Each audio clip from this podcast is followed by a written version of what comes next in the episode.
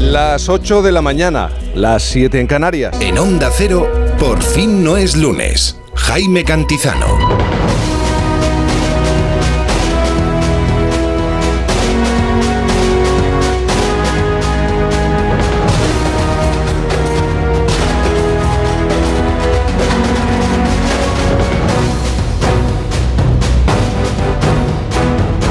¿Qué tal? Buenos días, ¿cómo se encuentra?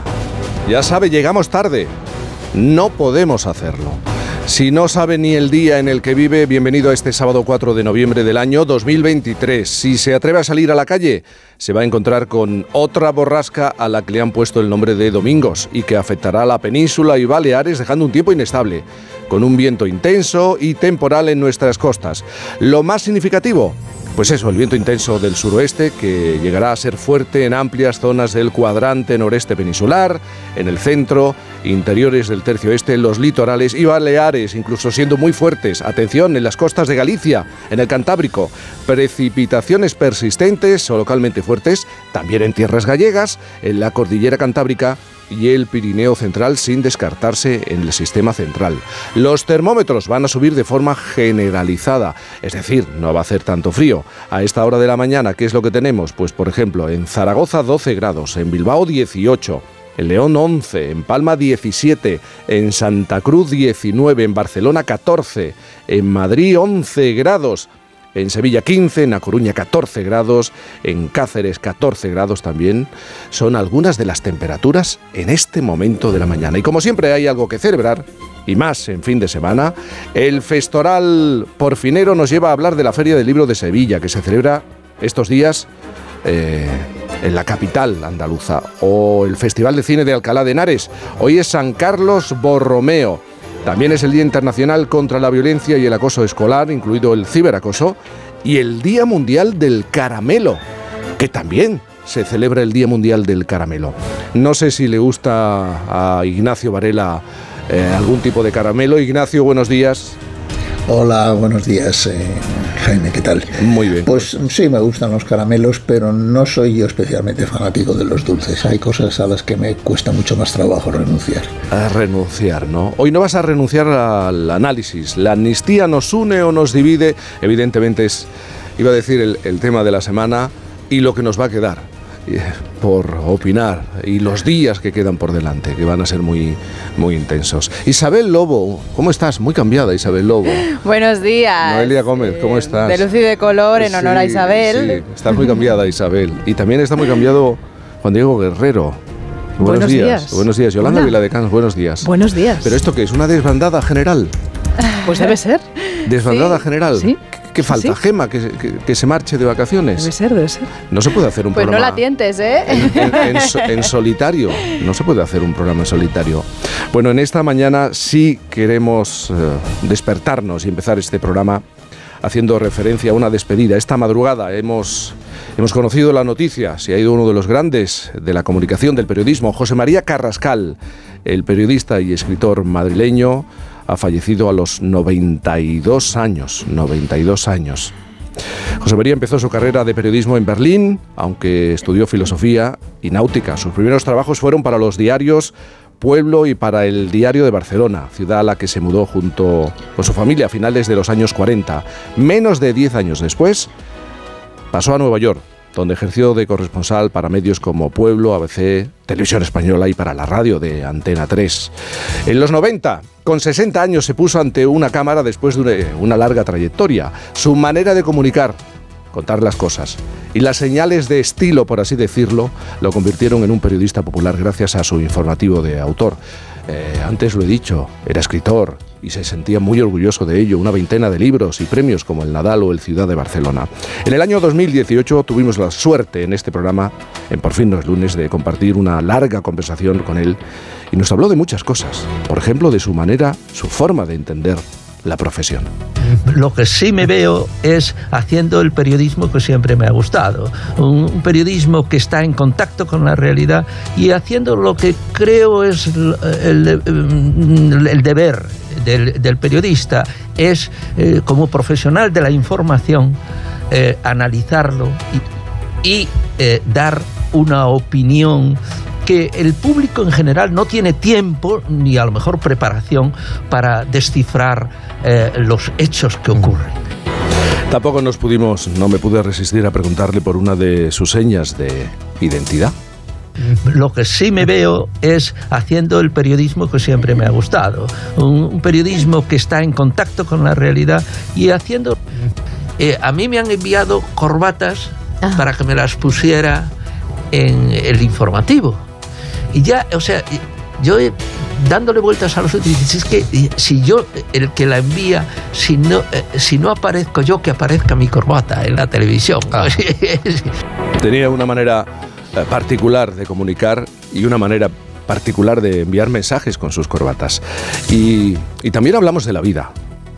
Él habló de perder gente, amigos de profesión. Es uno de los mayores retos de la edad, decía, ver cómo la gente que más quiere se va y de esta manera lo explicaba. lastres de esta edad es que los amigos eh, se mueren.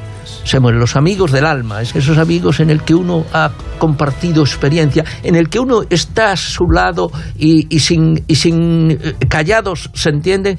Mm, Es ahora mismo en Nueva York, mi mejor amigo en Nueva York, el profesor Ángel Alcalá, ha muerto. Y ya le quedan a unos cada vez menos, cada vez menos, con el que pueda compartir, con el que pueda eh, estar. Mm, Pero eh, es, es de vida.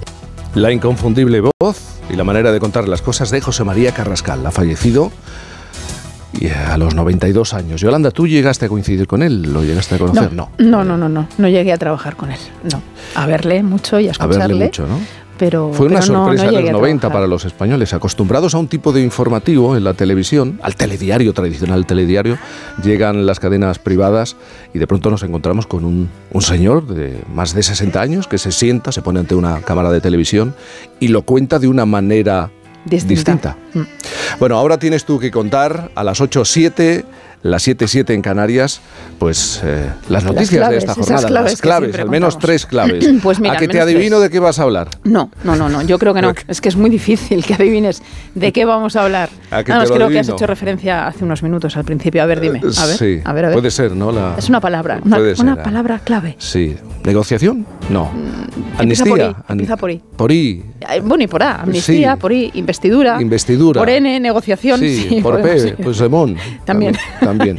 Pues sí, vamos a seguir hablando. Esa es una de las primeras claves, la primera de esa negociación para la investidura, porque después de ese acuerdo del PSOE con Esquerra, ese sí está cerrado, las bases lo ratificaron, las bases de Esquerra lo ratificaron ayer en un 89%.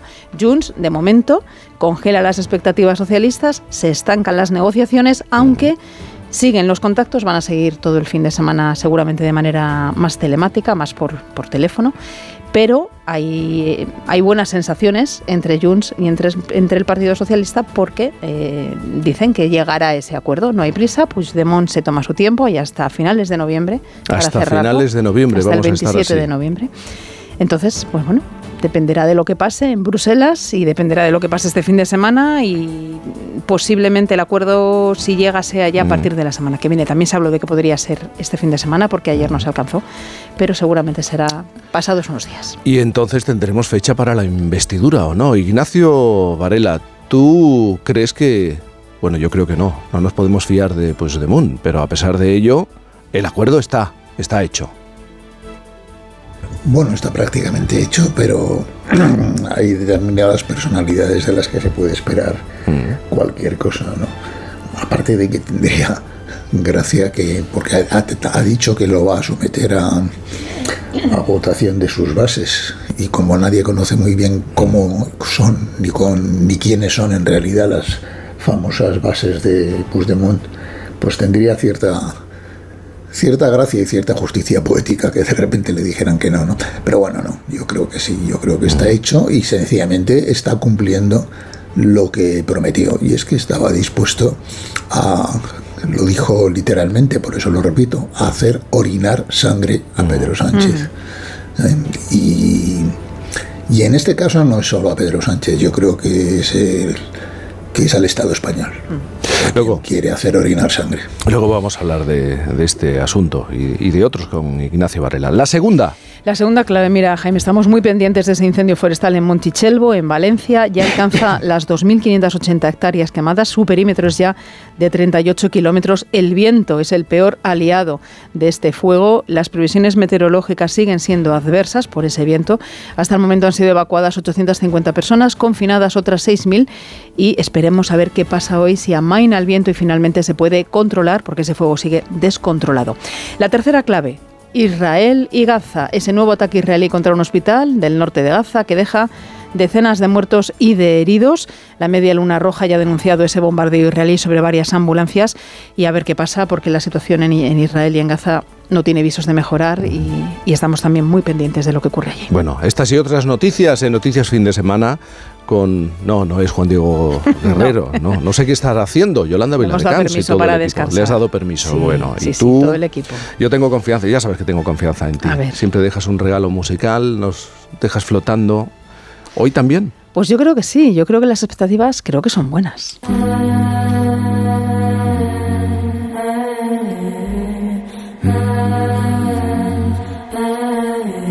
Flotando y soñando, porque siempre le pregunto a Juan Diego Guerrero esa noticia que te gustaría dar. Siempre hay noticias que, que a Sí. uno o a una le gustaría dar. Aprovechando que hoy es el Día Mundial contra la Violencia Escolar, pues mira, me gustaría no tener que dar nunca noticias como la que hemos contado estos días y que ha sucedido en Granada, en la localidad de Alama, donde un adolescente de 17 años ha recibido una brutal paliza. Afortunadamente ha salido de la UCI, está en planta y evoluciona favorablemente.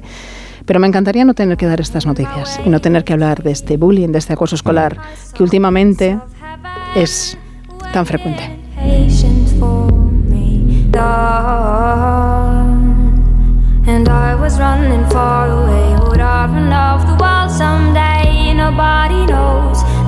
Esa noticia que le gustaría dar y estamos utilizando eh, la música del regalo De musical. Aurora. ¿Quién es? ¿Quién es? Aurora. Aurora. no Aurora conozco es, yo a Aurora. es una cantautora noruega Ujú. que se ha hecho famosa por esta canción Runaway y que tiene una especie de música que te lleva como un cuento de hadas, ¿no? Y es como muy folk también, ¿no? Lleva componiendo desde los 6 años de edad a los 12 y ya escribió esta canción que además ha servido de inspiración a muchos otros cantautores y a muchos otros admiradores de ella, como por ejemplo Billie Ellis. Pues eso, a las 2 de la tarde, noticias fin de semana con Yolanda Viladecans y todo el equipo. Y todo el equipo. No está Juan Diego, pero estamos el resto. Ocurren cosas, un beso muy grande. Igualmente, chao. Bueno, Isabel Noelia Gómez. Hoy apuntas a una vacuna contra la adicción, los remolones y un descubrimiento de alto grado. La primera, el primer apunte es sobre los avances que se están haciendo en Brasil para conseguir una vacuna antidroga. Eso es, se está trabajando ya para alcanzar eso, la primera vacuna del mundo que consiga reprimir los efectos de la cocaína y el crack. El tratamiento está impulsado desde la Universidad Federal de la región de Minas Gerais y se ha bautizado como Calixcoca. ¿Cómo funcionaría? La idea es frenar el impulso, ayudar al que esté enganchado a producir anticuerpos que impidan que la droga entre en el cerebro. Es decir, busca bloquear la sensación gratificante que causan estas sustancias para que deje de existir ese llamado mono y que los adictos que quieran salir de eso, también está el factor voluntad, claro, eh, consigan mantener esa abstinencia. De momento están realizando ensayos, pruebas y está en fase final, pero está generando una gran expectación y parece que van por buen camino. Y somos es evidente de madrugar y muchos oyentes son, son aficionados o también obligados a madrugar. Ponemos la alarma bien pronto y cuando suena podemos actuar, reaccionar de dos maneras. Pues ponerla cinco minutos más o levantarse ipso facto, de inmediato. He de decir que yo soy un poco de las primeras, voy estirando el tiempo y he encontrado que esto podría ser beneficioso para la salud. Según una nueva investigación, ser un poco remolones podría mejorar nuestro rendimiento cognitivo. En este estudio, los más dormilones se enfrentaron a pruebas de memoria, preguntas de matemática básica y su rendimiento pues no se vio afectado por ser habituales en esto de posponer, ¿no? Además, eh, tampoco afectaría el estado de ánimo ni produciría mayor sensación de sueño ni un aumento de cortisol, que es la, la hormona del estrés, eh, como apuntaban otros estudios anteriores, ¿no? Y la tercera tiene, tiene que ver con la primera faraona de Egipto y unas vasijas. Hmm, Hace 5.000 años fue enterrada Meret Neit. Ella y su predecesora, Neit Topet, Mentotet eh, son las primeras faraonas conocidas de la historia y en su tumba se han encontrado restos de vino, pero mucho vino, ¿eh? para invitar a todos nuestros oyentes. Parece ser que los arqueólogos se han dado con cientos de tinajas que contenían en su momento esta bebida de matas. Se dice que fue la mujer más poderosa de su época y la primera reina gobernante conocida de la historia. De hecho, tuvo pues eso, su propia gran tumba en el cementerio de los reyes de Abidos, una de las ciudades más, más influyentes del Alto Egipto. Eh, todas estas afirmaciones se plantean como ciertas ahora que se han encontrado estos restos, porque el vino en el Antiguo Egipto era un privilegio de nobles, sacerdotes y faraones. Y es habitual encontrar vasijas de cerámica dentro de las tumbas de los más poderosos, pensando que el vino pues, sería buen acompañante en su tránsito al más allá. Gracias, Noelia. 8.15, las 7.15 en Canarias.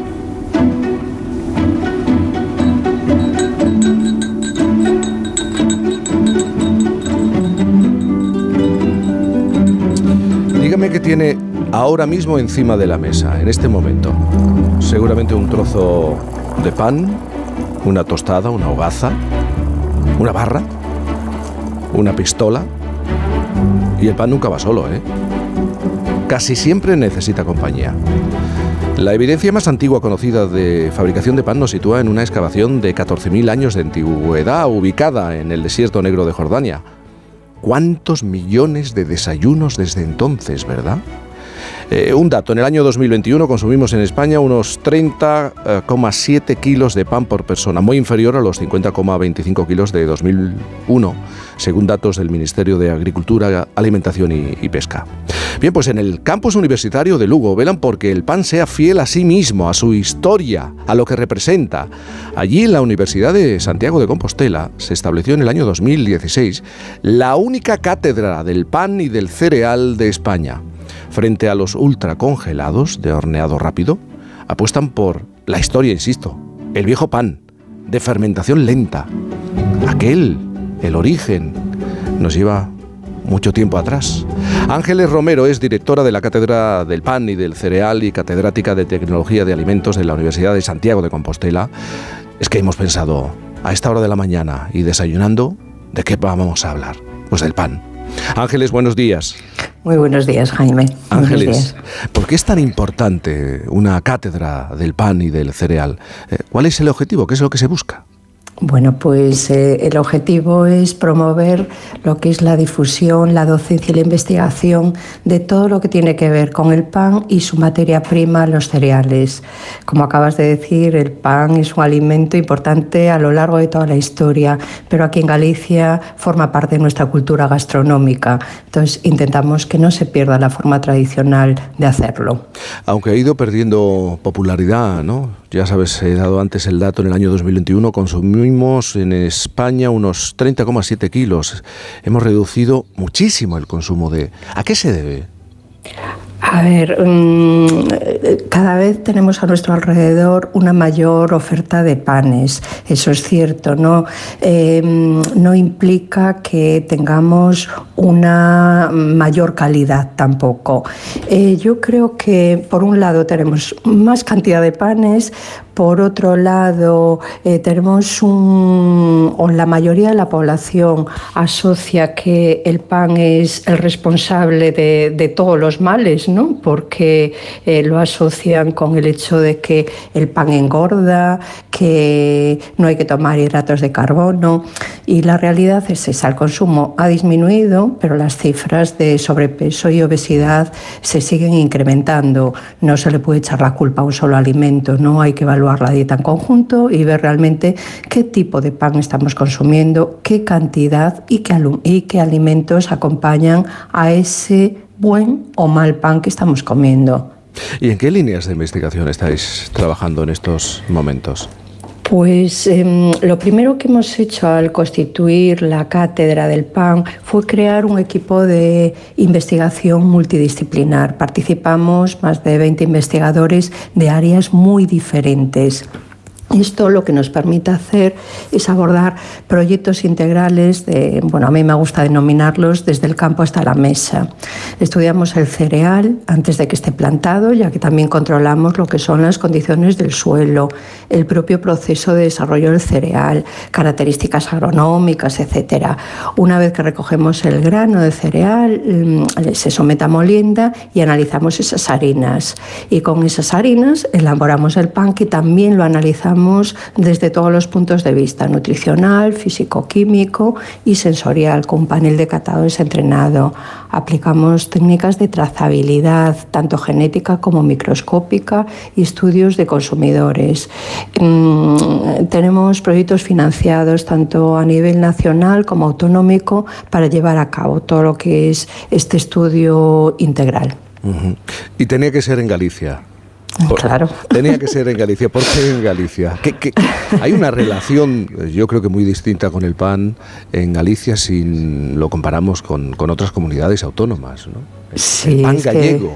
sí en Galicia. Es que no nos podemos imaginar una, una mesa eh, sin pan en cualquiera de las ingestas, no a lo largo del día. Es, vamos, un patrimonio, digamos, ya cultural, forma parte de nuestra cultura gastronómica, como, como decía al principio. Y tenemos panes de muy buena calidad y la verdad es que no queremos que se pierdan. Queremos seguir apostando por esos panes tradicionales. Estás hablando de la, de la calidad. Hay un debate enorme sobre el tipo de pan que consumimos ahora, dónde lo compramos, eh, el pan eh, ultra congelado, que se calienta rápidamente, que tiene que tener un buen pan, un buen producto como el pan para ser de calidad, para que lo consideréis de calidad. Mm, bueno, en principio hay que empezar por el, por el origen, ¿no? Y el origen es eh, qué ingredientes vamos a utilizar para elaborar el pan. El pan únicamente tendría que llevar harina de cereales, agua, masa madre y sal. Y después, una vez que tenemos esos ingredientes, eh, lo que hay que hacer es, bueno, tras el amasado, someterlo a fermentaciones largas, porque desde el punto de vista nutricional es el más adecuado. Em, para que sea adecuado desde, desde el punto de vista eso, nutricional y sensorial y apostamos por estos panes frente a los panes, como decías, los ultraprocesados que llevan azúcares, que llevan grasas añadidas, ¿no?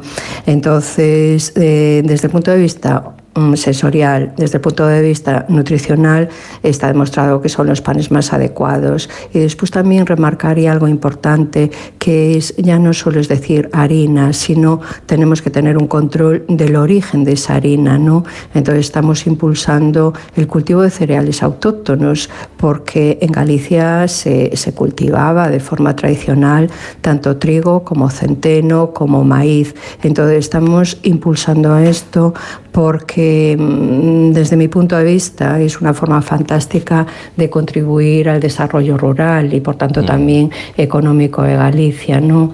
Eh, es una forma de combatir el abandono de tierras y en una palabra impulsar nuestra soberanía alimentaria, ¿no? porque con esto ayudamos a la sostenibilidad, a la biodiversidad, mm, en fin, creo que tiene muchísimas, muchísimas ventajas. Ángeles, habéis creado esta cátedra del pan y del cereal eh, y, claro, esto coincide con un dato. Eh, las gasolineras de nuestro país son las principales vendedoras de pan en este momento. Qué contraste, ¿no? Sí, sí, pero yo luego lo analizo, incluso lo veo como una oportunidad, fíjate. Mm. Porque si eso es una evidencia, eso es una evidencia. Yo la primera vez que empecé a ver el pan en la gasolinera es que pues no, no me hizo mucha gracia, la verdad. Pero si ahora lo analizo desde otro punto de vista y con estos datos, ¿no? que es el principal punto de venta, ¿por qué no se aprovecha para vender ahí los panes de calidad? ¿Por qué no se hace una apuesta de eliminar eh, de esos puntos de venta estos panes eh, de fermentaciones rápidas, de bueno, una calidad dudosa? por unos panes de, calidad tradicionales. Eh, pueden ser puntos de venta de las panaderías tradicionales. Entonces, mm, me gusta darle esa, esa visión porque creo que lo podría aprovechar la panadería tradicional. Todo tiene que ver con las prisas y las prisas son, eh, yo creo que el peor enemigo del pan. Si queremos un pan bueno, de calidad. Eh, por supuesto, el pan ya no solo es decir, eh, le añadimos masa madre y ya está, ya tenemos un pan estupendo. No, la masa madre necesita tiempos de fermentación para que actúen ¿no? lo que son eh, las bacterias acioláticas, las levaduras, para que ese pan pueda fermentar y que al final tengamos ese pan que es un poquito más ácido, que se va a conservar muchísimo mejor y se puede conservar a lo largo de días y que eh, hace que desde el punto de vista nutricional pues tenga un menor contenido también azúcares libres eh, y unas características organolépticas que bueno creo que todos sabemos cómo, cómo son ¿no? desde un buen pan. Eh, en esta cátedra también estudiáis incluso la forma que tiene el pan para influir en las características organolépticas que presenta. ¿no? Lo, planteo porque vosotros habéis abordado este aspecto en, vuestros estudios. Dependiendo incluso del territorio, así va a ser el pan y va a tener unas determinadas características e incluso forma para la conservación. Sí, aquí en Galicia lo que es el pan amparado con la indicación geográfica protegida, pan gallego, bueno, están recogidas diferentes formas, en forma de hogaza, de rosca, de barra y de torta. Torta es un pan un poquito más aplanado, ¿no? El de rosca es el que tiene el agujerito en el medio y la hogaza es este pan tradicional. Eh, pues lo que comprobamos es que aunque para hacer cada uno de estos panes se utilice la misma composición, la misma masada, al final, antes de hornearlo, eh, se le va a dar la forma que queremos que tenga el pan mm, definitivo. ¿no? Entonces, esa forma influye en las características organolépticas y eso lo hemos eh, comprobado utilizando un panel de catadores entrenado que tenemos en la cátedra. Eh, características mm, tan diferentes como, por ejemplo, un pan de rosca, que el del agujerito en el medio, Mm, la sensación de salado es muchísimo más elevada que un pan de hogaza, por ejemplo. Ese pan es más húmedo, ese pan tiene eh, una miga mucho más, más compacta y eh, la sensación ahí de salado es inferior. Cosas así eh, que tienen su explicación ¿no? por, por, esa forma y cómo se va a evaporar el agua, por ejemplo, en, la cocción. Pero sí, sí, la forma influye. ¿Y el futuro del, del pan, ya que está bajando su consumo, puede estar en la agricultura mm, ecológica o más ecológica, claro, hay una limitación ahí, ¿no? No tenemos tantas extensiones dedicadas al cereal ecológico, por ejemplo. Sí, en eso estamos también trabajando para ver las diferencias entre lo que son los cereales y los panes, o sea, los cereales obtenidos por eh, cultivo ecológico frente a convencional y también el producto, el producto final. Hay poca extensión de cultivo ecológico, de cereal en ecológico de momento, pero mm, creo que si queremos contribuir a, a la propia sostenibilidad de nuestro, de nuestro planeta es eh, una tendencia. ¿no? Em, realmente creo que todo lo que tenga que ver con preservar la salud tanto del planeta como la nuestra son, son apuestas hacia, hacia donde tendríamos que ir. Bueno, queríamos hablar de esta primera cátedra del pan y del cereal. Eh, nace en tierras gallegas y claro, a la catedrática de Tecnología de Alimentos de la Universidad de Santiago y directora de la cátedra, le tengo que preguntar qué pan es el que consume en casa, ya que qué es lo que toma. Así nos hacemos una idea de si es buen camino el que hemos tomado o no. Eh, no podía ser de otra forma, tengo que tomar pan tradicional de Galicia. Y además eh, soy ahora mismo muy repugnante con el pan, quiero decir muy crítica. Y cada vez que me ponen un pan que no es el, que considero que es de, calidad, pues eh, no me gusta nada. Entonces consumo pan tradicional gallego. Y eso sería un pan, eh, no sé si hay denominaciones por áreas también del tipo de pan, ¿no?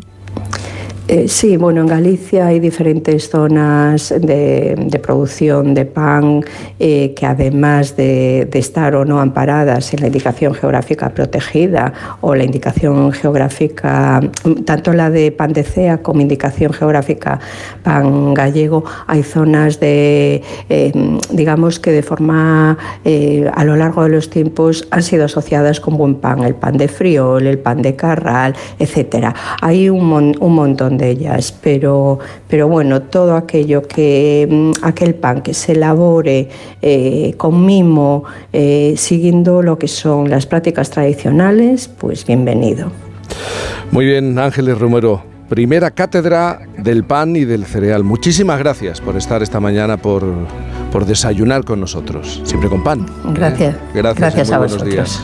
Gracias, buenos días. 8.30, a las 7.30 en Canarias, claro que hay hambre. Nos despertamos y es que estoy seguro, me lo estoy imaginando, en este momento a cientos, miles de personas escuchando este, espero, este programa y desayunando y la cocina oliendo a pan tostado.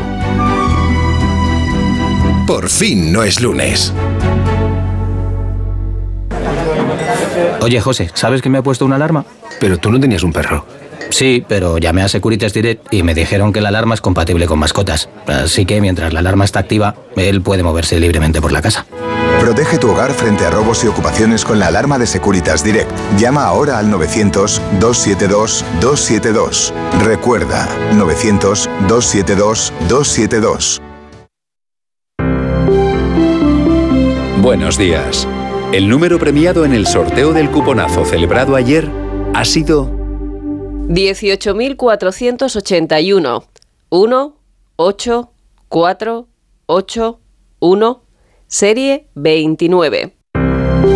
Puedes consultar el resto de los números premiados en juegos11.es.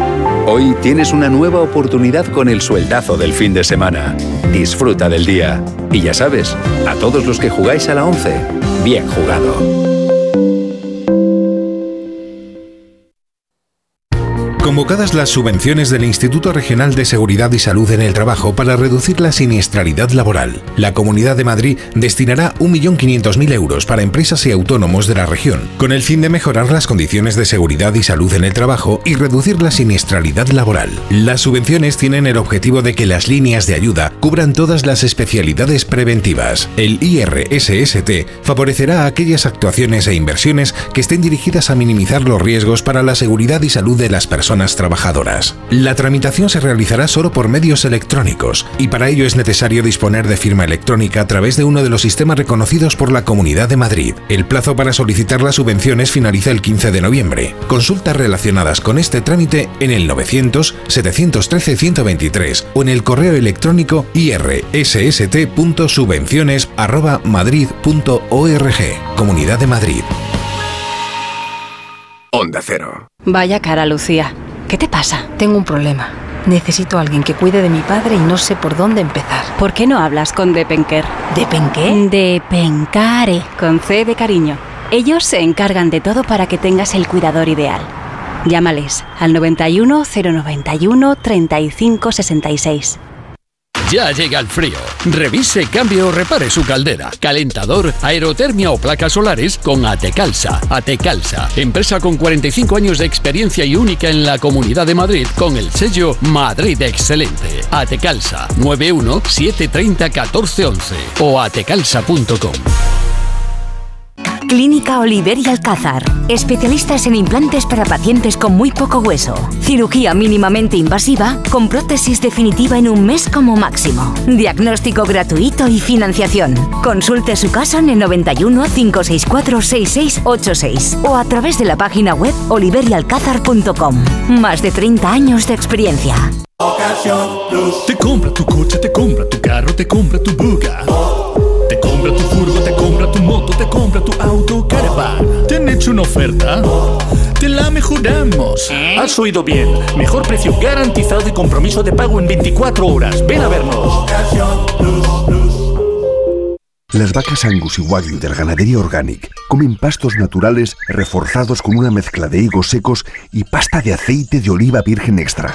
Es una carne increíble. Y como queremos que la pruebes, te llevamos del campo a tu casa dos solomillacos de 300 gramos, un chuletón de un kilo y cuatro hamburguesas de 150 gramos por solo 89 euros. Todo Angus Eco de Organic. Haz tu pedido 910 2010 910 2010 o en carneorganic.com.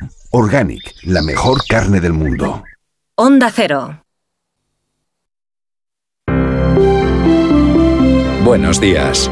En el sorteo del Eurojackpot de ayer, la combinación ganadora ha sido 6, 21, 23, 31, 39, soles, 1 y 5.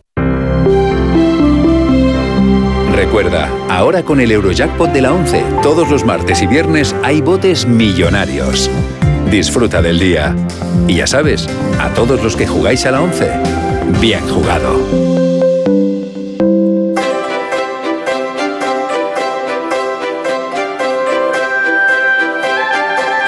8.35 de la mañana, las 7.35 en Canarias, tiempo para la reflexión con el sospechoso Ignacio Varela. A medida que se aproxima la fecha límite para la investidura, y se intensifican las negociaciones, se van conociendo los detalles y, crece la polémica sobre la amnistía que el Partido Socialista está intentando o ha pactado ya con los independentistas. Se están usando conceptos muy graves. Unos defienden la amnistía como un paso necesario para la solución del, del problema de Cataluña y otros afirman que con ella se pone en peligro el Estado de Derecho. Muchos lo ven como un trato mercantil para simplemente conseguir unos votos en la investidura de Pedro Sánchez. La situación eh, parece seria. Por eso hoy hemos pedido a Ignacio Varela que hable seriamente sobre este asunto, que nos dé su análisis y también su opinión. Por cierto, eh, Ignacio, me ha remarcado, especialmente hoy, que lo que vas a manifestar son puras opiniones personales, de tu exclusiva, me has dicho, exclusiva responsabilidad. Así que te escucho con mucha atención en esta mañana. Te escuchamos con atención. Sí, porque gracias. Y gracias por permitirme pronunciarme claramente sobre esto, ¿no? Eh, porque cuando se habla de cosas esenciales, como es el caso, resulta especialmente necesario practicar lo que propone Felipe González, que es primero pensar lo que se dice y después decir exactamente lo que se piensa. Pero resulta que la gran mayoría de los dirigentes políticos españoles no piensan lo que dicen y prácticamente ninguno está diciendo lo que piensa. Así que asistimos a un fraude político masivo, cuyas tres víctimas principales son la verdad, el Estado de Derecho y la convivencia. Mira, por enmarcar la cuestión, lo que ahora sucede en síntesis es que tras la votación del 23 de julio, intentar un gobierno de la derecha conduce, condujo ya a la frustración, porque tendría que incluir a los extremistas de ese lado y ni aún así darían los números. Intentar un gobierno de concertación, que no de concentración, entre los dos partidos mayoritarios conduce a la melancolía, como dijo Ortega del esfuerzo inútil, e intentar un gobierno de la izquierda, de la forma en que se está haciendo, conduce al escándalo, porque solo puede hacerse entregando la dirección del país a las fuerzas contrarias a la Constitución.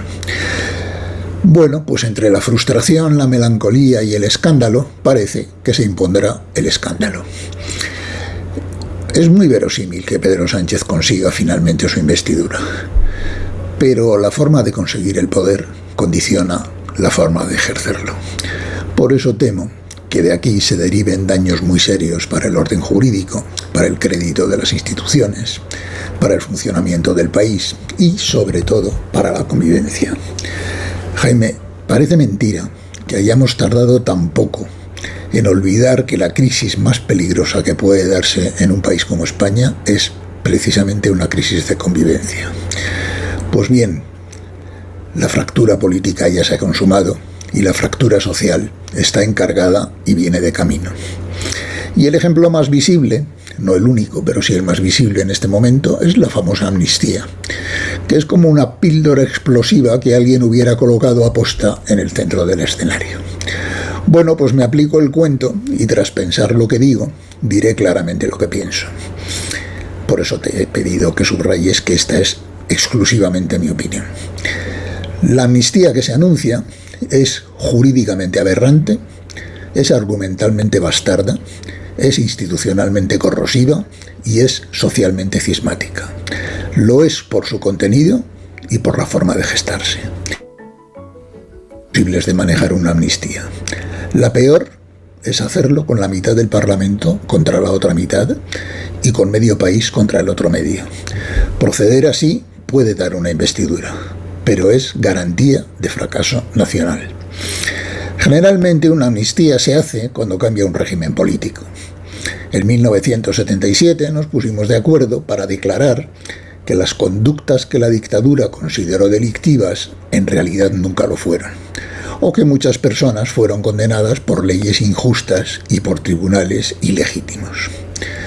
Pues bien, hay demasiados españoles, incluyendo muchos catalanes y desde luego muchos progresistas, que no estamos disponibles para admitir una enmienda de ese calibre al orden constitucional, ni semejante descalificación de nuestro sistema judicial ante el mundo entero.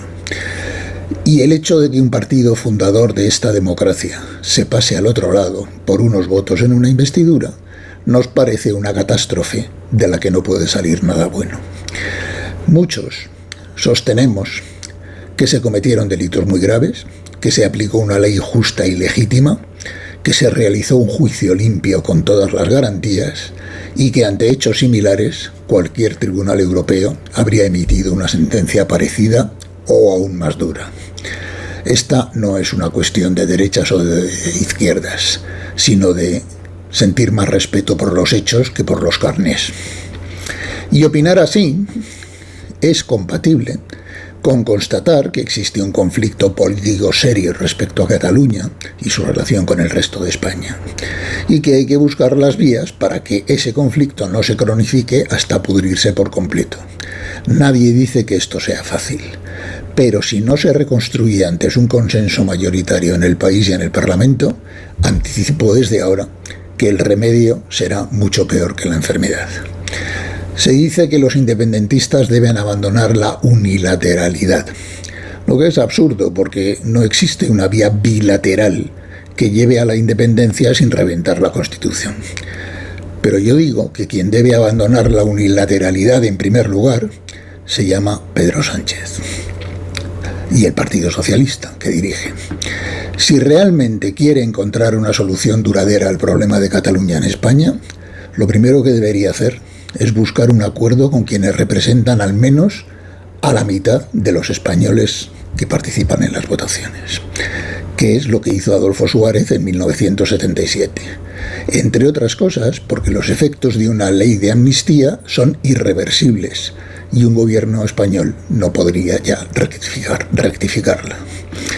Al parecer, por lo que se va sabiendo, esa ley borrará todos los delitos cometidos durante una década desde el 1 de enero de 2013 al día en que se presente en el Congreso, con la condición de que estén relacionados con el llamado conflicto catalán.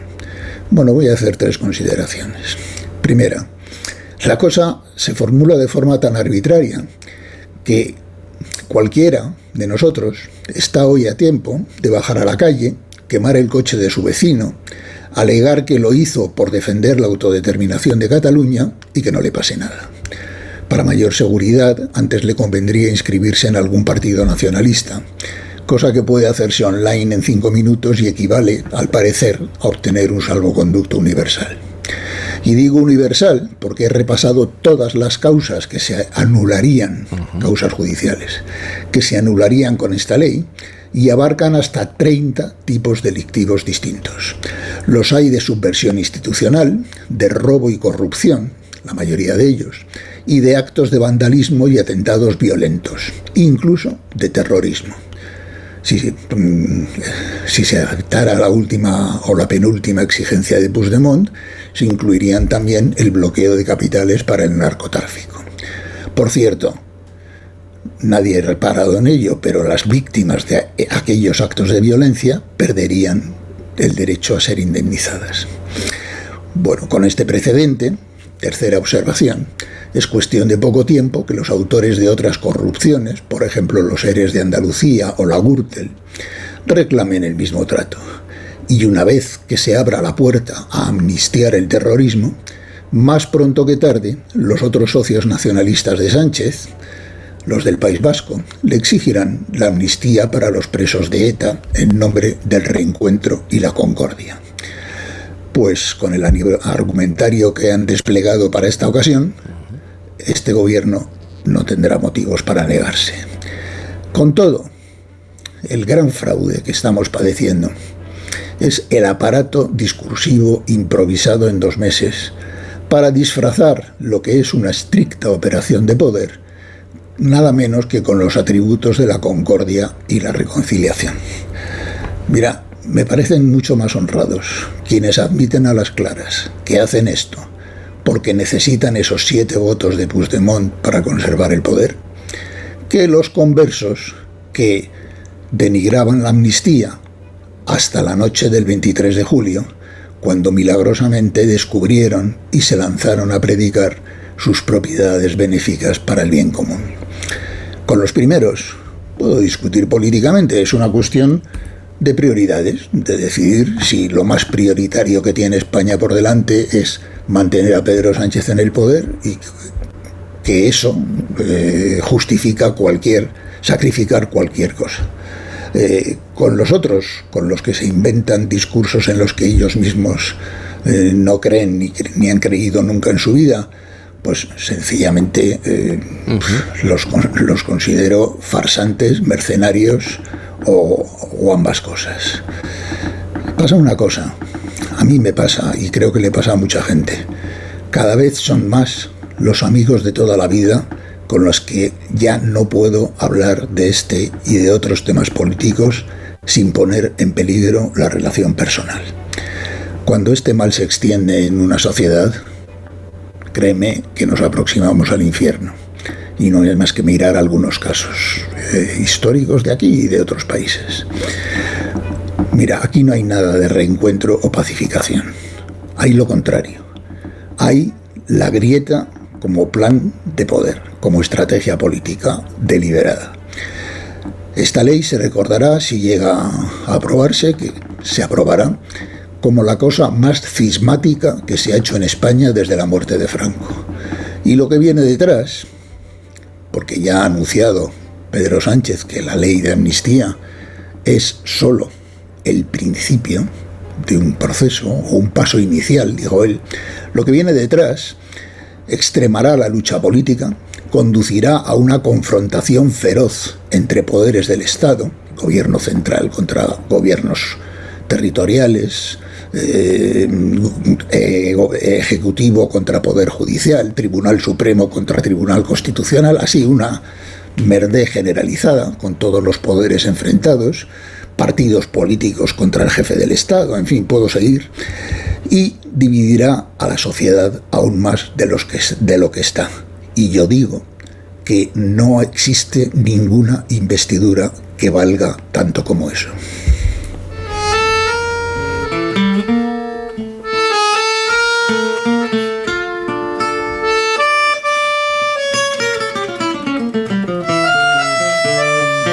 Bueno, Ignacio, te veo extraordinariamente pesimista. Durante mucho tiempo aquí en, este, en este programa hemos hablado mucho de, ello, incluso hemos defendido que eh, esa fractura política tan evidente, esa confrontación política no se ha trasladado o se ha convertido en fractura social. Es la primera vez que, sí te escucho hablar de ello, una fractura social. Eh, sí, exactamente. Por, eso no es que me veas extraordinariamente pesimista, me ves extraordinariamente preocupado. Preocupado, pero y dentro de todos los temas, porque hay muchos enfoques de esto, se puede enfocar el debate jurídico, si es constitucional, si no, el de lo que tiene de deterioro de las instituciones, en fin, se puede analizar de muchas maneras. Bueno, pues yo la que quiero subrayar hoy y la que más me preocupa es precisamente eso, porque es verdad que yo hasta ahora he creído que la, la grieta política no estaba eh, trasladándose a la sociedad. y, en los últimos meses empiezo a percibir que eso está permeando y que sí se está eh, trasladando a la sociedad y creo que somos muchos los que lo estamos notando en nuestra vida cotidiana. Y hay amigos amigos de muchos años que han dejado de llamarme, pero no porque tengan nada contra mí, sino precisamente para evitar un choque que pueda poner en peligro la relación personal. ¿no? Pero Ignacio, yendo a la cuestión práctica, eh, te he escuchado a ti hablar de consenso en, en, asuntos fundamentales por parte de los dos grandes partidos. Esta semana incluso en el programa de televisión que presento se lo he oído a Celia Villalobos, a Ignacio Aguado, pero vamos a ser realistas. Eso en este momento es imposible. Y entonces, no, perdona, ¿qué se hace? Eh, Perdona que te interrumpa, sí. eh, es que me revelo contra esa idea. Mira, mm. imposible es que yo vuelva a tener 20 años. Sí. Eso es imposible, porque la biología lo impide, ¿no? Eh, pero eso, eh, el que dos partidos que, por cierto, han sido votados por dos de cada tres españoles, mm. se pongan de acuerdo en algo tan esencial como esto, esto no es imposible esto se hace imposible. Porque es algo que depende exclusivamente de la voluntad humana y todo aquello que depende exclusivamente de la voluntad humana tiene que ser necesariamente posible en el momento en que se reconoce que es conveniente. Lo que pasa es que no se desea que suceda. Pero sabes se que no va a ocurrir, que eso de, de momento y con los bueno, actuales pero, líderes no va a ocurrir, no es posible. Bueno, pero, pero me niego a, a considerarlo imposible. Uh -huh. O sea, es perfectamente posible. Otra cosa es que no, es que se desea y se, pro, pro, se procura con actos y con sí. declaraciones y con tal que suceda lo contrario. Es decir, es que hay un plan eh, en marcha para consolidar esto que los argentinos, por eso he utilizado la palabra, llaman la grieta y la grieta es una eh, no es la consecuencia de un error o la consecuencia de un conflicto social previo es una estrategia política de laboratorio para. Eh, consolidar determinadas posiciones de poder. Por tanto que no me digan que es imposible. Es una es una situación buscada y provocada deliberadamente. Buscada y pero yo y yo sostengo que esta que la manera de gestionar esta ley de amnistía, más allá de su contenido, incluso más allá de si es constitucional o no, es decir, si, de, si verdaderamente hubiera voluntad de afrontar en serio el problema de Cataluña, incluyendo una medida de este tipo, lo primero que tendrían que hacer eh, los dos grandes partidos, de, desde luego el partido que está en el gobierno, es sentarse con el partido que representa a la otra mitad del país, eh, intentar articular una propuesta común y a continuación sentarse con los señores independentistas y decirles, mire usted, esto es lo que eh, les proponemos y a partir de aquí podemos hablar. Pero desde luego intentar hacer una cosa de estas. Eh, con medio parlamento y medio país enfrente, te aseguro que no puede, como he dicho, es una operación que puede ser políticamente rentable o electoralmente rentable, no lo sé, pero desde luego en términos de interés nacional es una catástrofe. Pero si no estoy de acuerdo, Ignacio, estoy de acuerdo contigo, pero uh, sabemos cuál es la situación. ¿Qué otra solución podemos encontrar? ¿Qué otra solución se puede encontrar? No hay otra solución. No hay otra solución. Es decir, es decir me has oído decir muchas veces una frase que siempre me gusta repetir, y es que eh, la única fórmula, la única forma de evitar ciertos problemas es no crearlos y una vez que los has creado pues mira ya no tienen ya no tienen solución no entonces no no no, no me hagas buscar eh, soluciones alternativas cuando la solución eh, está a la vista de todos es obvia es evidente es lo que recomendaría cualquier observador eh, independiente o externo que analizara la situación y sencillamente lo que pasa es que no se desea que se haga entonces Oiga, es como a un enfermo grave le dicen, oiga, usted para curarse tiene que someterse a una operación de, no sé, me niego a someterme a esa operación. Bueno, pues entonces lo pretenda usted curarse por otras vías, ¿no? Porque es que no hay curas milagrosas, ¿no?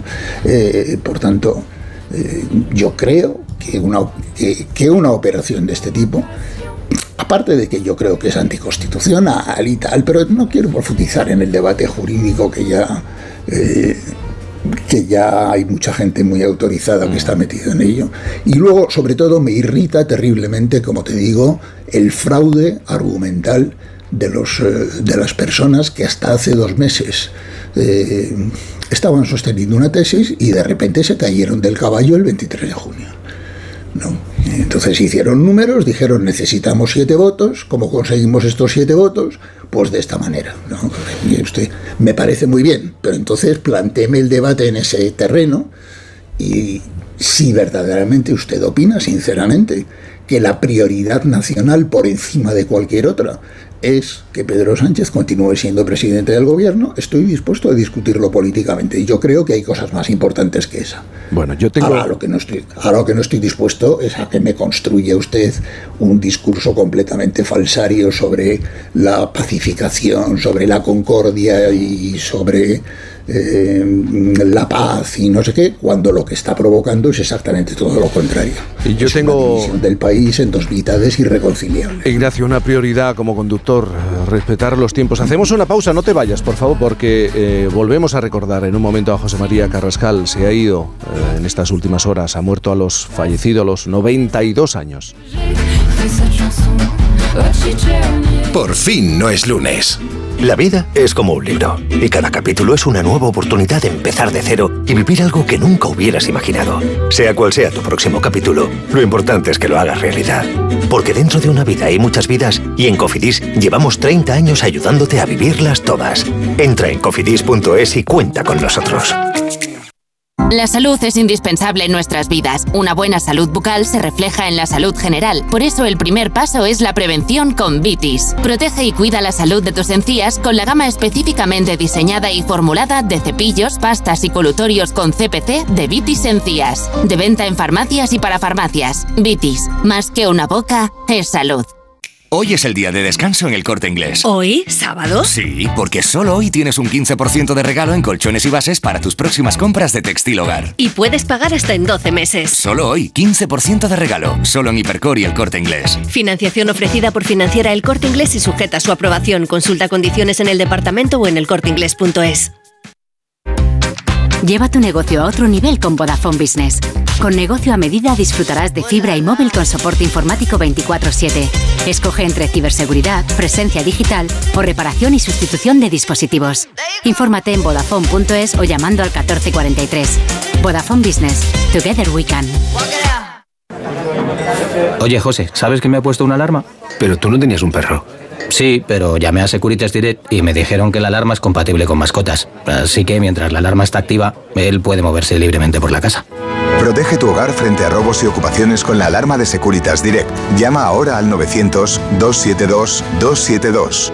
Recuerda, 900-272-272. En cofidis.es puedes solicitar financiación 100% online y sin cambiar de banco. O llámanos al 900 84 12 15. Cofidis, cuenta con nosotros.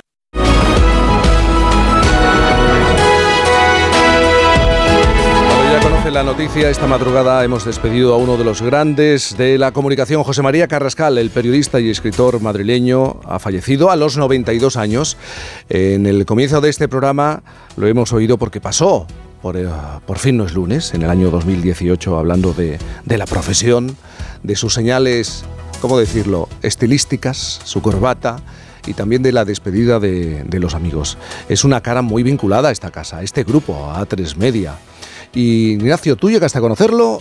Creo que no, pero sí leía sus artículos en ABC. Esta misma semana analizaba el acto de jura de la Constitución de la princesa Leonor. Por ejemplo, leía sus artículos, ¿no? ¿Lo seguías? No, desgraciadamente no, nunca llegué a tener trato personal con él, me hubiera encantado, eh, porque bueno, pertenece a una de esas, eh, a esa mm, generación de periodistas, eh, de grandes periodistas de, de han llenado toda una época eh, en España. Mira, mientras lo hacías la presentación al principio, eh, yo he apuntado dos, dos cosas. Una, informadores informados. Eh, José María Carrascal, tú lo has dicho en su presentación, forma parte de estos que precisamente porque ejercen el oficio de informadores se sienten obligados a estar muy informados de lo que dicen. Y como esto empieza a ser un bien escaso, el de los informadores informados, pues lo quiero subrayar. Y segundo, has puesto unas palabras suyas que me han recordado también esta frase de que, bueno, eh, a partir de cierto momento, fíjate que yo tengo bastantes menos años que él, pero también lo empiezo a notar. A partir de cierta edad, la vida empieza a llenarse de ausencias, ¿no? Y es, eh, bueno, pues es, es una cosa que se, que, que se pasa muy mal verdaderamente. Quiero terminar esta primera hora de Por fin no es lunes recordando su despedida televisiva. Luego siguió escribiendo y escribiendo hasta esta misma semana, insisto. Así se despedía de los espectadores. No les digo adiós porque nos encontraremos en cualquier revuelta del camino y nos saludaremos como lo que hemos llegado a ser, como viejos amigos. Marcharme ligero de equipaje y con la conciencia tranquila. Gracias y mucha suerte a todos. Llegamos a las noticias de las 9 de la mañana, 8 en Canarias. Hay más, mucho más hasta las 12 en los fines de semana de Onda Cero. Esto es Por fin no es lunes. Jaime Cantizano.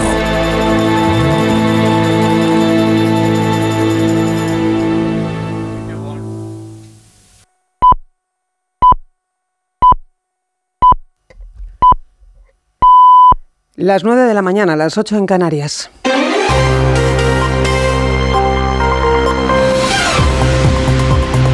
Noticias en Onda Cero.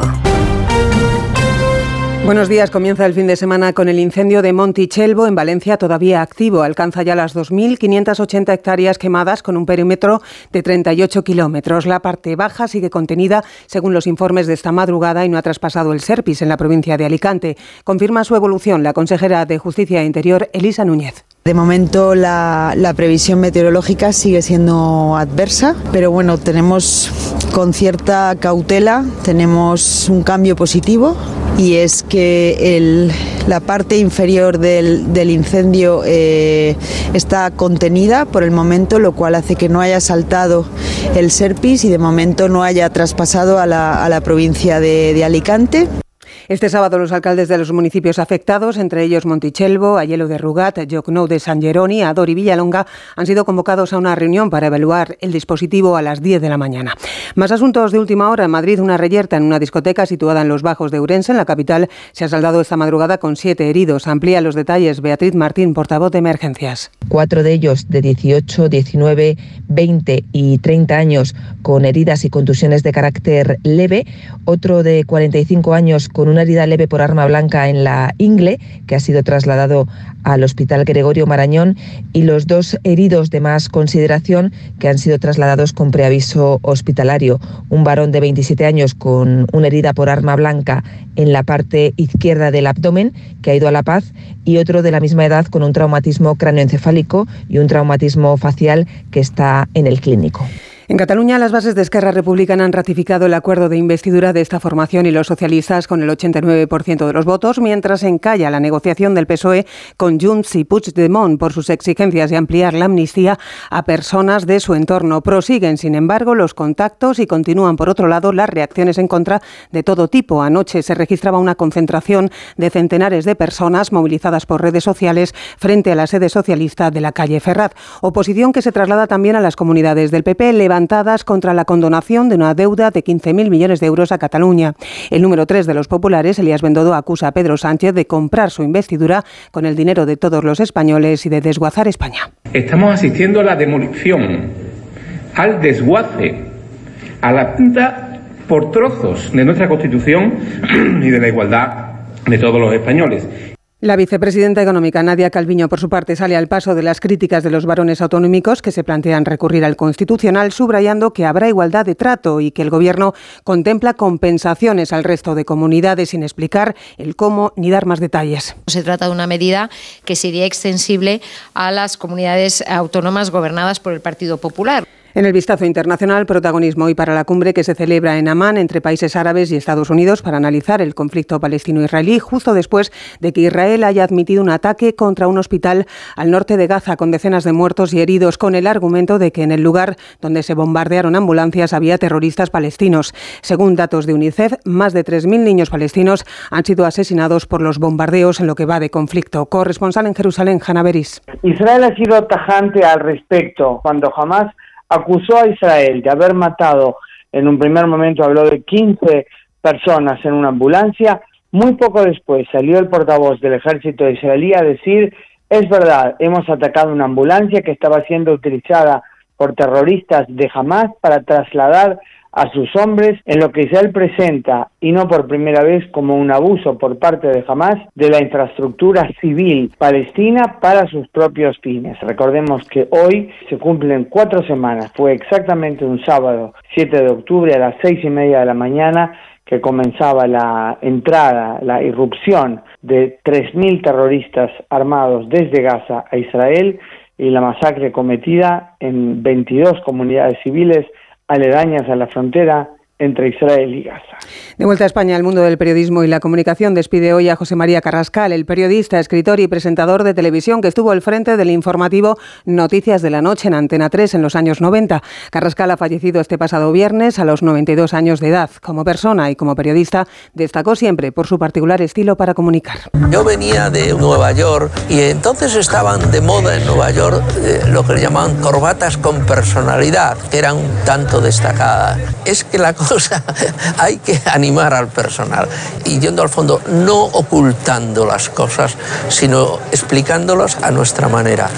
Y el tiempo que este fin de semana vuelve a estar marcado por la inestabilidad y la llegada de la borrasca domingos acompañada de nuevas rachas fuertes de viento que obligan a extremar la precaución en muchas provincias. Pronóstico con Mamen Rodríguez Astre. Nueva borrasca, nuevo nombre y mismo viento. Entra domingos que va a dejar rachas muy fuertes por el norte, el centro, el este y también en Baleares. Eolo en su salsa superará los 100 kilómetros a la hora en la costa. Evite pasear por debajo de objetos que puedan desprenderse como grúas, andamios o árboles grandes. Tampoco se acerque a la costa ya que las olas alcanzarán los 8, incluso los 10 metros esta tarde en Galicia y los 5 en el Mediterráneo. Al viento le sumamos además la lluvia. Sacaremos el paraguas todos menos en el Mediterráneo y especialmente en Galicia donde el día va a estar pasado por agua. Eso sí, vamos a ahorrar en calefacción. Hoy hace menos frío. Verán los 20 en Bilbao, los 26 en Murcia y los 15 en Madrid. Más información a las 10 de la mañana 9 en Canarias y noticias actualizadas también en nuestra web ondacero.es. Siguen escuchando a Cantizano en Por fin no es lunes. Como el perro y el gato. Como siempre, como todos los fines de semana, dispuestos a pasar un buen rato charlando de esos buenos amigos que son los no racionales que conviven con nosotros en nuestros hogares. Todo sobre las mascotas con Carlos Rodríguez. Sábados a las 3, domingos a las 2 y media de la tarde y siempre que quieras en la app y en la web de Onda Cero. Patrocinado por Menforsan, los especialistas en cuidados, higiene y cosmética natural para las mascotas. Te mereces esta radio. Onda Cero, tu radio.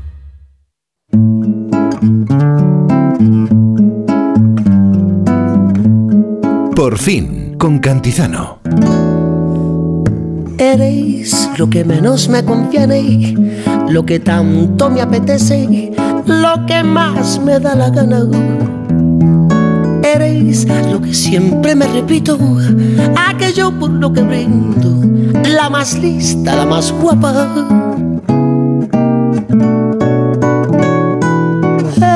Eres lo que no dicen las caretas, lo que puedo echar en faleta, lo que no quiero perderme.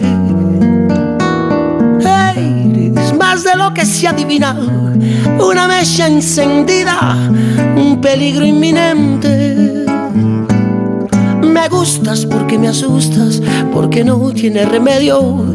Me gustas porque eres bruja, porque interpretas los sueños. Me gustas porque me tientas por llevarme a tu terreno. Me gustas porque te peinas con la raya en el medio.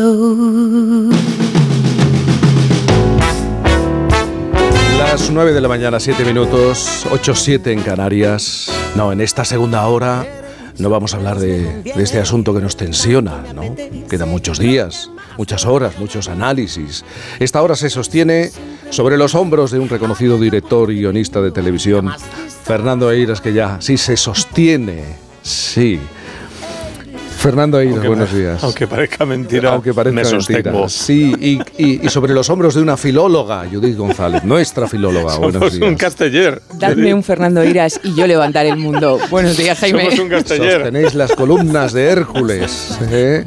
¿Qué tal, cómo estás, Judith? Muy bien, todo muy bien. ¿Qué es lo que te preocupa esta semana, Judith? ¿Qué las es lo que te las tensiona? Frecuencias. Las frecuencias, vengo nerviosa con eso. Estudio de frecuencias, ¿esto sí. qué significa? Adelántame algo. Pues eh, vamos a ver ahí cuánto decimos cada cosa. Vamos a, a contar un poco. ¿Cuántas Ah, veces vale. repetimos ciertos argumentos, palabras, frases, no? Palabras, frases, letras, por ahí, por ahí.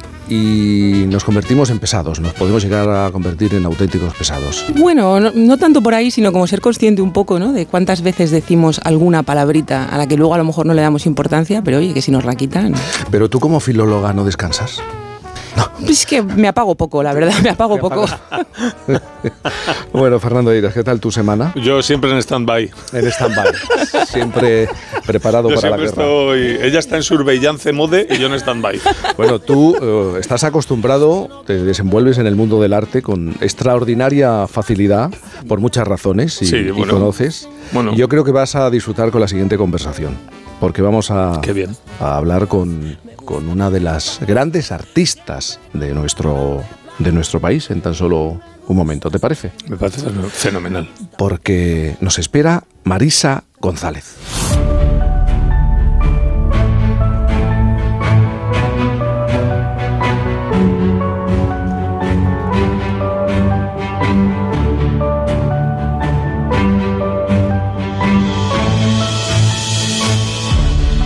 González tenía muy claro desde joven que se quería dedicar al mundo del arte, una mujer de fuertes convicciones y mucho carácter. Ese que tuvo que forjar en el Bilbao de los 60 cuando era una adolescente y que le llevó a decirle al mismísimo Antonio López, cuando fue su profesor en la Universidad de Bellas Artes, que ella no quería pintar neveras y armarios, que ella quería expresarse mirando al futuro. No solo ha conseguido ser una de las referentes en el mundo del arte contemporáneo, sino que encima ha sido la primera en muchas cosas. Utilizó la, la primera fotocopiadora a color del mundo y el fax para crear unas imágenes innovadoras. Fue la primera en hacer arte para ser visualizado exclusivamente en Internet. Participó en la primera edición de Arco en el año 82 y fue una de las primeras artistas españolas, hace ya mucho tiempo, en denunciar la violencia de género, en los 70. Marisa acaba de recibir el Premio Velázquez de las Artes Plásticas 2023, un reconocimiento a la trayectoria de una persona para la que el arte es lo más importante de su vida. Tanto es así que trabaja todos los días en su taller de 10 de la mañana a 10 de la noche. Y lo normal es encontrarla allí. Hoy también tiene faena, como decimos nosotros, pero le hemos pedido que por favor nos hiciera un hueco, aunque fuera desde la Feria Internacional de Arte Contemporáneo de Turín. Marisa González, muy buenos días. Hola, buenos días. Aquí estoy eh, conectada con vosotros desde la Feria de Turín con un proyecto del año 1975, participando en el apartado que se llamaba Back, que se llama Back to the Future. Y encantada de, de estar hablando con vosotros. Ya veo que habéis hecho una presentación eh, amplia y que habéis contado parte de mi vida. Hay dos cosas que se transmiten, Sí. que estoy en el estudio de 10 de la mañana a 10 de la noche y no, de 10 de la mañana a 8 y media Bueno. de la tarde. Es que eh, también he dicho que el arte lo es todo para Marisa. Te leí Sí, a Marisa sí. y te voy a tutear eh, leyendo una entrevista Por supuesto. en el país. Decías, el arte Sí. es lo más importante de mi vida, más incluso que mis tres hijos, y ellos lo saben. Adoro a los tres, lo mismo que a mi pareja. Pero desde muy jovencita yo quería dedicarme a esto y me costó mucho conseguirlo. Así es, les ha dolido mucho a mis hijos el que haya dicho que me importa más el arte que ellos.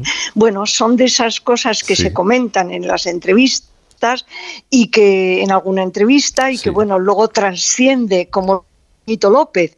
Bueno, pues eh, vamos a quitar hierro a esa parte porque mis hijos efectivamente muy importantes, pero siempre es verdad que intentaba mantener un equilibrio entre mi vida profesional y mi vida de familia. Cuando una de las dos dominaba a la otra parte, entonces paraba y decía, te está dominando la vida de familia, eh, para y, y concéntrate en, tu- en- en el arte o a la inversa. Entonces, bueno, ese equilibrio ha sido muy difícil de mantener, pero bueno, lo he con ayuda eh, y con una pareja maravillosa, pues he conseguido eh, llegar hasta donde he llegado. Eh, Marisa, creces en Bilbao, en ese Bilbao de los años 50 y 60, en una época y una sociedad en el que todos lo sabemos, las mujeres lo tienen muy difícil para ser independientes. ¿Cómo recuerdas estos años? Porque tú lo tenías muy, muy claro desde muy joven. Bueno, pero eh, fijaros, en mi caso, además, tenía el hándicap de que mi madre falleció con 36 años y yo tenía 16. Entonces mi madre, que sí quería que yo hubiera hecho una carrera universitaria, aunque ella quería farmacia, porque entonces siempre para las chicas se decía que estudiaran farmacia, pero mm, al fallecer ella ya, pues mi padre ya me dijo, bueno, el destino nos ha cambiado la vida, pues tú te tienes que ocupar de, nosotros, de, de mi, de él, de mi padre y de mis dos, de mis dos hermanos. Entonces, eh, ese era mi destino. Eh, pero eh, un día el, mm, al ir a una academia a, a hablar con el profesor de mi hermano, que solo tenía un año menos que yo, pero que sacaba malas notas, fui a hablar con el profesor y bueno, hablando con él me dice, mira, pareces lista, no tienes ninguna obligación de quedarte a cuidar de tu familia. Tienes el derecho y obligación de hacer tu vida, de hacer una carrera, de em, y no te sacrifiques porque dentro de 10 años ellos eh, se casarán y ya tú serás la tía eh, que estorba. ¿eh? O sea, que te doy ese consejo. Haz tu vida y estudia eh, que vas a poder sacarlo. Y ya con ese consejo, bueno, ya lo vi claro y en Bilbao preparaban para Bellas Artes en una academia, me prepararon y aprobé a la primera y ya me vine, me fui a estudiar a Madrid a hacer la carrera. Lo peor fue que la carrera no me gustó eh, porque era muy academicista, decimanónica, eh, eh, un realismo eh, aburridísimo. Y yo ¿Es verdad, quería- Marisa, lo de Antonio López? cuando... Efectivamente, cuidado, que no lo saco, no lo saco otra vez. Y mm, pensar que, que me iba a pasar la vida pintando muñequitos o, bueno, pues decidí al terminar, saqué una conclusión que es muy importante, pero fue fundamental, que eso es lo que no quería hacer. Entonces, eso ya era un punto avanzadísimo de que aprendí en la carrera, que todo eso no lo quería hacer. Con lo cual, al terminar, con mi compañero nos fuimos a Chicago, él hacer un máster en economía y yo un máster en, en Bellas Artes, en el Art Institute de Chicago. Y allí empecé con las nuevas tecnologías. La profesora Sonia Sheridan, que era una investigadora y artista maravillosa, rodeada de máquinas, pues allí me, me integré y efectivamente con la primera fotocopiadora color del mundo recién inventada eh, un año antes, que el inventor venía y, y fascinado al vernos a los artistas lo que hacíamos, porque decía, si yo he inventado una máquina que reproduzca el original lo más fiel posible y vosotros os saltáis todos para convertirla en un instrumento de creación. Eso fue eh, mi primer Y perdóname, contacto Marisa, ya. ¿qué recuerdas de esa primera obra hecha gracias a- al funcionamiento de una fotocopiadora? Bueno, pues era, bueno, hasta tal punto era fascinante que la profesora ya decía que no es un juguete, nos decían los alumnos, porque queríamos todo el día estar con ella. Y lo que ya más rigurosa nos decía, prepara el proyecto durante la semana, eh, eh, prepara el concepto, eh, el desarrollo, y cuando ya vas a la máquina ya no vas a jugar, ya tienes una idea, pero claro, la, la máquina, el resultado, no es fiel eh, a lo que tú estás planteando. Empieza a generarte nuevas vías y abrir nuevas vías. Entonces, como la vida misma, si estás despierto eh, a nuevas vías que se van abriendo, las miras, las observas y y si te la encuentras atractiva, pues continúas por ese camino que a lo mejor no, que seguramente no lo habías previsto. Pues en el arte igual. Em, Eso fue en los esas 70, vías- ¿no? Eso fue en los 70. Te quería preguntar por tu relación con la tecnología ahora mismo. Eh, ha pasado ya mucho tiempo, eres una mujer madura, con mucha más Sí. experiencia. ¿Cuál es la relación ahora mismo con, con- se habla Bueno, tan madura, acabo de cumplir este año 80 años. Sí, sí, ¿eh? lo sé, lo y sé. Con, con 16 exposiciones colectivas en- desde Chile, Corea, Barcelona, Valencia, Lisboa, mm, hasta y tres individuales. Con lo cual, em, pero sin embargo, la inteligencia artificial ya me pilla demasiado, eh, no demasiado mayor, pero vamos, no tengo ganas de meterme eh, con la inteligencia artificial, que es por ahí seguramente por donde ibas, Sí, ¿eh? sí, sí. a preguntarme. Eh, tengo todavía mucho por hacer y, y bueno, pues el problema de ahora es que hay tantas vías, tantas tecnologías, tantos eh, interface, eh, softwares, que es imposible abarcarlos. Eh, cantidad de gente me dice, ay, tú experta en nuevas tecnologías, ¿y esto cómo? Digo, eso era cuando nada más había una máquina. Ahora con todas las que hay es imposible eh, estar al día, intento estar al día, por supuesto, pero vamos, eh, sigo con mis herramientas y, y disfrutando, disfrutando sin complicarme el tener que estar aprendiendo una nueva interface, un nuevo programa. Disfrutando y siendo reivindicativa, porque lo ha sido siempre y combativa. Y, y me gustaría preguntarte por una persona muy importante para ti, Mary Beth Edelson. Eh, ¿quién, Sí. ¿Quién fue para ti? Sí, eh, cuando después de estar en Chicago nos fuimos a Washington y allí eh, me volví a incorporar a la mejor escuela de arte, que era la Corcoran School of Art, y eh, en el estudié con Mary Beth Edelson. Y fue un privilegio, primero con Sonia Sheridan de Tecnologías, que es la maestra, la pionera, y después con una de las pioneras del feminismo, Mary Beth Edelson. Y con ella inicié y ha participado además, eh, participó en, en- este proyecto de violencia mujer, que es el que está ahora en la Feria Artísima de Turín, eh, una parte. Eh, pues Mary Beth eh, es, fue, porque falleció hace poco, una de las feministas del movimiento feminista norteamericano más importante. Con ella conocía a la mítica artista cubana Ana Mendieta, em, etcétera. Entonces, em, con ella hice la serie Violencia Mujer que la hice eh, con motivo de leer una noticia en el Washington Post sobre las torturas que recibían las mujeres en las cárceles del Pinochet, del dictador Pinochet en Chile. Entonces, ante esa noticia, eh, esa descripción de las torturas, eh, la leímos, la leí y se la leí a mis compañeras de estudios eh, para que representaran, era, inicié un trabajo colaborativo, representaran esa violencia en sus caras, eh, cómo la sentirían, cómo la vivirían, cómo la expresarían. Y mm, ahí inicié este trabajo fotográfico haciendo primeros planos de, en blanco y negro, naturalmente, de em, las caras de estas mujeres. Meribeth eh, no solo me, me estimuló, sino que posó, colaboró eh, fenomenal con ella. Yo colaboré con ella en alguna performance y bueno, pues eh, tuve la suerte de mm, poder trabajar con esta mítica artista de Nueva York.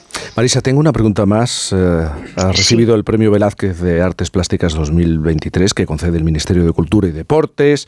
Has realizado Sí. más de 60 exposiciones individu- individuales, 150 colectivas. Se, eh, ve, se ha podido ver tu obra en el Centro Cultural Contemporáneo de Barcelona, el Bionel de Venecia o el Museo Reina Sofía de Madrid.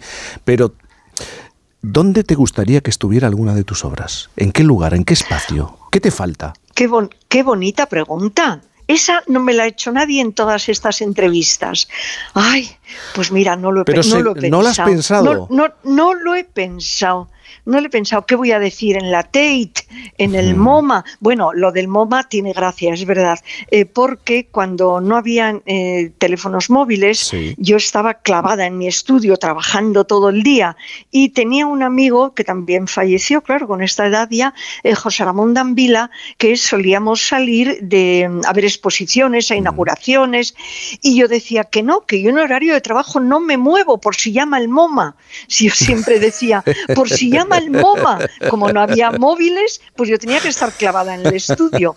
Y siempre decía el ejemplo del MoMA. Entonces, el otro día, cuando me, me concedieron el premio, una, una, amiga me dijo, eh, ha llegado el MoMA, en, un poco eh, reconociendo aquello que eh, yo con ironía decía, la, esperando la llamada del MoMA, que nunca llegó, pero bueno, luego, otra cosa que sí hago en mi activismo desde la Escuela de mm. Bellas Artes, yo ya eh, era activista, eh, como em, la empecé un poquito mayor que las demás, porque a todo esto, claro, me fui de casa con 21 años, que era entonces la mayoría de edad, porque no me dejaban ir a estudiar a Madrid. Entonces ya cuando fui mayor de edad dije, ahora ya puedo decidir sobre mí misma. Entonces me fui a Madrid a hacer Bellas Artes y claro, tenía tres años más que los de, 17, cuatro años más. Entonces, bueno, pues llegué a ser la líder, la delegada de la Escuela de Bellas Artes,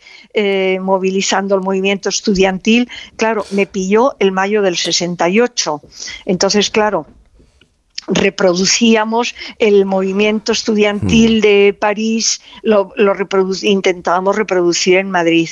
Y después se participaba en las asociaciones de artistas, defendiendo los derechos de los artistas, el estatuto del artista todavía estamos esperándolo, y mm, en la asociación MAF, Mujeres en las Artes Visuales, de la que he sido vicepresidenta. Entonces mi activismo eh, no ha parado. Está muy vivo. Sí, he sido, mm, eh, soy asesora de esa asociación y paralelamente a todo esto, en mi tiempo libre, en mi poco tiempo libre, o mientras veo una peli que en la, por la noche, em, hago Wikipedias de mujeres. Hmm. porque las mujeres del arte eh, español no estaba ninguna en, eh, digo el arte contemporáneo, no estaba ninguna en la Wikipedia. Entonces es un placer maravilloso cada vez que posiciono a una mujer en la Wikipedia, digo, ya he subido a otra. Entonces me priva de leer, eso sí que lo reconozco, me priva de tiempo de lectura, pero por otro lado mm, lo encuentro más positivo, eh, constructivo, esa, aportación, esa aportación mía. Marisa González, eh, artista multimedia, pionera del arte electrónico y premio Velázquez de las Artes Plásticas 2023. Eh, queremos conversar un, rato entre exposición y exposición, entre el trabajo en el taller y, y, los viajes, y lo hemos conseguido. Muchísimas gracias por, por estar con nosotros. Muchas gracias a vosotros por conectarme. Gracias. Un saludo a todos. Marisa, un buen día. Un beso enorme.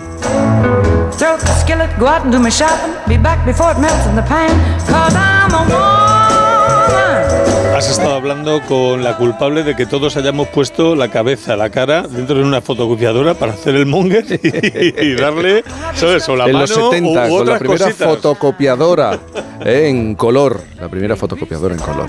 Bueno, una auténtica pionera. Eh, y nos apetecía hablar en esta mañana de sábado. Vosotros sois artistas de otra manera, eh, os desenvolvéis de otra manera en otro tipo de arte. Mira, Fernando mueve así la, asiente con la cabeza. Sí, bueno, el, si es el desarte. El desarte. bueno. Es un artista del desarte. Vamos a hacer una pausa, aunque os tendría que preguntar por despistes a la hora de viajar. Aquello de, de tengo que ir a Albacete y acabo en Cuenca, por ejemplo. ¿eh?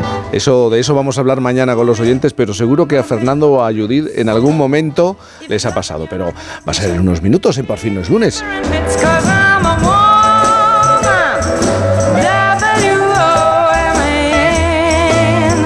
Por fin no es lunes.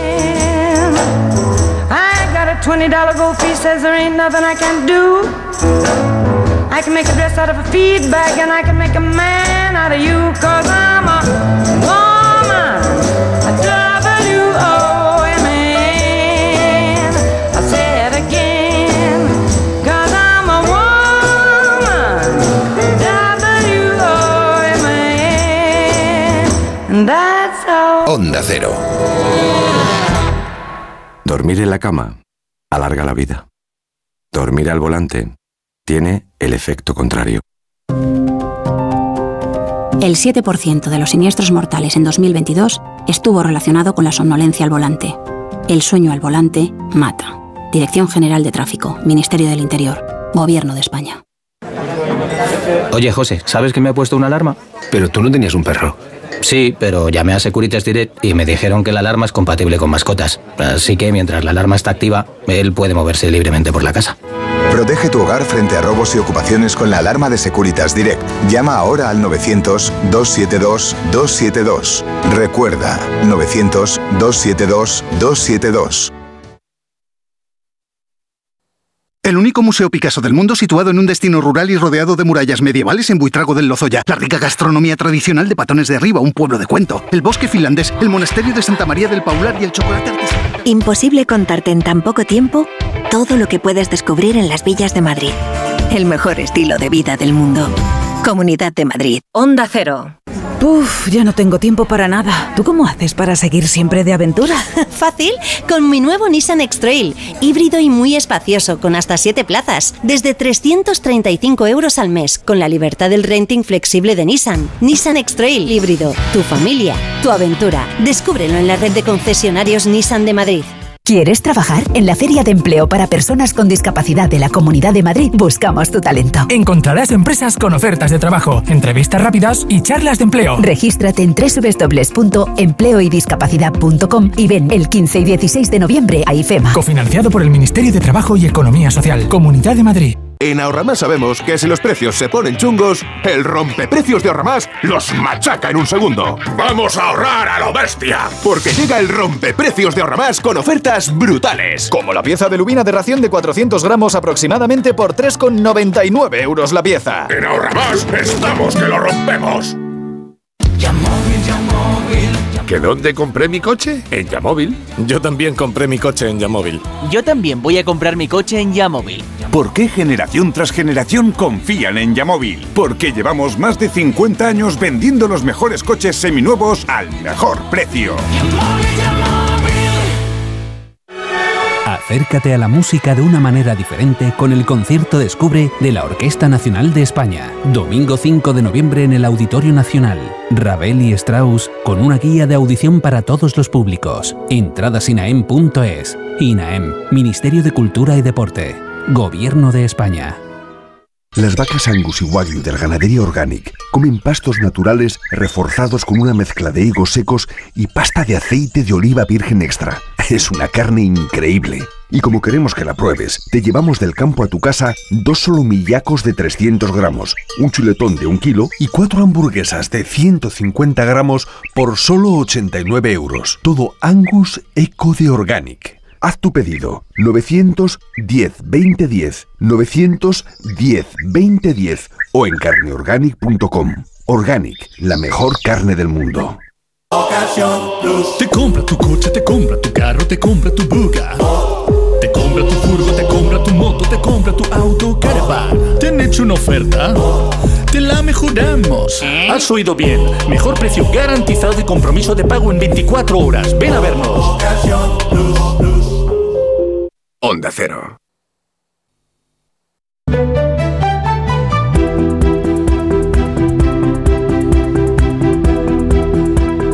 Claro, ella que no descansa, se despierta, incluso yo creo que durmiendo, está analizando palabras. Este sábado Judith nos quiere hablar de los estudios de frecuencias, un tipo de trabajos que se emplea mucho en lingüística y un tema, el de las frecuencias, muy apropiado también para la radio. Claro, Yo está todo estudiado. casa completamente. Está todo estudiado, Judith, no lo dudaba. Pues es que mira, Jaime, esta semana estaba yo en una librería eh, ojeando un poquillo, bueno, pues las tapas de estos libros que, oye, no es que sean necesariamente gran cosa, pero que nos los colocan ahí destacados en las mesas según entras, ¿no? Y entonces, viendo uno de ellos, leí, en la vida pasarás 23 años durmiendo, 20 años trabajando, 6 años comiendo, 5 años esperando, 4 pensando, 228 días lavándote la cara y los dientes y tendrás 46 horas de felicidad. Supongo, digo yo, no sé, que la intención del autor En era la vida, 46 horas de felicidad. que, eso creo yo que la intención del autor era pues eso, ¿no? Que nos detuviéramos en esas Sí. 46 horas de felicidad, que nos parecieran poco, esto inmediatamente nos preocupara y oye, pues no sé, que compráramos el libro Sí, con la idea Tú lo de puedes conseguir. Sé feliz más. en 10 pasos. Esto es, ¿no? Pero bueno, yo la Me lo verdad conozco, sí, sí. yo la verdad es que no Sí. compré el libro, los estos 10 pasos a la felicidad, pues no sé si son mi camino o no, pero yo dejé ahí el libro, entre otras cosas porque al leer esa frase a mí no me preocuparon las 46 horas de felicidad, es que a mí lo primero que me vino a la cabeza al leer esa frase era el reto de saber si yo podría hacer un reparto así, pero dentro de los límites de nuestra lengua. Y oye, pues ya me conocéis, es que solo barruntando esta idea, pues yo ya he sumado unas cuantas horas de felicidad a mi recuento. Entonces, para empezar a responder a este reto, al que le- bueno, que yo misma me he lanzado y al que le he dado vueltas, hay que tirar, Jaime, pues de los estudios de un tipo de trabajos que existen en lingüística, que son los estudios de frecuencia de palabras. En ellos, al final, lo que se hace es contabilizar la aparición de determinados términos en un corpus dado, en un conjunto de textos. Entonces, estos conteos pues, son una herramienta eh, muy importante, la verdad, fundamental, digamos, en el análisis de los datos lingüísticos, porque nos permiten medir tanto la frecuencia absoluta de una palabra, el número de veces que se repite, como su frecuencia relativa, es decir, su, su proporción con respecto al total. Y con estos datos, pues podemos predecir qué voces serán las más empleadas dentro, por ejemplo, pues de un determinado tema, en una zona o en un país concreto o en un tipo específico de documento. Esta información sobre las frecuencias tiene además eh, muchas aplicaciones. Pensad que con ella podemos saber qué palabras son las que es más importante que conozca un estudiante de español como lengua extranjera qué voces son más propias de cada nivel de adquisición del lenguaje y por tanto son más o menos apropiadas pues para los diferentes niveles de los libros de texto o las lecturas que les damos a los niños pequeños, ¿no? Eh, nos permite saber con qué términos aparecen, qué términos aparecen con más frecuencia junto a otros. Algo que, por ejemplo, se utiliza en los modelos de texto predictivo, como el típico autocompletar este de los correos electrónicos o del corrector del móvil. Y además empleamos este tipo de datos incluso para romper un cifrado clásico de un documento encriptado. Porque de hecho, bueno, pues los criptoanálisis emplean estudios de frecuencia de letras para establecer hipótesis. Sabemos que hay determinadas combinaciones de letras que son más frecuentes que otras y bueno, pues con esto hacemos un poquito una versión pro de jugar al ahorcado o a la ruleta de la fortuna. Oye, en la ruleta de la fortuna, la mejor estrategia es empezar siempre por una vocal, ¿no? Si no me equivoco. Todos los concursantes siempre recurren a la vocal. Es que, mira, estos juegos, como la ruleta de la fortuna, me Sí. sirven justo para ir sacando datos sobre las frecuencias de las distintas letras. Un saludo a Jorge Fernández, a mi amigo. Porque en efecto, pues la mejor estrategia para empezar a adivinar qué palabra o expresión hay escondida es preguntar por las vocales. Es que en nuestra lengua las vocales ocupan de media alrededor del 45% de un texto. Ahí las tenéis, nuestra E, A, E, I, O, U son casi la mitad de las letras que utilizamos. Y si en vez de nombrarlas por este orden, yo porque creo que típicamente las decimos todos, las enumeramos por su orden de aparición, por su frecuencia, pues deberíamos decir E, A, O, I, U. La E es la vocal más frecuente en nuestra lengua y la U la menos. De hecho, para daros un dato friki, en el Quijote la E sale 229.188 veces y la U solo sale 79.471. Es decir, 23.000 frente a 80.000. Es que os paráis en unas cosas. Es que, es que os paráis en unas cosas. ¿Cómo vais por la vida sin saber Sí, esto? sí. ¿En qué parte del cuerpo te tiene que picar para rascarte ahí? Puedo dar los datos de otras obras literarias. ¿eh? Sí, no, no os vayáis sí, a quedar sí. con las No, no, ganas. no, no, de eso esta estaba seguro. Nos estamos riendo, pero cruzando estos datos, luego alguien da con la clave de, de la vida. Ya ves. Bueno. Bueno, si ya tenemos identificada una E o una A en nuestro jueguecillo, ruleta de la fortuna, etcétera, apostad a que entre las palabras de, de texto oculto o encriptado estarán la preposición de y el artículo la. De y la, preposición y artículo, son las dos palabras más frecuentes de nuestra lengua según los corpus de la Real Academia Española. Ahí las tenéis, a esa modesta preposición que se alza con el primer puesto y ojo con el artículo que está en segundo lugar. Yo tengo que confesar que a mí este segundo puesto del artículo me gusta especialmente, porque oye, el latín no tenía artículos definidos, otro día si queréis hablamos de ello, lo creamos en español y es que imbatible este jabato ha llegado hasta ser la segunda palabra que más decimos los hispanohablantes. O sea, que es que si esto fuera una carrera desde el latín hasta el podio, es que Lobato lo fliparía con los adelantamientos del artículo y en la línea de boxes de la morfología no quiero saber, Fernando, cómo estarían. De hecho, de hecho, puedo puntualizar y puntualizo que hay un dato que aún nos, haría, eh, nos daría mejores resultados para el artículo. Y es que en los estudios de frecuencias se manejan siempre al menos dos conceptos que es bueno distinguir. Por un lado, se miden las apariciones de las palabras y por otro, las apariciones de los lemas. La diferencia se ve muy bien con un ejemplo. Si tomamos un verbo, comer, pues comer es una palabra, comió es otra, comerá es otra distinta y así con cada forma. Sin embargo, todas esas palabras son un solo lema, la familia del verbo comer. Pues con el artículo pasa igual. El la, los las son cuatro palabras, pero un solo lema, la familia del artículo definido. Entonces, la palabra más frecuente es de seguida de la, pero si contamos los lemas, el ganador es el artículo y la preposición en ese caso pasaría a segundo lugar. Bueno, pero ¿y quién se llevaría el podio de las otras categorías gramaticales? Pues entre las conjunciones, la ganadora indiscutible es la I, la conjunción coordinante. Sí, seguida de qué y cómo. Pero para que nos hagamos una idea de la frecuencia de la I, es que casi duplica a la de qué. En los adverbios, este dato me encanta, el más usado de nuestra lengua, según los índices de la RAE, es no. Y en segundo y tercer puesto quedan más y también. El no sale el primero de esta lista y el sí, cuidado, está en el puesto vigésimo primero. Muy por detrás queda ese sí de palabras a las que yo no les veo ningún fuste, como tan y bien, que no tienen ningún salseo. Pobretonas. Son unas pobretonas del lenguaje. relleno. Sí. ¿Y los posesivos? ¿Cuál diríais que es el posesivo que más empleamos en español? Mi. Es la forma su. Su, y sus. La frecuencia Pero de ya, su. ya sé yo por qué. Su, su no sé qué madre. La frecuencia de su, Fernando, es casi cinco veces mayor que la de mí. Casi Joder. cinco veces. Ya, vamos, no, me lo quitas de la cabeza. la razón. Oye, tal vez os estéis preguntando por qué los datos que doy son sobre palabras tan pequeñillas, ¿no? Sí. Preposiciones, artículos, conjunciones, dos, tres letras, ¿no? Estas palabras yo creo que muchas veces nos pueden parecer pues poca cosa, ¿no? Un poquillo insignificantes. Pero lo cierto es que lo hago a propósito porque en realidad todas esas palabras insignificantes son las que más frecuencia de aparición tienen, son de hecho las palabras que más decimos. Y para que nos demos cuenta de cuántas veces empleamos estas palabras a las que sin embargo luego les quitamos importancia, os doy un dato. La frecuencia absoluta de la conjunción y es de más de 10 millones para los 365.728 documentos que tiene el Corpes, mientras que el sustantivo más usado no llega a 600.000, 10 millones frente a 600.000. Estas palabritas pequeñas le pegan una lijada a las grandes palabras Vamos, plenas, que es para verlo. O sea, para verlo. Le pegan una lijada. Es que no tengo otra manera de decirlo, Jaime. Pero bueno, os diré también, por coger palabras como más plenas, que si miramos a los verbos, la forma verbal más frecuente es es. El verbo ser y en concreto la forma es, a la que le siguen, por orden, fue, son, era, ser, está, hacer, tiene, hay, puede y dijo.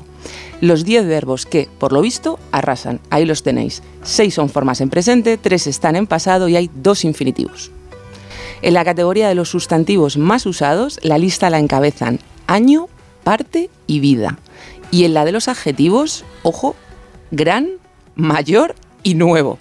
¿Serán o no serán estas las cualidades que más nos preocupan? Yo ahí dejo los datos de los adjetivos del Corpus y que cada uno saque sus conclusiones. Y para terminar, que me voy por las ramas y no doy Sí. cumplimiento al reto que yo misma me había impuesto. Sí, sí. Sí, según la contraportada que citábamos, teníamos 23 años durmiendo, 20 trabajando, 6 comiendo, 5 esperando y 4 pensando, pues a mí así, a ojo de buen cubero, me salen 23 años hablando. Porque, a ver, Para mis cálculos del español, yo cuento, Fernando, tres años de dormir, porque sé que además de roncar, en sueños hablamos. Así que de ahí cojo tres. Sumo 10 años de trabajar, porque la mitad del tiempo uno está concentrado y la otra discutiendo con los compañeros. Tres, me cojo de comer, porque oye, comer es un acto social y familiar. Fernando y yo cuando cenamos juntos charlamos, Pues sí. ¿verdad? Vale. Dos, de pensar, porque sé que os contáis vuestras propias cuitas en voz alta. Esto lo hacemos mucho. Y directamente voy a contar los cinco años de esperar. Porque, a ver, al final cuando te aburres es cuando aprovechas para llamar por teléfono a tu madre. Así que estás hablando en ese tiempo. Me salen 23 años hablando. Y, sin ningún rigor científico, porque he redondeado todas las cifras, allá vamos. En la vida pasarás 23 años hablando, de los cuales 10 y medio estarás diciendo vocales y solo poco más de 4 meses pronunciando consonantes como la Z, la J, la K o la W. Pasarás 6 años empleando la preposición de y casi 4 utilizando el artículo definido la. Dedicarás 3 años de tu vida a usar la forma verbal es. Dos años y medio se te irán diciendo conjunciones como y y que, nueve meses diciendo no y solo dos diciendo sí. Pasarás algo menos de tres meses con el posesivo su y apenas uno con el pronombre yo. Cuando llegue el juicio final, habrás dedicado cuatro horas del total de tu vida a un adjetivo como nuevo y solo, amigos, durante cuatro horas de esos 23 años habrás utilizado la palabra felicidad. ¿Me estás diciendo que te has puesto a sumar? ¿Me estás diciendo que te has... La redactora SEO del diccionario Sí. de la lengua española. Eh, Es decir, durante cuatro horas de esos 23 años utilizarás la palabra felicidad y así te has puesto a sumar todo. Hacer cuentas. No, no, no, no, no, claro, es un, un- un trabajo. Fernando Eiras, ¿y ahora Qué- cómo arreglamos esto? Qué diferentes somos las personas, ¿verdad? Qué diferentes somos las personas. Oye, yo, sí. yo no he hecho nada de eso. Mis deberes son otros. Bueno, es el momento. Además, como sé que disfrutáis, cada uno de vosotros, eh, por separado y juntos, vamos con la extra actualidad que Judith, miran, Bueno. no se levanta de aquí sin saber realmente qué es lo que ha pasado. Y escuchando a Judith, porque lo que acabas de hacer ahora mismo, madre mía, eso es que, cuidado. Sí. No solo contar o tal, sino ponerse ahí a discernir. el Argumentar. tema. Sí, sí, madre mía. Bueno, pues venga, voy a empezar yo con un aperitivo, como siempre, que es un aperitivo porque es gastronómico, es doble. Un plato y un restaurante. Vamos con el plato. Ha sido encontrado en la carta de un restaurante mexicano y dice así. Descripción. Taco relleno de langostinos a la plancha, guacamole, mayonesa japonesa, salsa mil islas y cebolla tierna. Precio 9,95 euros. Nombre Planeta Langostini. No. Eh, no. Es un mal nombre para una editorial de recetas. Sí, sí, bueno, igual, o sea, hay- has tenido que leer muy poco para llamarle así a tu, a tu taco. Porros se los ha fumado todos, pero los libros, igual, igual se, los, se los ha fumado también. No, vete a saber. Planeta Bueno, Langostini. el siguiente es el nombre de un restaurante que ha estado dando vueltas por las redes, ¿vale? Esta es una foto de este verano. Está a pie de la playa eh, en la isla de Creta. El nombre es griego, la foto seguro que la sacó en español, obviamente. Ahora veréis. El nombre es griego, pero es que hay nombres en griego mm, un, poco, un poco extraños, porque el restaurante en cuestión se llama Potamos. Pero, que seguro que significa al lado del mar, en griego o algo así, ¿sabes? pero, bonita. pero suena que tú te tienes que ir si te sienta mal la música. dicho, dicho rápidamente. Bueno, y abrimos la actualidad con una noticia futbolística. Venga, anda. El país. Leo Messi gana su octavo balón de oro. Tuve muchos golpes con la selección, pero nunca bajé los brazos. Es una gran declaración. A la altura del personaje. Ver, el argentino que sí. conquistó la gala de France Football y no solo él, porque Aitana Bonmatí sucedió a Alexa Putellas llevándose un nuevo balón de oro para el fútbol español. Eh, sin embargo, lo que más me llamó la atención de la gala fue este momento que vamos a escuchar de la retransmisión que hizo el streamer Ibai Llanos. El brasileño Vinicius Junior, que habla portugués como idioma natal, sube al estrado para hablar de Pelé en un homenaje y ocurre lo siguiente. Hablar de Pelé es un honor para mí. Pelé Hablar de Pelé es un honor para mí. para nosotros de Brasil. Y si hoy Es un dios para nosotros. él, Hoy estoy aquí es gracias a él. Brasil en un nivel diferente. Bueno, se, se entiende, ¿no? que la gente respeta a todos nosotros por su legado. En español, de hecho, ¿no? Creo que Ibai ha querido traducir a Vinicius del español. Sí. Oye, todo lo que sea ayudar. eh, Una tra- traducción español-español, te juro que es lo mejor del mundo. Bueno, podéis buscarlo en las redes si queréis volverlo. Es un poco más largo, está muy bien. Eh, la cara de Ibai cuando se da cuenta de que lo mismo está traduciendo del español. Hay un momento, un silencio que hemos cortado aquí en, en el audio porque era, o sea, porque no se le ve la cara, pero es para verlo. Traducción español-español no es la primera vez que pasa. Hay una supermodelo muy conocida en Argentina llamada Karina Jelinek que vino a modelar a España. Es una supermodelo argentina, ¿vale? Sí. Y ya de vuelta en su Argentina natal soltó. Fui a España y me aprendí enseguida el idioma. Si me hablaba muy despacio podía entenderlo. Debe ser la única argentina que prefiere hablar despacio. Sin embargo, esto que le ha pasado y vais retransmitiendo tiene mucho que ver con esta otra noticia.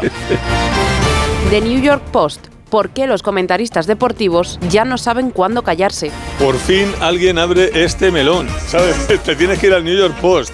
Pues un señor, yo estaba buscando frases tontas de Sí. deportistas de la NBA, del, del fútbol americano, que suelen decir muchas burradas y tal. Pues nada, me encuentro con este artículo. El articulista se queja de que ya no hay ni un poco de silencio en las retransmisiones, porque los comentaristas no dejan de dar la turra, que esto es verdad. Y total para no decir nada, porque la mayoría es puro relleno. Y a mí me gusta lo contrario. A mí me gustan los comentaristas que hablan poco para no decir nada. Ya que estamos. Encima. Como Michel González, por ejemplo. Vamos a sacar la relucir. Uno de tus favoritos, ¿eh? De- de- vamos, hay que hacer camisetas. Aquella vez que dijo en un partido de fútbol: No cabe duda de que si quieren meter un gol, el balón tiene que entrar entre los tres palos.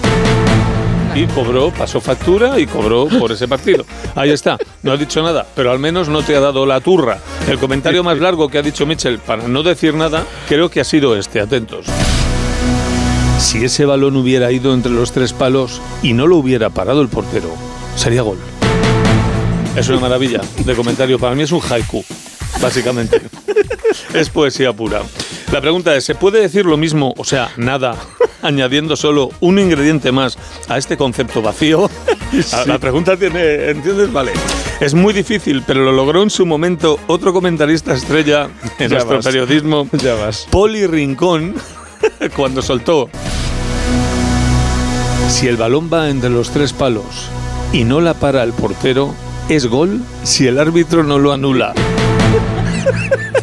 Podrían estarse callados, Yo pero creo les que- han pagado por hablar. Que Alsina a lo mejor los incorpora para la tertulia política, Yo- el análisis. Yo, tío, yo es que hablaba con- de cualquier cosa con ellos todo el rato, sería un programa que no me perdería. O sea, no me Te perdería. acabas de inventar un programa, un No, formato. yo- vamos, una sección al menos, ¿sabes? Traer a- sí, sí, exacto. Gente, decir, oye, conjunto vacío lo vamos a llamar. La tertulia. Conjunto vacío. Bueno, cambiamos de tema y hablamos de corazoneo.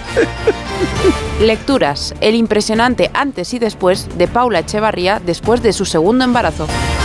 Lo de esta chica es espectacular, macho. Qué cuerpazo. Te lo digo de verdad porque es que eh, tanto que ya uno ya no sabe si Paula Echevarría es mejor posando o actuando.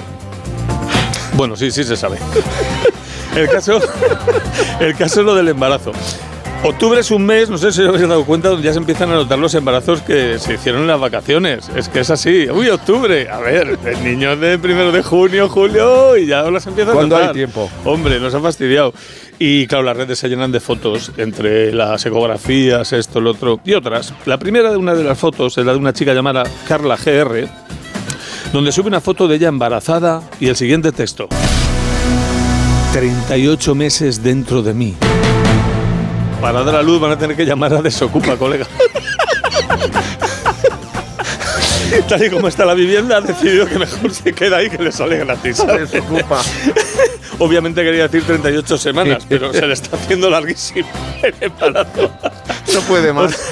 Otra embarazada que se hace llamar Taylor sube un selfie suyo en el espejo del baño luciendo tripitas monísima esta chica, adjunto la foto. Y una amiga le escribe, ¿estás embarazada? Y responde Taylor, sí, pero todavía no ha nacido. Porque podía caber la duda de estar embarazada y que ya haya nacido. Y tú seguir ahí, pero no se sabe muy bien, ¿no? No sé si se puede ser más primeriza que esta chica. Cuesta. Y luego están las fotos de bebés recién nacidos, como el de un chico llamado Raúl, que en un grupo de WhatsApp sube una foto de su hijo recién nacido, su bebé, y le escribe a alguien, ¿ya ha nacido? Y le responde Raúl, el padre. No, ha salido para la foto y lo hemos vuelto a meter. Tenía un buen día, ¿eh? Tenía un buen día. Y vamos ya con una noticia clásica sobre sexo y pareja. Glamour.es. Cómo ligar siendo introvertido. Cinco consejos para superar una cita de aplicaciones de ligar. Pues contrariamente a lo que os estáis temiendo, este artículo ¿Es serio? es una memez. Porque seguro que pensabais que era interesante. Pues no. Pero ya que estamos, yo creo que lo mejor para ligar siendo introvertido es saber que eres introvertido. ¿Y qué significa ser introvertido? Porque así es más fácil transmitir a la otra persona que eres introvertido. Y no como este chico en un chat de Tinder que escribió. ¿Y qué culpa tengo yo de ser invertebrado? ¿O cómo se dice cuando eres así como muy tímido? En tu caso, en tu caso se dice introverzotas. Eres introverzotas, chaval. Bueno, y ahora que la princesa Leonor acaba de jurar la Constitución, atentos a este anuncio de segunda mano. Se trata precisamente de un libro de la Constitución española, de baratillo, la verdad. Sí. Y dice, si no es de, no es de grande cuero y eso. Y dice, cero euros, Constitución española. Se vende una copia de la Constitución española firmada por la presidenta de la Comunidad de Madrid, Esperanza Aguirre. Me la firmó personalmente en una excursión del colegio y obviamente, ¿para qué quiero yo esta mierda si tengo la Play 2? Pero yo qué sé, está firmado y escucho ofertas. ¿Te imaginas que se lo compras y te lo vende Alberto Garzón? Cuando era pequeño. Oye, Fernando, perdóname, me has visto con el, con el sí, teléfono, con el WhatsApp. algo. Es que has herido sensibilidades. ¿Ah, sí? Sí, tenemos oyentes argentinos. Sí. También. Has hablado de. ¿Cómo se llama la modelo? ¿Cómo Karina se- Jelinek. Me dice mi amigo Juan, John, que es periodista, me dice. Oye, que no es modelo, pero que en Argentina nos reímos también de ello. Yo sé, sé- sé que se ríen de ella, ¿no? Pero bueno, eh, eh, que me diga qué es, porque claro, yo No, él no lo sabe, me dice, es que no sé No, sí, sí, qué es lo que es. era- ella fue modelo y fue presentadora y colaboradora de programas, programatriz, ¿sabes qué se llama? ¿Entiendes? Entonces ella, y bueno, tiene, pero es que esta mujer tiene frases maravillosas. si sí, si sí, estáis interesados en Karina Jelinek, no tenéis más que buscarla en internet y poner frases tontas. Karina Jelinek, acabado en K, frases tontas. La, la chava es espectacular, Pero o sea, fíjate, no se puede ser más guapa. es que estoy- Ahora ya está un poco mayor. Estoy pero recibiendo, sigue, sigue igual de... eh, Estoy recibiendo información en directo ahora mismo. Tiene frases como tengo mucho sensualismo, fui a París y hablaban todos en francés y no soy de la generación de leer libros. No, exacto. Esas las tengo yo registradas en la Wikipedia y otros grandes éxitos. Bueno, aquí tenemos algunos ejemplos nacionales. Perdona, Me estoy acordando. Hola, disculpa, pero si este país es el mayor caladero. Yo hablo con tranquilidad de los extranjeros porque Sí, lo primero que hago es. Pero es que me tengo en mente. Sí, es verdad. Mira, vamos a hacer una pequeña pausa. No os Venga, vayáis, ¿eh? Vale. Por fin, no es lunes. La vida es como un libro y cada capítulo es una nueva oportunidad de empezar de cero y vivir algo que nunca hubieras imaginado. Sea cual sea tu próximo capítulo, lo importante es que lo hagas realidad. Porque dentro de una vida hay muchas vidas y en Cofidis llevamos 30 años ayudándote a vivirlas todas. Entra en cofidis.es y cuenta con nosotros. Hoy es el día de descanso en el corte inglés. ¿Hoy? ¿Sábado? Sí, porque solo hoy tienes un 15% de regalo en colchones y bases para tus próximas compras de textil hogar. Y puedes pagar hasta en 12 meses. Solo hoy, 15% de regalo, solo en Hipercor y el corte inglés. Financiación ofrecida por Financiera El Corte Inglés y sujeta a su aprobación. Consulta condiciones en el departamento o en elcorteinglés.es. Lleva tu negocio a otro nivel con Vodafone Business. Con negocio a medida disfrutarás de fibra y móvil con soporte informático 24/7. Escoge entre ciberseguridad, presencia digital o reparación y sustitución de dispositivos. Infórmate en vodafone.es o llamando al 1443. Vodafone Business. Together we can. Embárcate en unas vacaciones únicas con Disney Cruise Line, donde los pequeños héroes viven grandes aventuras, donde la fantasía nunca tiene límites. Disney Cruise Line, donde la magia se une con el mar. Salidas desde Europa y Caribe. Reserva ya con viajes el corte inglés y consigue hasta 500 euros en cupón regalo del corte inglés. Consulta condiciones. Embárcate en Disney Cruise Line con viajes el corte inglés, volando con Iberia. Te vamos a dar los dos mejores consejos para estar siempre en forma. Uno y dos, uno y dos, uno y dos. Apúntate al mejor gimnasio del mundo. Caminar por tu ciudad con Callahan Adaptation. El primer zapato que se adapta al pie y a tu forma de caminar. Fabricados en España por expertos artesanos y a la venta en las mejores zapaterías y en callahan.es. Callahan Adaptation. Se adapta al pie. Se adapta a ti. En cofidis.es puedes solicitar financiación 100% online y sin cambiar de banco. O llámanos al 900 84 12 15. Cofidis, cuenta con nosotros. Ya sé a lo que va a dedicar la mañana Fernando Eiras. Yo sí, ya no va a salir yo- buscando. ya, no, Hombre, yo decía, no hay que irse muy lejos a Argentina cruzando el charco. Aquella frase de hay que mantenerse en el candelabro, ¿no? Dijo más o menos, Sí. mantenerse. Hay muchas, muchas aquí. Eh, eh, y muchos en nuestro Sofía país. Mazagato eh. es para mí la, la mayor Una- frase que una tiene. diosa. Una diosa de, una Una diosa diosa. de, de los de, de las frases célebres. Es la de. ¿Qué me fue de gusta- aquellos tiempos en los que nos encontrábamos frases Bueno, de ese tipo? Es verdad. Claro, bueno, pero básicamente es lo que yo defiendo. Aparecieron los Los memes. com- los community managers Sí. y desapareció la cocaína. Es que son estas cosas. Uno salía de una fiesta, de una fiesta calentito, veía, veía un- se puntuaba mucho ante un micrófono y una cámara. No Se es necesario. ese momento. Puedes puntuar Claro. en redes y en redes te lo puedes pensar dos veces al menos algunos. Ya, bueno, tampoco es el mejor ejemplo. Ya, ya, pero Pero- bueno, sí. No, pero hay menos, hay menos. ¿eh? Bueno, más. me gusta vuestro sensualismo, de verdad. Me gusta eh, vuestro Y sensualismo. vuestro saber hacer. Yuri González. Yo tenía que haber nacido invertebrado. Oye, a disfrutar Hubiera de- complicado algunas del- cosas. del sábado. Va a ser un fin de semana de mal tiempo, ¿eh? Así que Vamos. mucha casita. Tengo preparado el cojín del gato para ponerme yo. Hoy ya salí ayer, así que hoy tranquilo. Un beso enorme. Yuri, a ti también, ¿eh? Muchas gracias. Jaime. Llegan las noticias a la sintonía de Onda Cero en tan solo un momento. Nacho Gay ya anda por ahí, Boris Izaguirre. Vamos a buscar la Atlántida y mucho más, la Filmoteca. Hablaremos de la Filmoteca, un lugar único en España. De todo esto y más hasta las 12. All that pressure got you down. Cause your head spinning all around. Rhythm, share the. Come on and have a real good time. Like the of stomping at the Savoy. Free. Oh, what a joy. Just come on down to the. Find a spot the. Por fin, no es lunes. The freak says.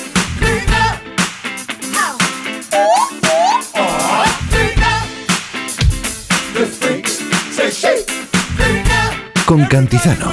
Yes, come on. Thank you.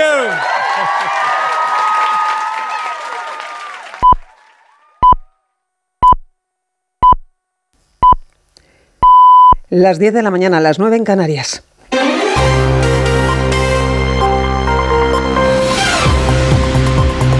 Noticias en Onda Cero.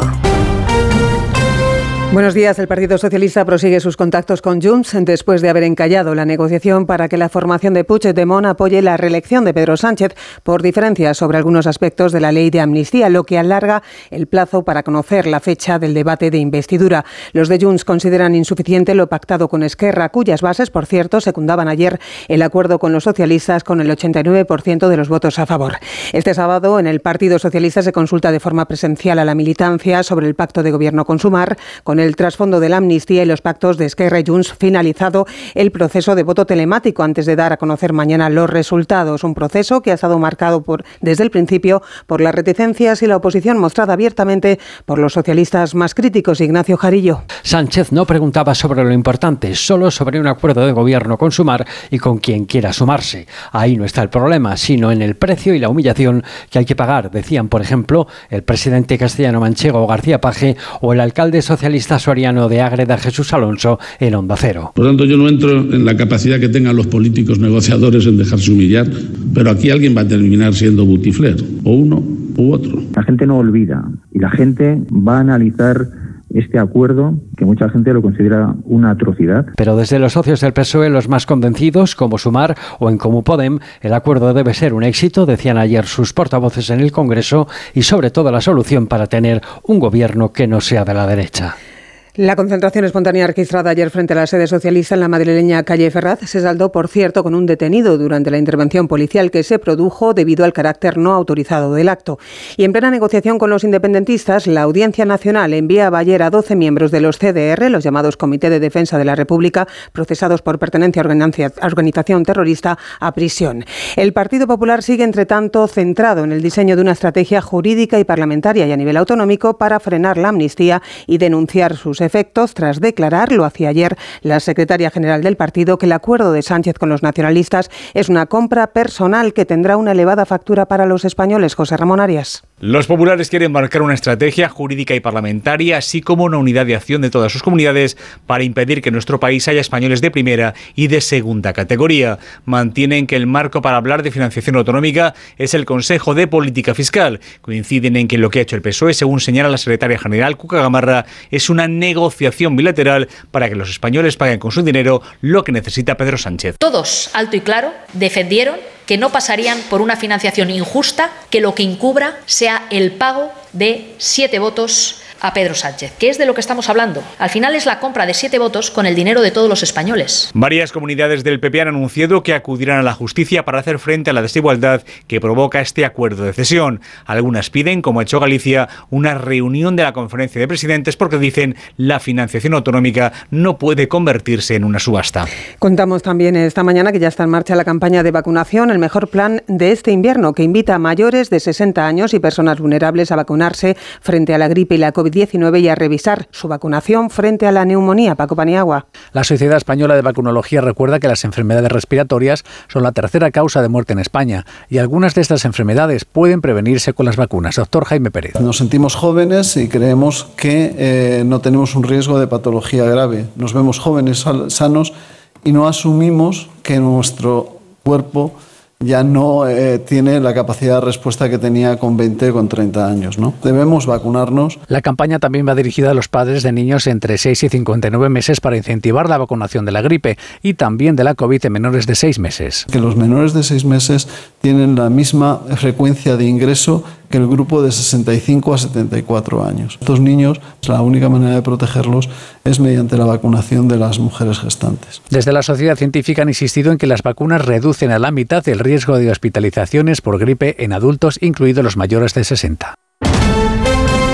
Vamos con el deporte, David Camps. El Atlético de Madrid desaprovecha la oportunidad de igualar con el Madrid y el Girona en lo más alto de la clasificación al perder 2-1 ante la Unión Deportiva Las Palmas, que queda noveno con 17 puntos. Los goles de Kirian y Benito para los insulares, Morata acortó distancias a 7 minutos del final. Los entrenadores García Pimienta y Simeone. Al final es ser nosotros mismos sobre todo y jugar de forma eh, inteligente, eh, intensa cuando tocaba, ser protagonistas con el balón, saber sufrir cuando, cuando no lo teníamos, cuando un equipo que tiene las cosas muy claras, no le pierde la cara al partido en ningún momento, tiene opciones de, ganarlo. Y creo que hoy, de forma merecida, bajo mi punto de vista, hemos conseguido los tres puntos. Hace muchos años que estoy acá y sé que todo puede pasar, el fútbol. Pero bueno, sabíamos que ellos tienen una buena forma de jugar, que venían haciendo buenos partidos y que nada podía suceder esto. El Girona intentará acostarse líder de primera división en su visita a Pamplona para medirse a los Asuna. El encuentro es a las 2, a las 9 en San Sebastián. La Real Sociedad y el Barcelona tratarán de mantener el ritmo de cabeza. Con el regreso de Pedri en el conjunto azulgrana, los donos tierra suman 17 partidos sin perder en casa. Completan la jornada Betis Mallorca y Celta Sevilla. En segunda división, jugado anoche Español 2, Eibar 2 y en baloncesto en la sexta jornada de la Euroliga el Barcelona consigue su quinto triunfo al ganar al Panathinaikos 80-72, discretos los hermanos Hernán Gómez en su primer duelo en la Euroliga. El Vasconia gana 84-83 al Partizan en el debut de Dusko Ivanovic como entrenador del Vasconia y en el Gran Premio de Brasil de Fórmula 1 Verstappen saldrá primero, Fernando Alonso cuarto y Carlos Sainz séptimo. Más información a las 11, las 10 en Canarias, noticias actualizadas también en nuestra web ondacero.es. Siguen con Cantizano en Por fin no es lunes. Este sábado todo el deporte te espera en Radio Estadio. Ahora que llega el frío, sube la temperatura en la liga con partidos como el de Anoeta, Real Sociedad Barcelona. Además, Osasuna pondrá a prueba al colíder Girona. El Celta quiere romper su mala racha en Balaídos a costa de un irregular Sevilla. Y el Betis seguir escalando frente al siempre rocoso Mallorca. Con las paradas habituales en los estadios de Segunda División, la Liga ACB de baloncesto y la carrera al sprint del Gran Premio de Brasil de Fórmula 1. Este sábado desde las 3 y media, tarde de deporte en Radio Estadio. Con Edu García. Te mereces esta radio. Onda Cero, tu radio.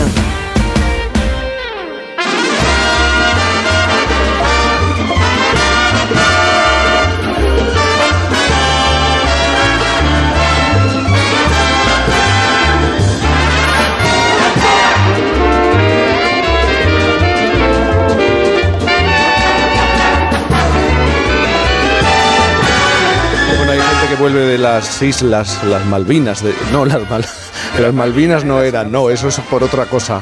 Nacho Gay, buenos días. ¿Qué tal? Buenos ¿Dónde días. estabas? ¿En Seychelles? He dicho las Malvinas. Imagínate. ¿Dónde Yo- estabas? Maldivas, Maldivas. Sí, me pasa las mucho. Maldivas. La última vez que he viajado en Mauricio. Bueno, Mauricio. Oh, wow. Boris Izaguirre, Todo ¿qué tal? ¿Cómo paradisíaco. estás? Yo, yo más cerca. Yo, Más yo- cerca. yo estado en yo te he visto en Sevilla. Sevilla, Esta- Estaba en. Sevilla. De smoking blanco. De smoking blanco, que fue una locura porque no sabíamos que eh, la princesa Leonor se iba a vestir de blanco para Sí. su Luego Nacho quiere para hablar su de- cumpleaños. de Y entonces resulta que El smoking blanco es y terrible, para- todo hay que el decirlo. pero el Un poco blanco- terrible. No, no, por en- entero todo es muy divertido. Te recuerda un poquito Patti Bravo. ¿Sabes? Patti Bravo, esta cantante italiana muy especial, que era como muy Bowie, ¿no? Entonces Sí. ella, ella cantaba esta canción Pensiero Estupendo con, con un smoking blanco, con corbata. Pero yo realmente tengo este smoking blanco porque pero tengo ese problema que le quería dar, dar salida. Y pensé que Sevilla en la noche iba a ser una buena Invita, idea. invita. Pero de repente había gente vestida de blanco completamente. O sea, eh, muchas señoras vinieron con trajes con gran tul así. Entonces parecía un poco... Era un gran evento para básicamente... En- en la, la revista Vanity Fair entregaba su, su premio personaje del año y este año se lo entregaban a Charlotte Casiraghi, que también es Carlota Casiraghi. Pero re- re- acuérdate cuando vinieron a la boda de, de los reyes, eh, Car- Carolina, su madre, y Ernesto de Hanover, que es su padrastro. Y la gente le gritaba en la calle a Carolina, Carolina, Carolina, porque nosotros hemos crecido con ella, Carolina, es Caroline, ¿entiendes? Pero Carolina de Mónaco, que es muy total, ¿entiendes? A- La cosa de Carolina la vino arriba y salió a saludar así como encantada de la vida. Luego al día siguiente la cosa fueron mucho más dramáticas Sí. porque el marido llegó, el marido no llegó a tiempo para acompañarla, para acompañarla a la Se boda. se bebió el minibar. Y, y ahí empezó el, el mito de Hanover y el, y el tema de hacerse un Hanover. De hecho, pasa mucho tiempo en Madrid Hombre, yo- ahora. Yo, yo he conocido a Ernesto de Hanover, tanto en Mónaco, muy simpático, muy divertido con ella. ¿Sí que te dijo de el... no, y, y- un día aquí en Madrid con su nueva novia, que es la hija de Pitita. Sí, sí, sí, también sí. Y, entonces, eh, y entonces él de repente vio como yo me tomaba un champán ahí en y entonces yo lo vi a él que se comportaba exactamente como Drácula cuando Jonathan Harker se le corta un dedo en la cena y sale sangre.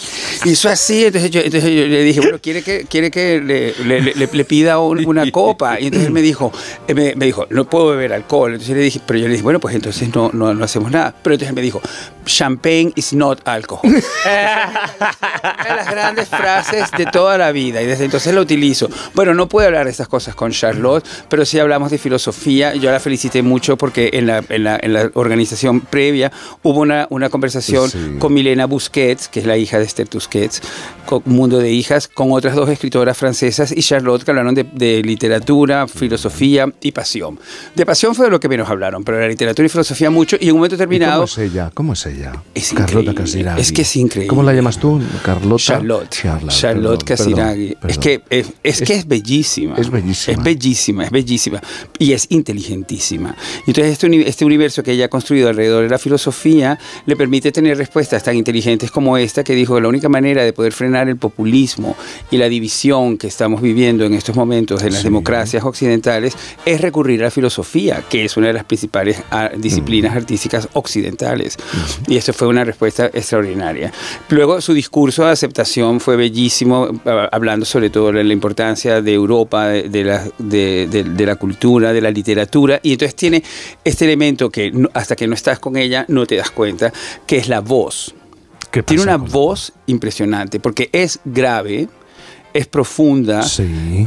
Y al mismo tiempo es, de- es, es muy inteligente. Y, y unido al francés es realmente como una, una, La una- gente por una- los suelos, una ¿no? combinación Enamorada realmente impecable. Entonces te quedas como muy impresionante viendo como a través de esa belleza tan extraordinaria hay también toda esta intelectualidad y ahí está Parece que voz te gusta, tan ¿no? sensacional. Es que te encanta. Y luego estaba haciendo el momento increíble porque cuando fue a recoger el premio, que lo Sí. recogió en inglés, porque bueno, era un un momento como un poquito más internacional, pese a que mi opinión es que ella va a conseguir convertirse en la gran embajadora de francés. ¿Entiendes? Que es un poco a lo mejor probablemente lo que la madre en algún momento acarició para sí misma, pero ya sabes que la mamá no podía competir con su hermano y, y con esas leyes tan terribles que la han discriminado mucho.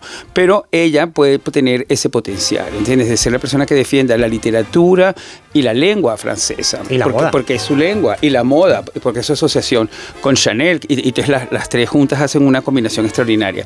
Pero leyendo el discurso, ¿Qué pasó? con el Chanel ese estupendo con estaba vestida y este peinado increíble que era con una raya pero completamente asimétrica, así como si fuera un rayo en, la, en, Porque en esa, puede, en esa melena increíble y en esa cara y entonces de repente se paraba, estaba de pie en el atril y pasaba las páginas de su discurso de una manera que es que no, no creo que haya alguien que pueda hacer eso y, como, y yo todo el tiempo pensando, pero esto lo habrá ensayado, ¿en qué momento lo habrá ensayado? Pasar las ¿Quién se lo enseñó? de- Porque no es que pase la página como la pasaríamos tú y yo. Yo, de hecho, ya le paso la lengua a la hoja porque no, al folio, porque no puedo pasarlo de otra manera. Entonces, ella la levantaba en el aire así, la mantenía un momento casi indeleble, Flotaba. flotando en el aire y la dejaba. Y no, y- no es que la dejara caer porque se deslizaría hacia, la- hacia afuera, la apoyaba de nuevo otra vez en el otro lado. Pura poesía. de la po- era, era poesía. Era Es poesía. que era poesía, exactamente. Era- Geometría y poesía. Geometría y poesía, pero sin ser cursi, ¿eh? sin ser Muy cursi bien, para es nada. Era increíblemente escénico. Pero entonces yo, no- yo estaba todo el tiempo pensando, ¿eso se lo habrá enseñado su actual marido?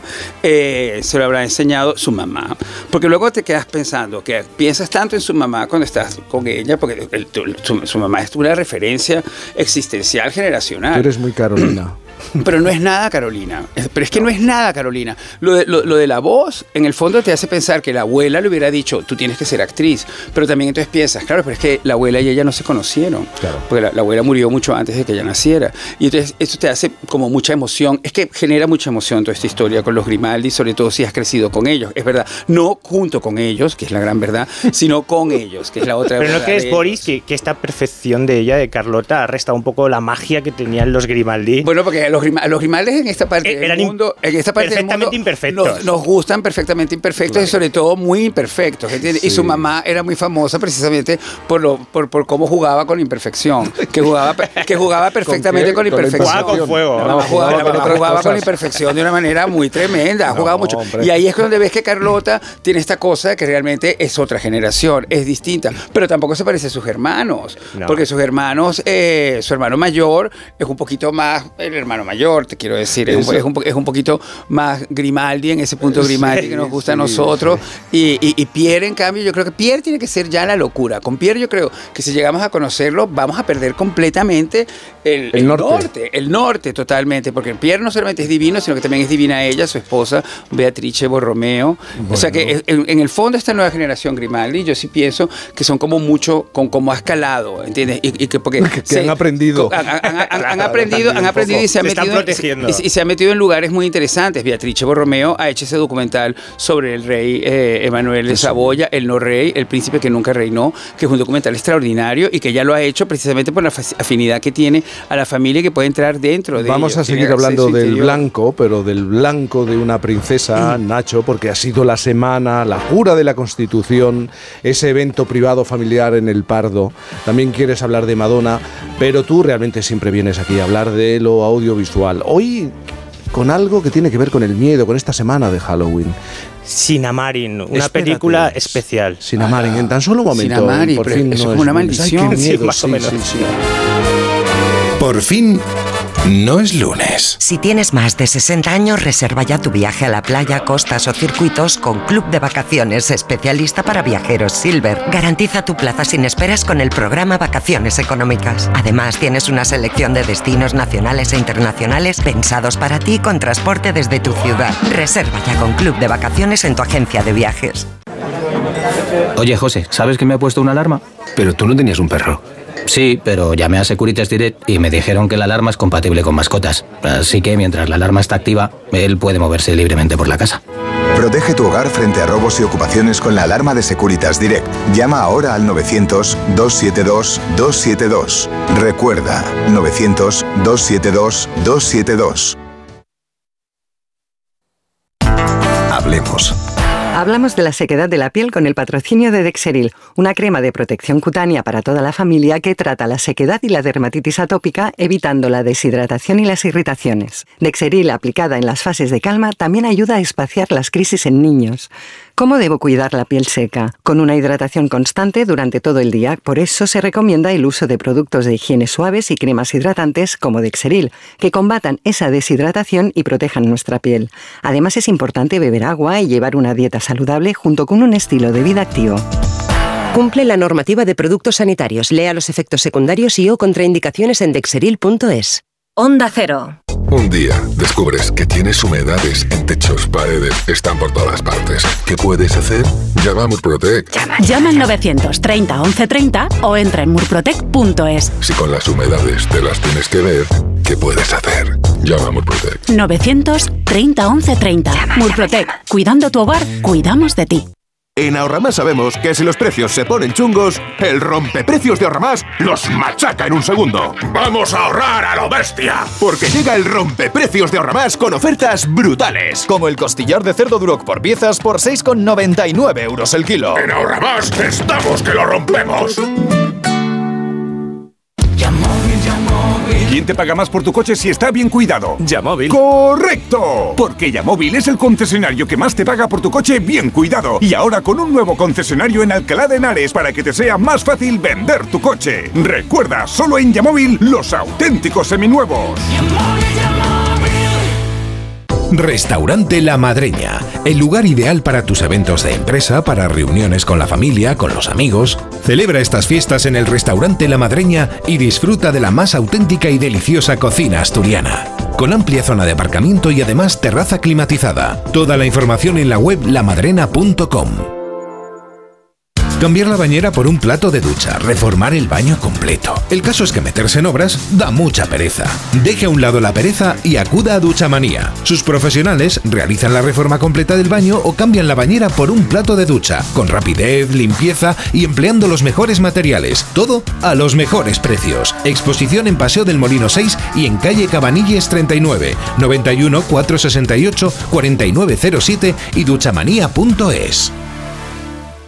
Clínica Oliver y Alcázar. Especialistas en implantes para pacientes con muy poco hueso. Cirugía mínimamente invasiva con prótesis definitiva en un mes como máximo. Diagnóstico gratuito y financiación. Consulte su caso en el 91 564 6686 o a través de la página web oliverialcázar.com. Más de 30 años de experiencia. Onda Cero.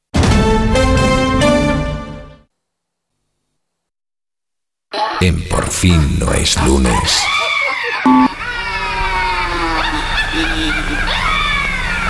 In this house. Bueno, espera, espera. Ahora vas a hablar de, de esta película de terror. Sí, un poco de miedo. Pero antes no fue tan terrorífico el evento, ¿no? La protagonista de la semana no tiene nada que ver con, con el miedo, sino fue un momento de esplendor para la heredera, ¿no? Porque ha sido la semana de la jura de la Constitución de la princesa Leonor. Bueno, la- blanco también, iba de blanco. Sí, claro. eh, con mensaje, ¿eh? toda la ropa que llevaron tenía mensaje porque Sí. su hermana se puso un vestido alquilado para favorecer un poco lo- la economía, la moda, la moda nacional. circular, ¿no? Sí, Todo- sí, sí. Mensajes contemporáneos, Oh, sostenibilidad. bien, muy- Pero, pero, pero en lo contemporáneo se puede seguir diciendo vestido alquilado, porque a lo mejor la gente se puede poner nerviosa. A lo mejor puede tener puede Bueno, ser- se puede valora vestir más, vestido se valora compartido más, o vestido circular, quizás puede Circular, ser más, bueno, moda más el circular. tema. Sí, pero me ha gustado mucho lo de vestido alquilado. Hombre, alquilado era. o sea, Alquilado para- para era, resumir. claro. No, pero hubo un evento por la mañana muy luminoso Sí. y, y al, y al mediodía en el Palacio Real, pero luego el de la noche no fue tan luminoso. Se ¿no? fue El La reunión privado. familiar. Claro, porque al final eh, aquí lo que ha pasado es que el rey eh, Felipe tuvo que decidir en un momento determinado cuando, cuando fue proclamado. Entre, es una decisión tan complicada eh, que yo no, no, no hubiese podido tomarla, ¿no? Eh, familia o deber. Claro. Y él eligió deber, probablemente también apoyado en Leticia, que es, siendo plebeya, y esta es una paradoja maravillosa, es una profesional. La que, la que mayor conciencia de Estado ha mostrado en esa familia en los últimos 15 años. Es la más política, digamos, eh, entonces. exactamente, y la que sabía lo que había que hacer. Pero también es cierto que la situación del rey era mucho más difícil porque es su familia. Rechazar a tu propia familia es muy complicado. Yo, de hecho, Bueno, pero yo es que no, la- la- no- la- no la- hubiese la- sido capaz y por eso Es la- empatizo tanto y lo la- valoro tanto. La, la familia ha enfatizado mucho precisamente Claro. su egoísmo y ha provocado muchos problemas a la Y- propia institución. Y ha puesto en serios aprietos al monarca. En serio, es Claro. verdad que probablemente tú a esa edad no puedas reconocer realmente la responsabilidad, pese a que en su momento Mm. pidió perdón por, por, por, por algo y luego ya ese perdón no fue igual, porque aunque dijo que no lo iba a volver a hacer, mira Ya. que lo volvió a hacer. Pues se dio una fiesta un poco extraña en la que Leticia salió pitando a la hora y 50 de haber entrado en la, 50. en la Cuando tú te vas de un cumpleaños a la hora y 50, esta- en ese cumpleaños no se lo están pasando Ya, bien, ya, obviamente, ¿no? ya, ya, y el rey ya. emérito estuvo solo tres horas y además la gente no conoce la intrahistoria de todo Mm. esto, pero hubo una guerra familiar en los días previos en torno a la posibilidad incluso de cambiar de fecha el evento porque había algunas personas que no querían ir. Como Victoria cosas. Federica, que contaste Bueno, tú la semana Federica pasada que ella no estaba Pero, Lima. pero por eso no se va a cambiar la fecha. No, Bueno, pero es que las Federica- infantas, es decir, eh, Sí. en un momento determinado el rey dice, vale, voy. El rey emérito, Sí. viene desde Abu Dhabi, pero dice, no puede usted dormir ni en el Pardo, que es un edificio sí, sí. oficial, ni Ya. en la zarzuela. Entonces se enfada. Porque evidentemente él quería pasar la noche aquí en España, es un hombre muy mayor Ya. eh, y estuvo tres horas en nuestro país, lo que Tres- evidencia también Luego que tomó un evidentemente la- avión y abandonó y se España. fue- y Un- se fue, un avión- un avión de sus amigos- de sus amigos árabes. De sus Siempre amigos. un Pero avión privado, que un avión privado, ponerlo en funcionamiento desde Abu Dhabi hasta aquí, son 150.000 80, euros, 80 ¿no? 100 mil euros mínimo. Por Luego a partir de ejemplo, ahí, mínimo. Sí, sí, eh, sí. pero partes de, de esa cantidad. Ya. Y, y y lo cierto es que el cumpleaños, pues obviamente en el interior, no parece que fue muy feliz. Un cumpleaños muy feliz, ¿no? Un Yo poco creo que. Es, al Le- final le- le- es le- muy complicado, ¿no? Pero es el precio la de esta niña. decisión que tomó el, el- el rey, eh, apostar por el deber, ¿no? Que era lo que tenía que hacer, pero eso siempre tiene un precio. Oye, y vamos a saltar a otra monarquía, a otra reina, aunque Sí. algunos la critican y, y dicen Madonna, pero ¿qué hace Madonna de gira? A mí me parece muy bien que Madonna esté de, de Tiene gira. que estar de Tiene gira. que estar de Totalmente. Pero sobre todo yo creo que ha recuperado el trono, ha recuperado la corona en Barcelona, que me parece yo que ese es el gran tema, que es que ella tiene que tener una relación especial con Barcelona. Con Barcelona. ¿Entiendes? Porque mira que anda de gira por toda Europa y, y y cada día en cada ciudad Rubén va apartando la idea de que vayamos a verla en una. Y de hecho, precisamente, ¿por qué la- bueno, la porque, porque, porque dice que no está bailando, que no cantan, todas esas cosas que dicen. Entonces, claro, y que, que no la quiere ver así. Entonces, bueno, es un tema tremendo in- in- in- íntimo en casa, por decir. Pues, pero eh, pero te Boris, quiero decir eh, que me hubiera gustado ahí, verla en Barcelona. Y a, mí, a mí también, porque Yo al también final ya eh, hay un momento en el que hay ciertos artistas que ya tienen 65 años que dices, o los veo ya o quizá no los pueda ver, eh, no, pero no que vayan a dejar ya eh, de dar conciertos, pero quizá ese tipo de conciertos como el que dio en Barcelona, pronto, ella. pronto los va, con, con- Claro. con unos números tan grandes, Sí, eh, con sí. tantos bailarines, aunque ella ahora se mueva menos, efectivamente, como dice Rubén, pero, Pero eso- eso las me parece muy personas, inteligente. los amigos que estuvieron míos Sí. dicen que fue absolutamente apoteósico, es apoteósico. espectacular. Como dijo la vanguardia. Una la vanguardia reina dijo apoteósico. que debemos seguir reivindicando, porque al final eh, esta mujer... eh, Porque ella nos reivindica a nosotros. Y estamos en, en la factoría del entretenimiento en el siglo XXI, es una eh, picadora de carne permanente, Sí, ¿no? Es decir, estamos construyendo y destruyendo mitos permanentemente y hay algunos que tienen que permanecer. Y yo creo que esto le ha venido muy bien a Madonna. Ahí está Madonna. Estaba ahí el está. AVE, por cierto, Madonna reivindicó los derechos LGTBI y de- me decía Valeria Vegas que vino en el AVE y dice, bueno, el AVE parecía un bar de chueca. Claro, Dice, totalmente. en el AVE Hombre, como tiene, como tiene que ser cualquier Madrid. concierto de Madonna, claro. impresionante, es nuestra Madonna. Es nuestra- hombre, pero, pero también está reivindicando una cosa muy importante que es la lucha contra el edadismo, que es la, es la gran lucha de ella Total. en este momento, que es ese, que por, por, qué, ¿por qué Bob Dylan puede seguir haciendo conciertos y a nadie le preocupa? O los Stones. Bueno, pero es verdad que Mick Jagger ha tenido quizás una relación con la, tanto con, ¿Con la tanto con el desorden y el abuso como con la dieta, un poco distinta que ella, porque yo creo que ella no ha abusado tanto ni ha sido tan desordenada como Mick Jagger, pero sí que es verdad que de repente habrá llegado a comer mejor un poquito más tarde. mejor pero pero, más pero es- esto también es una conversación que tenemos, pero el concierto es extraordinario. A mí me encanta que tiene a Lourdes haciendo como de puntuadora de los bailarines Sí, en, en su Vogue, hija. Que eso es lo más grande. Una de sus hijas. Y, y y luego al, al otro hijo eh, africano sale haciendo un solo de guitarra en una de las Bueno, canciones. esto, esto lo hacen ahora ya Beyoncé y luego Sí, subirá muy sus hijos, pero muy- esto lo inventó Isabel Pantoja. con, con, con, con Paquirri, hay que claro. decirlo. Menudo pero, salto pero, pero, pero- ella, ella le dijo que, que Paquirri le dijera algo a la reina Sofía, entonces solo reina, y entonces Paquirri le dijo carne, carne, que es la gran frase. Ese, es un momento histórico de nuestro país que no, que no, que no siempre analizamos. con las- Filete, con- filete. Que, no, que dijo carne, dile algo, dile algo a la reina, hija, Filete. dijo ella con el niño corriendo y dijo carne, carne. Anda, vamos a, Es muy grande. vamos a meter un poco de miedo, Gema. Vamos a meter un poco de miedo, por favor. Claro, es que la semana de Halloween, todos los santos. Porque Nacho viene a este programa solamente, realmente viene a hablar de... Pero estos son cacofonías. Sí, Más o menos. Sí. ¿Por qué te gusta tanto esta película? Bueno, me gusta. Yo creo que la, la quiero proponer a los oyentes como una experiencia completamente nueva, porque ni siquiera sé si es eh, una Una película. algo. es una especie de performance que estábamos hablando antes, de videoarte, algo así, ¿no? Es eh, eh, también un, es una película muy pequeña, 15.000 eh, dólares de presupuesto. Esto no da ni para el catering de dos días en una película Pero, pero- normal. pero- pero aquella de la bruja no costó lo mismo también. Eh, Es, exactamente, es como el proyecto de la bru- bruja de Blair, que en 1999 revolucionó el, el mundo del terror porque eh, nos, nos introdujo una serie de cuestiones eh, que estaban fuera de campo, ¿no? Todo el rato, y era esa cámara en mano permanentemente por el Qué bosque. susto tan grande. Y, y que nos aterró. Eh, y esto nos propone también un juego de este, de este tipo, ¿no? Eh, nos hace viajar hacia la infancia. Nos despertamos con dos niños Sí. en una casa y de repente sus padres han desaparecido, que es una de tus mayores pesadillas cuando tú te levantabas de la cama. buscar a tus solo padres. en casa. Solo en casa. Desaparecen las ventanas y, a- y empieza a aparecer. Bueno, ponen la televisión en homenaje a Poltergeist, por cierto, un homenaje claro. Y de repente.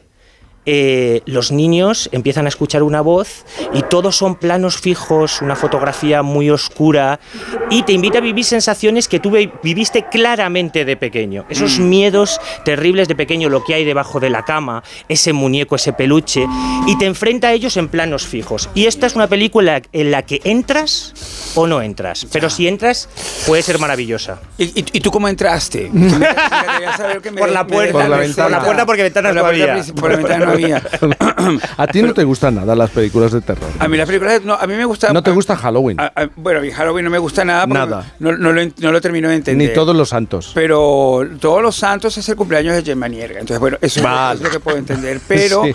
eh, el, el miedo, a mí la verdad que tenía una relación con el miedo muy especial porque en mi papá siempre fue, fue como muy favorito de los monstruos. Sí. Entonces, los famosísimos monstruos de la Universal, que son Drácula, Frankenstein, el hombre invisible, el hombre lobo, pues sí que me gustaban cuando era niñito y, y tenía como ideas un poco peculiares con respecto a ellos. Por ¿A- ejemplo, el hombre lobo. a quién de ellos? El hombre ¿Le lobo. Yo lo, yo lo veía interesante, te quiero decir. Y Drácula me parecía, me encantaría que viniera a casa. Yo pensaba, hombre, si aparece. Drácula aquí en casa y, y- y- y- elegante. y- y yo veo que no se refleja en el espejo, esto va a ser un momentazo, ¿entiendes? Pero bueno, no vinieron nunca a casa. Pero Nacho, ¿qué pasa?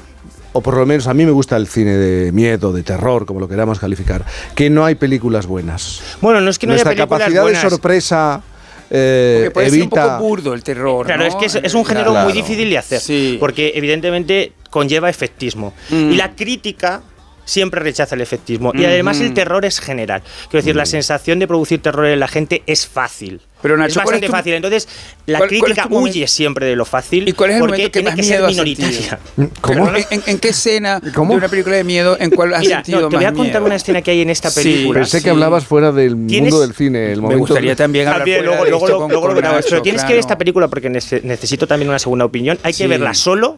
No se puede Sí. ver con otra persona. Porque en el O sea, que no la momento- podemos ver contigo, No, en el momento en el que empieces, no, en el momento en el que a empieces a comentarlo con alguien, Ya, entonces ya se- se- tiene- se pierde deshace. sentido porque tiene que ser una conexión tuya con las imágenes que están apareciendo. Ya. Y- y- no y- puede haber nadie porque entonces te vas a reír. Y, vais pero- a comentarlo y vais a reír. Pero, hombre, si no lo comentas con esa persona, esa- ¿no? esa tiene te que ser miedo, tú ¿cuál solo. No, hay un momento, a todos nos ha dado miedo, muchísimo miedo, Sí. mirar debajo de la cama en algún momento de nuestra infancia. Sí. Y el niño mira en un momento determinado debajo de la No Y más. no voy a decir No lo que le devuelve el plano, No, Ay, no, pero quizá haya una reflexión incluso, incluso, y necesitamos una segunda opinión aquí, sobre los abusos sexuales a menores, que sería el mayor terror que puede vivir Una un niño. persona. Esta noche claro. lo, voy a, lo voy a ver. La vas a ver, Sí, pero, sí, sí. pero porque esta noche precisamente. Porque sí, porque no, porque no tengo plan. Ya, ya. Esta, esta noche Una película de terror cuando no es difícil, plan, ¿eh? no sé si es una buena es decir, idea. que el 55% de la gente se ha caído de la película. Claro, el y 55%. también hay que decir que según la ciencia, que ha puesto eh, el, el pulsómetro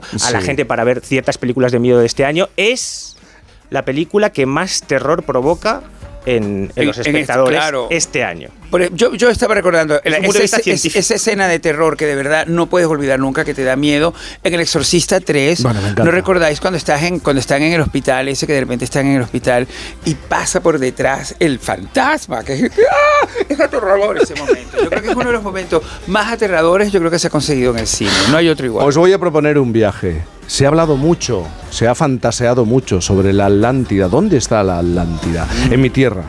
En tu tierra. En mi tierra. Dicen que en Cádiz. En. Cádiz. Sí, sí, Si sí. vamos a viajar en pero, el pero, pero- pero tiempo. a 60 pasos de la orilla. Parece que es así que llegas y Bueno, ya un poquito más, un poquito está. más. Un poquito más. más profundo. Y más profundo está. En un momento en Por fin no es lunes. Cantizano, en Por fin no es lunes. Si tienes más de 60 años, reserva ya tu viaje a la playa, costas o circuitos con Club de Vacaciones especialista para viajeros Silver. Garantiza tu plaza sin esperas con el programa Vacaciones Económicas. Además, tienes una selección de destinos nacionales e internacionales pensados para ti con transporte desde tu ciudad. Reserva ya con Club de Vacaciones en tu agencia de viajes. Los bancos. Existe una opinión generalizada sobre nosotros y no siempre es positiva. De BBVA para todas las personas.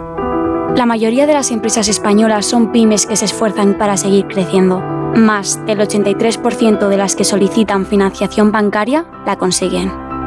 En BBVA creemos en un futuro mejor. Por eso trabajamos cada día para que las personas y empresas prosperen. Conoce más en bbva.com. En Onda Cero y Vitis nos preocupamos siempre por tu salud bucal. Esta semana, la experta en salud bucal, Sara Baireda, responsable de formación en Dentaid, nos contaba lo siguiente. Se estima que el 35% de los niños de entre 5 y 15 años padecen caries. Por ello es importante reducir o incluso os diría eliminar los alimentos y refrescos azucarados, puesto que incrementan sobremanera el riesgo de padecer caries y además desde edades cada vez más tempranas. Recuerda, la salud bucal es fundamental. Por eso protege y cuida la salud de tus encías con la gama específicamente diseñada y formulada de cepillo, pasta y colutorio de Vitis Encías. Porque Vitis es prevención. Vitis, más que una boca, es salud.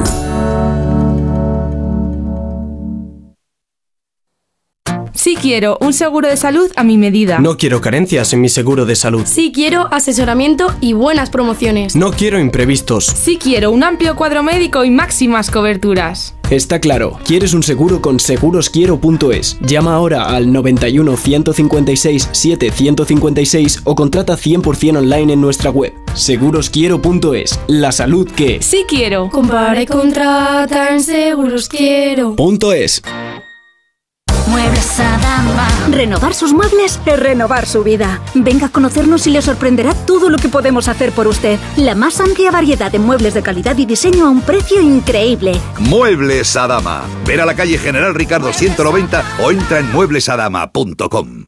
Sumérgete en la belleza musical de Halka en el Teatro Real. Descubre la obra maestra de Stanisław Moniuszko, considerada ópera nacional en Polonia, en su estreno en España. Un acontecimiento musical con un reparto excepcional encabezado por el gran tenor Piotr Beksala. Dos únicas funciones 9 y 11 de noviembre. Entradas desde 17 euros en teatroreal.es. Colabora Adam Miskevich Institute. Pues nos llevamos este lavavajillas, que es el que más dura, ¿no? No sé, vamos a pensarlo un poco que acabamos de llegar. ¿Pensar el qué? Cuando descubres que están diseñados para durar 20 años, lavavajillas Miele, claro. Cómpralo ahora en distribuidores oficiales, tiendas Miele y web.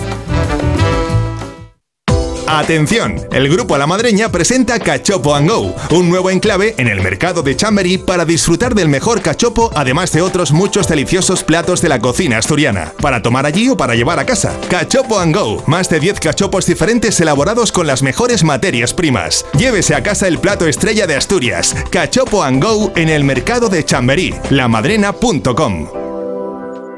Un día descubres que tienes humedades en techos, paredes, están por todas partes. ¿Qué puedes hacer? Llama a Murprotec. Llama al 930 1130 o entra en murprotec.es. Si con las humedades te las tienes que ver, ¿qué puedes hacer? Llama a Murprotec. 930 1130. Murprotec. Cuidando tu hogar, cuidamos de ti.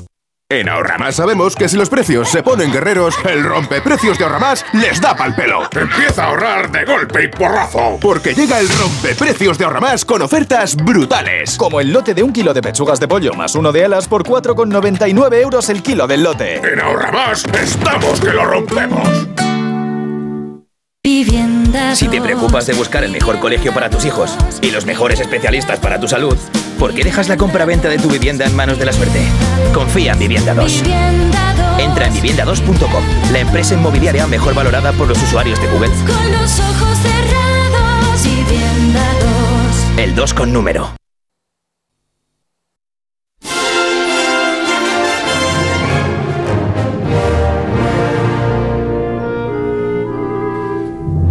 Os voy a invitar a soñar. ¿Mm?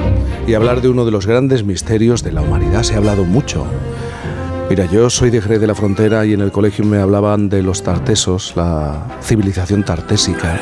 Y algunos decían, está vinculada esta civilización muy antigua con la, la historia de la Atlántida. A lo mejor son herederos. Bueno, estos son especulaciones. Hoy vamos a jugar un poco a ser aventureros y a desvelar y hablar de una de las grandes leyendas del mundo griego, porque si os hablo de una civilización perdida, una ciudad de leyenda y de Platón, ¿qué se os viene a la cabeza? Hombre, unos, unos caballeros con unos pectorales muy interesantes. es lo que yo siempre pensaba de los atalantes, que eran unos señores increíbles que Bueno. estaban allí en el fondo del mar. Tenías que ir hasta el fondo del mar para encontrarlos. Bueno, estamos hablando, más o menos, Boris, más o menos. La leyenda de la Atlántida es una de las más famosas de la historia, aunque solo se sabe de ella por los escritos del filósofo Platón. Según sus conversaciones, la Atlántida estaba más allá de las columnas de Hércules y era más grande que Libia y Asia Menor juntas. Oh, wow. La ubicación Ajá. e incluso la propia existencia de esta ciudad ha sido motivo de estudio por parte de, de cientos de arqueólogos y de historiadores. Este es el caso de Michael Donnellan y su equipo, que han pasado siete años sumergiéndose en las costas de mi tierra, en Cádiz, estudiando unas formaciones que podrían ser la mítica ciudad de Atlantis. Ahora acaban de presentar el documental Atlántida, en donde se nos hace un resumen de lo que ha sido esta aventura. Y podemos saludar a Michael. Michael, buenos días. Buenos días, ¿cómo estamos? Muy bien, Michael. ¿Por qué? ¿Por qué tanto interés por tu parte por la historia de la Atlántida en Cádiz? Bueno, la verdad es que ha sido un poco una casualidad, no empezó con, con el tema de Atlántida. Yo estoy, mm, estaba eh, investigando varias cosas en todo el mundo con mi, con mi equipo, un par de cosas eh, de estructuras en Egipto, un par de eh, galeones hundidos en, en Inglaterra y usando una tecnología que nosotros tenemos para, para buscar objetos embutidos en, en tierra y en agua. Y me he dado cuenta que funcionaba la tecnología, porque cada vez que iba al sitio, a- a- algo había. Y un día el, el jefe de, de investigación me, me- me dice, ¿te gusta Andalucía? He dicho sí, y así empezó la aventura, hace siete años. Hace siete años os trasladáis a, la, a Cádiz, a Andalucía, y empezáis a trabajar. Y gracias a esa tecnología descubrís unas formaciones en el fondo del mar. Eh, ¿Qué es lo Bueno, que os lo que- encontráis? Sí, lo que pasa es que el, eh, la descripción que Platón eh, te da de Atlántida te explica que fuera de los estrechos, dentro del Atlántico, en la zona que los griegos llamaron Gades, Cádiz, Sí, Cádiz. que había este imperio. Y empieza a describirlo. Dice que la costa entera estaba llena de, de ciudades, de puertos, que había mm, un- una entrada de un mar interior Y más importante, habla de la capital, la ciudad capital, que era una isla circular redonda, un poco como Venecia, ¿no? Y dice, te explica Platón que él ha dado a, a cada uno de sus diez hijos una de estas, eh, una parte del imperio, pero que la capital estaba aquí en Cádiz. Pues durante los últimos siete años hemos descubierto muchísimas estructuras embutidas en tierra, en sedimento, dentro del agua, eh, por toda la costa que coincidían, coincidían, te pido perdón porque Sí, mi español es un poco soso. Se entiende. Um, y, y decía que, mm, eh, que la ciudad era, e- estaba aquí. Y hace un año que estábamos buceando, investigando una zona muy curiosa y, y ahí había, había algo. Hemos, eh, hemos ido más de 40 veces buceando allí y al final mm, la visibilidad aquí es muy complicada. Bucear aquí, yo he buceado en todo el mundo toda la vida y aquí es muy complicado, pero estaba muy claro que lo que hemos descubierto eh, son las ruinas de algo artificial, que no hay que confundir con cosas, estructuras naturales que pueden ocurrir en esta zona. Y hemos vuelto a escanearlo con una máquina muy, una tecnología muy avanzada que se llama Multi-Axis Echo Sounder. Y lo que ha salido era in- increíble, increíble. Muros circulares con, eh, bueno, impresionante. Tú estudiaste arqueología, pero te has dedicado, desde hace tiempo te dedicas a realizar series, a recorrer todo el mundo. ¿Por qué crees que es tan atractiva la leyenda de la Atlántica? Porque es verdad que se ha situado en diferentes partes del mundo, en el Caribe, en el Mar del Norte, incluso en, eh, en los Alpes. ¿Por qué es tan llamativa Sí. esta historia? Hombre, es, es un tema tan realmente... Es increíble porque yo no, es que me he despertado un día y digo, oye, voy a, voy a buscar Atlántida. Eh, pero cuando me encontré en esta situación es que te, tú entras en un mundo de... La cosa más impresionante de todo esto es que te dice que en la historia antigua la humanidad era mucho más increíble, más avanzada de lo que nos dicen. ¿Sabes lo que te digo? Es, es que las eh, implications, implicaciones son tremendas. Enormes. Tremendas. O, o sea que en el mundo antiguo se podía respirar en el agua, por ejemplo, porque esto es un poco la fascinación que sentimos por esta ciudad sumergida. No, más, más- más bien estamos hablando de un tsunami, de un tsunami Ah, que de, de un acabó. tsunami que acabó con esa No, ciudad. porque Él ya estaba viendo Avatar. Sí, Eh, hay, hay muchas teorías, ¿verdad, Michael, sobre, sobre el final, Sí, la mira, las destrucción de teorías, este. Yo lo he escuchado a todas, todas, Sí. todas. También he escuchado gente diciendo que está en Antártica, gente que dice que está a 3.000 metros en Bolivia. Hombre, es que Platón está muy claro cuando te lo, te lo dice. Te dice en la zona que los griegos llamaron Gades. Te lo dice precisamente. Precisamente. La cosa que es muy complicada es que estamos viviendo en un sitio que tiene una civilización encima de la otra, encima de la otra, encima de la otra. Y, y lo que hemos descubierto nosotros eh, está a una distancia y una profundidad que es mínimo, tiene mínimo, mínimo 10.000 años, pero más de 10.000 años. Eh, entonces, ¿qué significa esto? Si había gente en esta época que tenía la capacidad de construir eh, y la ingeniería para construir una ciudad tan grande en medio del mar, hombre, estamos hablando de, un, de una gente muy avanzada, ¿no? Pero Michael, la mayoría de, de los, eh, de los estudios que se han hecho en el siglo XX eh, sobre el texto de Platón lo que dicen es que a pesar de que tenía verosimilitud, hay ciertos anacronismos que lo hacen incompatible con la posibilidad de que existiese de verdad y por eso se dejó de buscar. Eh, ¿Tú crees que puede llegar a demostrar que estos, estos estudios se, se equivocaban? Eh, Mira, eh, hay, hay gente que dice, tiene varias opiniones, hay gente que dice que Platón estaba hablando de algo que no existía, que lo estaba inventando. Que era Eh, ficción. Pero realmente esta gente pienso que lo está leyendo mal, porque Platón mismo, él dice, ahora vamos a hablar, vamos a ir al mundo de fantasía, al mundo de hechos. Te lo dice que era verdad. Encima hay detalles como palabras, etimología, cosas que Platón no se ha inventado, que ya existían. Um, entonces, lo que hemos descubierto nosotros son, son cosas reales, son cosas de verdad y mm, tienen, tienen una antigüedad tremenda. Entonces, para mí es muy simple. Coincide todo lo que, lo que hemos descubierto y con, con lo que dice Platón.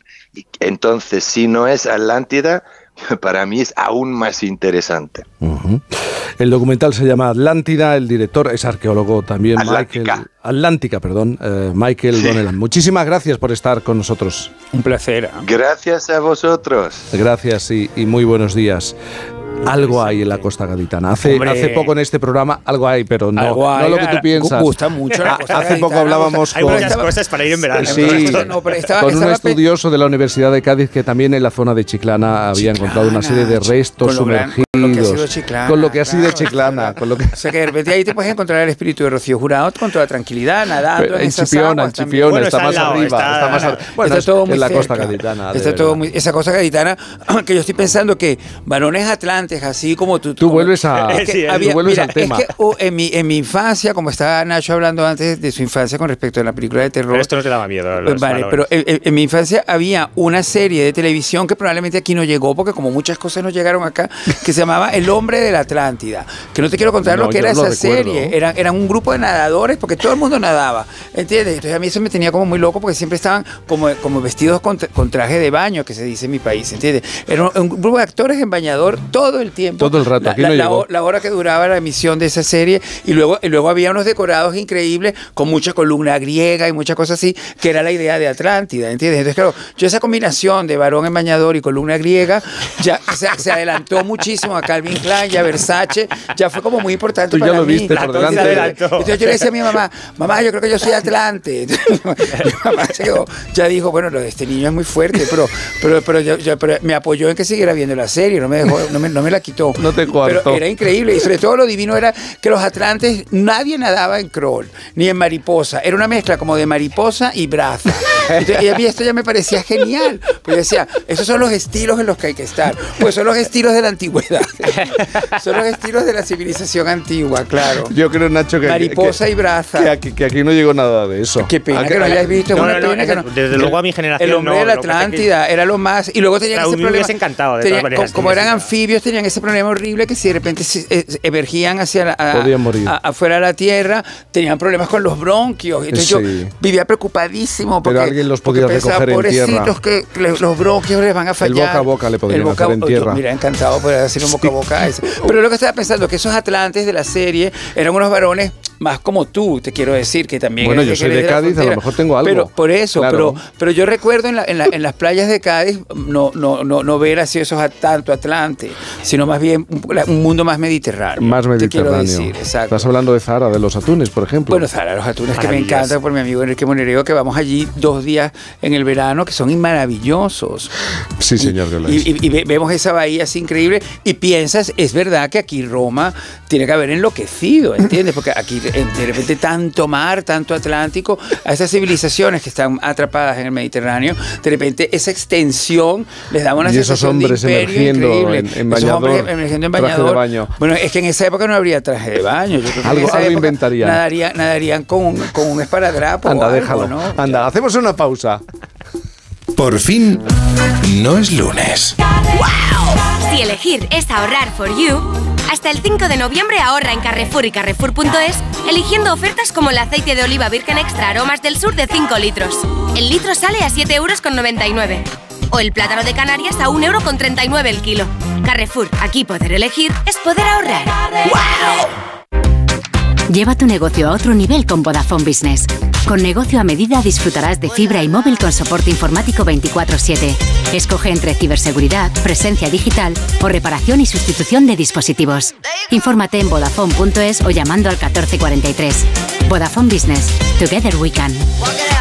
Embárcate en unas vacaciones únicas con Disney Cruise Line, donde los pequeños héroes viven grandes aventuras, donde la fantasía nunca tiene límites. Disney Cruise Line, donde la magia se une con el mar. Salidas desde Europa y Caribe. Reserva ya con viajes el corte inglés y consigue hasta 500 euros en cupón regalo del corte inglés. Consulta condiciones. Embárcate en Disney Cruise Line con viajes el corte inglés, volando con Iberia.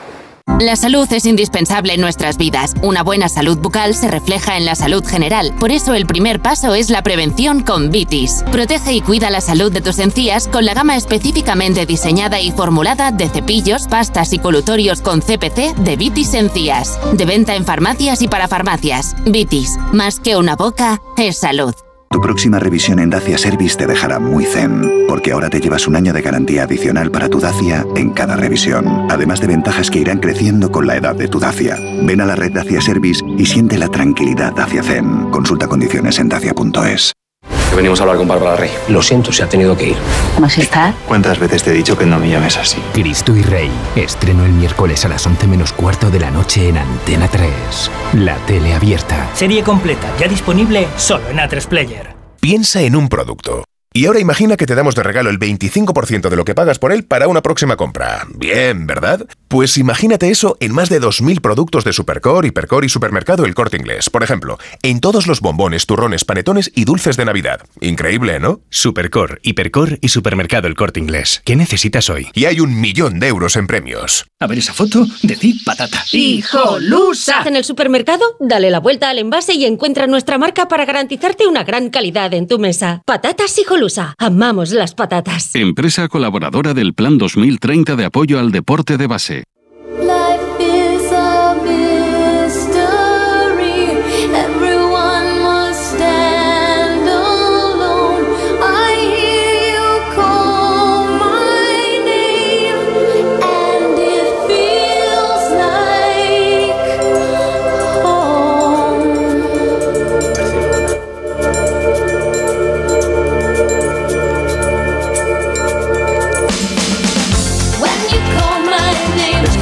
Entrar nuestra Madonna.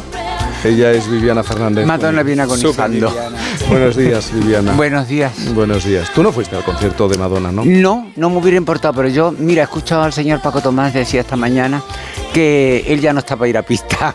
Que como se Por lo que retrasó tuvo que una hora y esperar. media. Oh, una hora y media más la hora de cola. con la- más la hora- humedad de Barcelona. Los riñones, ¿no? No, Los- no, ya no podía más. Entonces lo entiendo perfectamente, pero bueno, la gente que ha ido estaba encantada. Sí.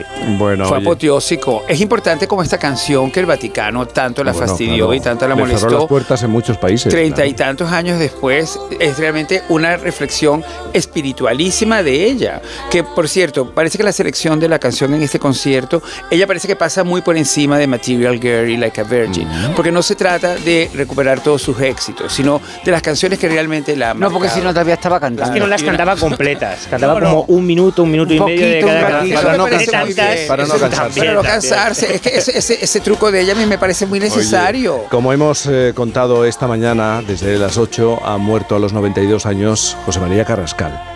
¿Y, y por qué quiero volver a su figura? Porque, claro, el informativo de Carrascal, al filo de la medianoche, que nunca era Lo al filo de la medianoche, recuerdo. era más allá de la medianoche. Es verdad. Bueno, pues abordaba todo tipo de cuestiones. También habló de Madonna y de un libro de Madonna. Y ojo a- al análisis que hacía. Esta noche a las 12 en punto se lanzó en España el libro más sonado de los últimos tiempos, el de Madonna. En algunos países lo han prohibido por considerarlo francamente pornográfico. En otros quieren ponerle un prohibido para menores. Y aquí nos lo han envi- enviado. Viene herméticamente cerrado para que los curiosones no puedan echarles una ojeada, ya que cuesta 7.500 pesetas. Vamos a ver qué hay dentro. Si somos capaces de abrirlo, porque esto parece... ah, lo he cogido desde el lado falso. Es un libro acorazado. Bueno, Lo lo, abre. hemos cogido al revés. Ahora lo Como abre. en Japón. La sex y, bueno, fotos de todo tipo. Lo que hay, sí, sí, es sex y sex y sex y sex y más sex.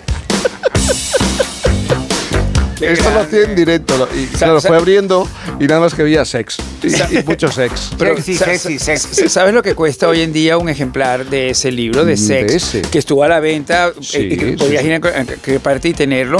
pues, 7.500 pesetas, ¿vale? no, De sí, entonces, valía, pero de a- a- entonces. a- ahora puede superar los 100 mil dólares. ¿Qué me dices? claro sí, porque es, es- es- es- es prácticamente un incunable. A lo mejor porque- Carrascal tiene 100 mil dólares en su casa y no lo sabía. Porque, porque yo, yo creo que solamente tuvo un grupo de ediciones, pero no es, una- no es, un, no es un libro que se Sí. edite actualmente. Una Se- tirada, decir. Tuvo Global. varias tiradas, Ah. ¿entiendes? Porque fue un gran éxito. Pero, eh, por cierto, ella en- en- acompañaba ese, ese, ese libro de uno de sus eh, LPs que era Erótica, Sí. que tenía esa famosísima canción Erótica, que es una de las que recupera para este, para este concierto. Porque no fue un, no fue un éxito Erótica. El libro tuvo más, eh, em- empañó muchas cosas, pero también yo creo que marcó mucho. Yo que lo llegué a ver en casa de una amiga mía que sí se lo compró, muy fanática, siempre he lamentado no haber hecho lo mismo. No Yo tenerlo. también, ¿eh? Claro, que porque, decir, porque porque además tenía- todas las fotos era- del eran de Steven Meisel y, y eran de Steven Meisel, que, era, que ella lo lanzó realmente a- al- al mundo y, y que realmente era una vez más esa, esa- esa capacidad que tiene ella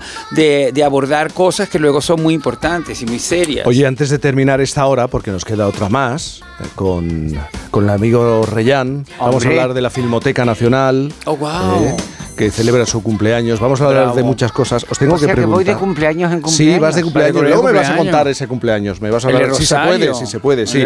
Pero es que mañana hablamos con los oyentes y le vamos a plantear una cuestión. ¿Cuál ha sido tu mayor despiste a la hora de viajar? Mm. ¿Cuál ha sido tu mayor momento de despiste? Por ejemplo, yo quería ir a los Sanfermines con un grupo de amigos, tenía 21 años y acabé en Bilbao. Y no sé cómo acabé en Bilbao. Ese tipo de despiste, pero no en el equipaje, ¿no? Sí, que no, no. todos tenemos muchísimo. Físicamente yo acabé en una ciudad que no era Pamplona. Pero realmente tenías bien puesto la brújula. ¿o no? Sí. Bueno, hace mucho tiempo. Hace mucho Pero es que nos distrae. Te La distrae brújula, sí, en esas cosas. En, la autopista distrae muchas cosas. Bueno, iba en tren, ¿ah? iba en tren. Ibas en y- tren. bueno, fue un Hombre, viaje. una- un andén de tren es un lugar para despistarse fácil. Bueno, pero- no, yo te, te- perdona que interrumpa, pero yo recuerdo que una vez Antonio Banderas veníamos de Valencia de una Sí. Promoción o no sé cuánto y como estuvimos de noche de fiesta se quedó dormido en el tren y se fue hasta ¿Ves? Zaragoza. Ese es un ejemplo. Oh, qué Ese- maravilla, qué 620 monada. 621 991 620 621 991 que los oyentes nos pongan sus ejemplos. Ibas a un sitio y acabaste en otro. Hay veces que no por estar dormido simplemente es que la vida te lleva. Oye, que yo voy a ver a mis padres a Madrid. Y termino. Y, resulta que acabas, pues no sé, de fiesta en Barcelona. Te entiendo, te entiendo. Yo cuando vivía en Barcelona, precisamente me pasaba que salía a las 7 de la mañana de pues, casa y volvía a las 7 de la mañana. Pero eso, pero eso no era despiste. Ropa, pero eso no era despiste. Pero, pero, era un poco un dejarse llevar bastante. bastante bueno, pero es un ejemplo. Sí, 620-621-991. Eh, Nacho, ¿a ti no te ha pasado alguna vez?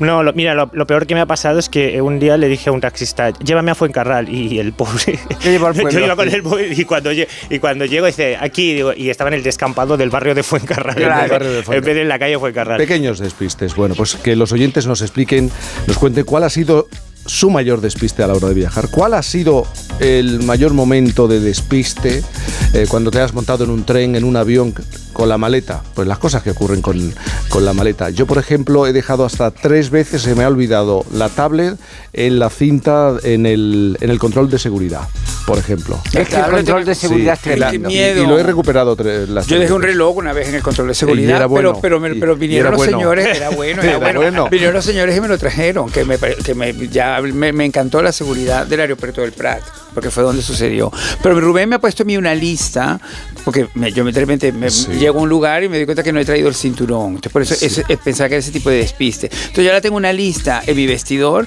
que las cosas que hay que poner en el equipaje. Pero entonces pone cinturón, camisa manga larga, camiseta para dormir. Pero tienes- tienes una maravilla en casa, esa- me- medicamentos, todo ese tipo de cosas es más maravilloso. Le voy a decir a Rubén que venga a hacerme una lista. es que necesita- todos necesitaríamos a la maleta. en Oye. Nacho, te tengo que despedir también a ti, Boris. Gracias. Tenéis Qué pena, faena los dos. Sí, tenemos Tenéis mucha, faena los mucha dos. faena, es que se es trabaja cierto. mucho, de verdad. Este equipo, esta gente trabaja mucho.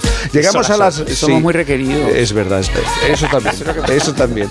Eh, llegan las noticias a la sintonía de Onda Cero. Viviana sigue, Miguel Reyán también. Hablaremos de la filmoteca y mucho más en Por fin no es lunes. Por fin no es lunes. Onda Cero. Onda Cero. Jaime Cantizano. ¿Guiso de alubias luengo? Like. ¿Trufas de lentejas luengo? Like. ¿Las fotos en plan influencer de tu primo? Ay. Ups. Las legumbres luengo te lo ponen muy fácil para gustarte. Se preparan de mil maneras y su sabor es único. Legumbres luengo. La nueva pasta. Las 11 de la mañana, las 10 en Canarias.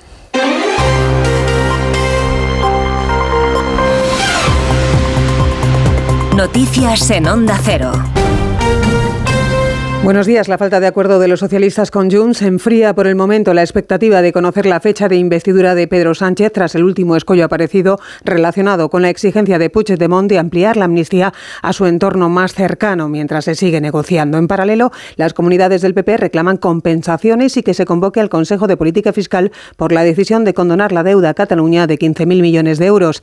El Partido Popular, que prepara su estrategia político-jurídica contra esta medida y la amnistía, tiene hoy como acto central el Congreso Congreso de los Populares Vascos que se celebra en Vitoria para elegir a Javier de Andrés como líder regional de la formación, acto que clausurará esta mañana el presidente nacional del partido, Alberto Núñez Feijóo, y que ya está en marcha, informa Susana Márquez. Más de 400 compromisarios van a designar hoy en Vitoria a Javier de Andrés como nuevo presidente de los populares vascos y candidato al Endacari. Es el único aspirante, un político sin estridencias, periodista de formación y que ha sido diputado general de Álava y delegado del gobierno en Euskadi. De verbo ágil y maneras suaves, pero contundente en la confrontación con el PNV, su misión va a ser arañar votos del vacío que dejan los nacionalistas en una parte del electorado conservador vasco, que no entiende su alineamiento con Pedro Sánchez y el llamado bloque progresista en marcha este congreso al que asiste la secretaria general del partido, Cuca Gamarra, y que clausurará el presidente Alberto Núñez Feijó a última hora de la mañana.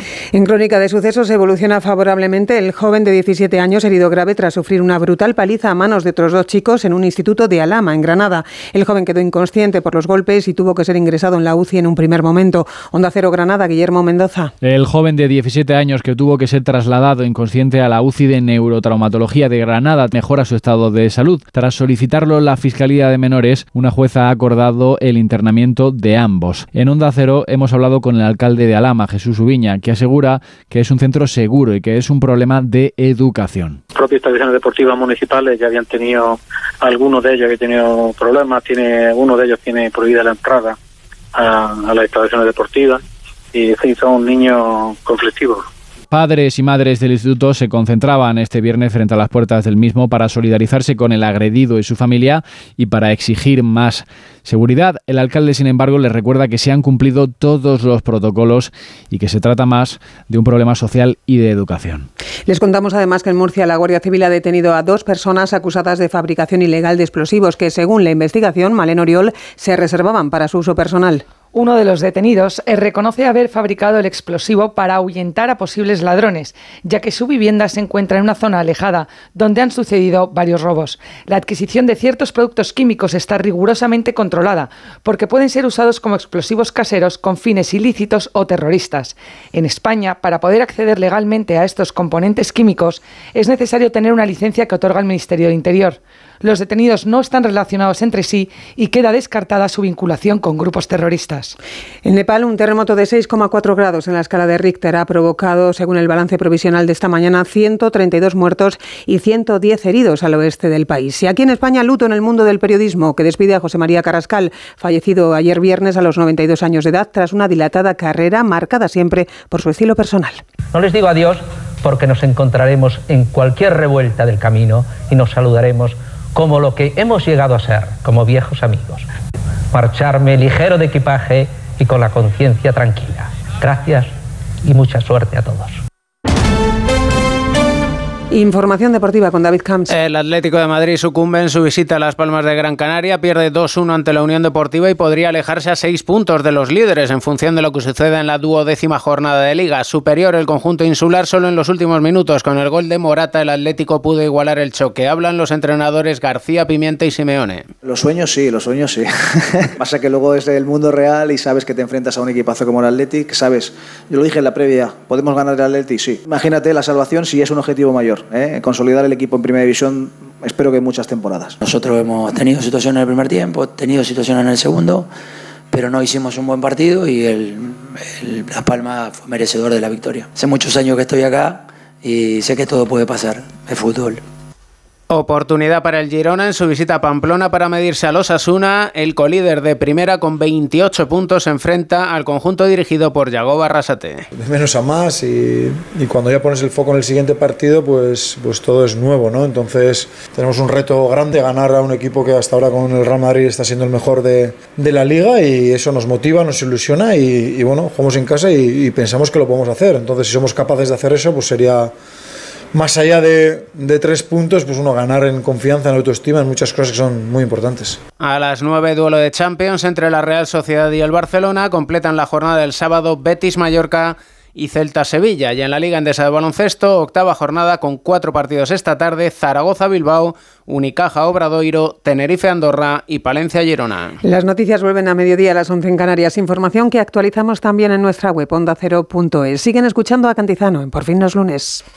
¿Quieres sorprenderte? Vamos a hablar de las momias de los pantanos. ¿Qué son? Claro, estamos hablando de unos restos que aparecen. ¿Te gusta el misterio? Cualquier rosaventero, cuando vea las imágenes de estos aparatos, va a decir: esto no es de este planeta. La Rosa de los Vientos. Temas muy interesantes tratados con rigor. Sábados y domingos a la una de la madrugada. Y cuando quieras, en la web y en la app de Onda Cero. Con Bruno Cardeñosa. Te mereces esta radio. Onda Cero, tu radio.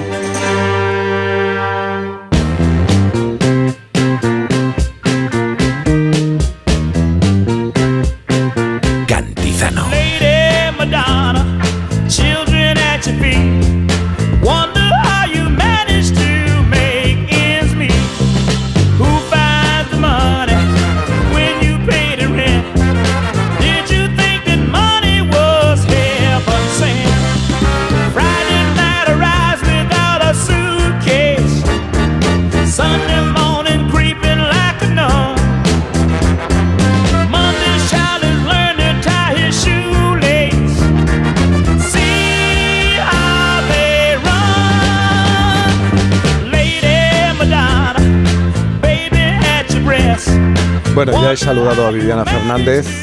Ya me contará de dónde viene, casi de dónde viene. No, ha ido a casa, descansado. Sí, poco. Pero ayer pero poco, pero ayer tuvo celebración. Y en Almería, porque hoy tiene trabajo. Miguel Reyán, buenos días, ¿cómo estás? Santos y buenos días, ¿cómo estamos? ¿Qué tal. Miguel? Echándote de menos. Mira, te lo iba a cantar incluso. Pero sí, echándote de menos. Hoy, oye, Miguel, hoy tiene representación.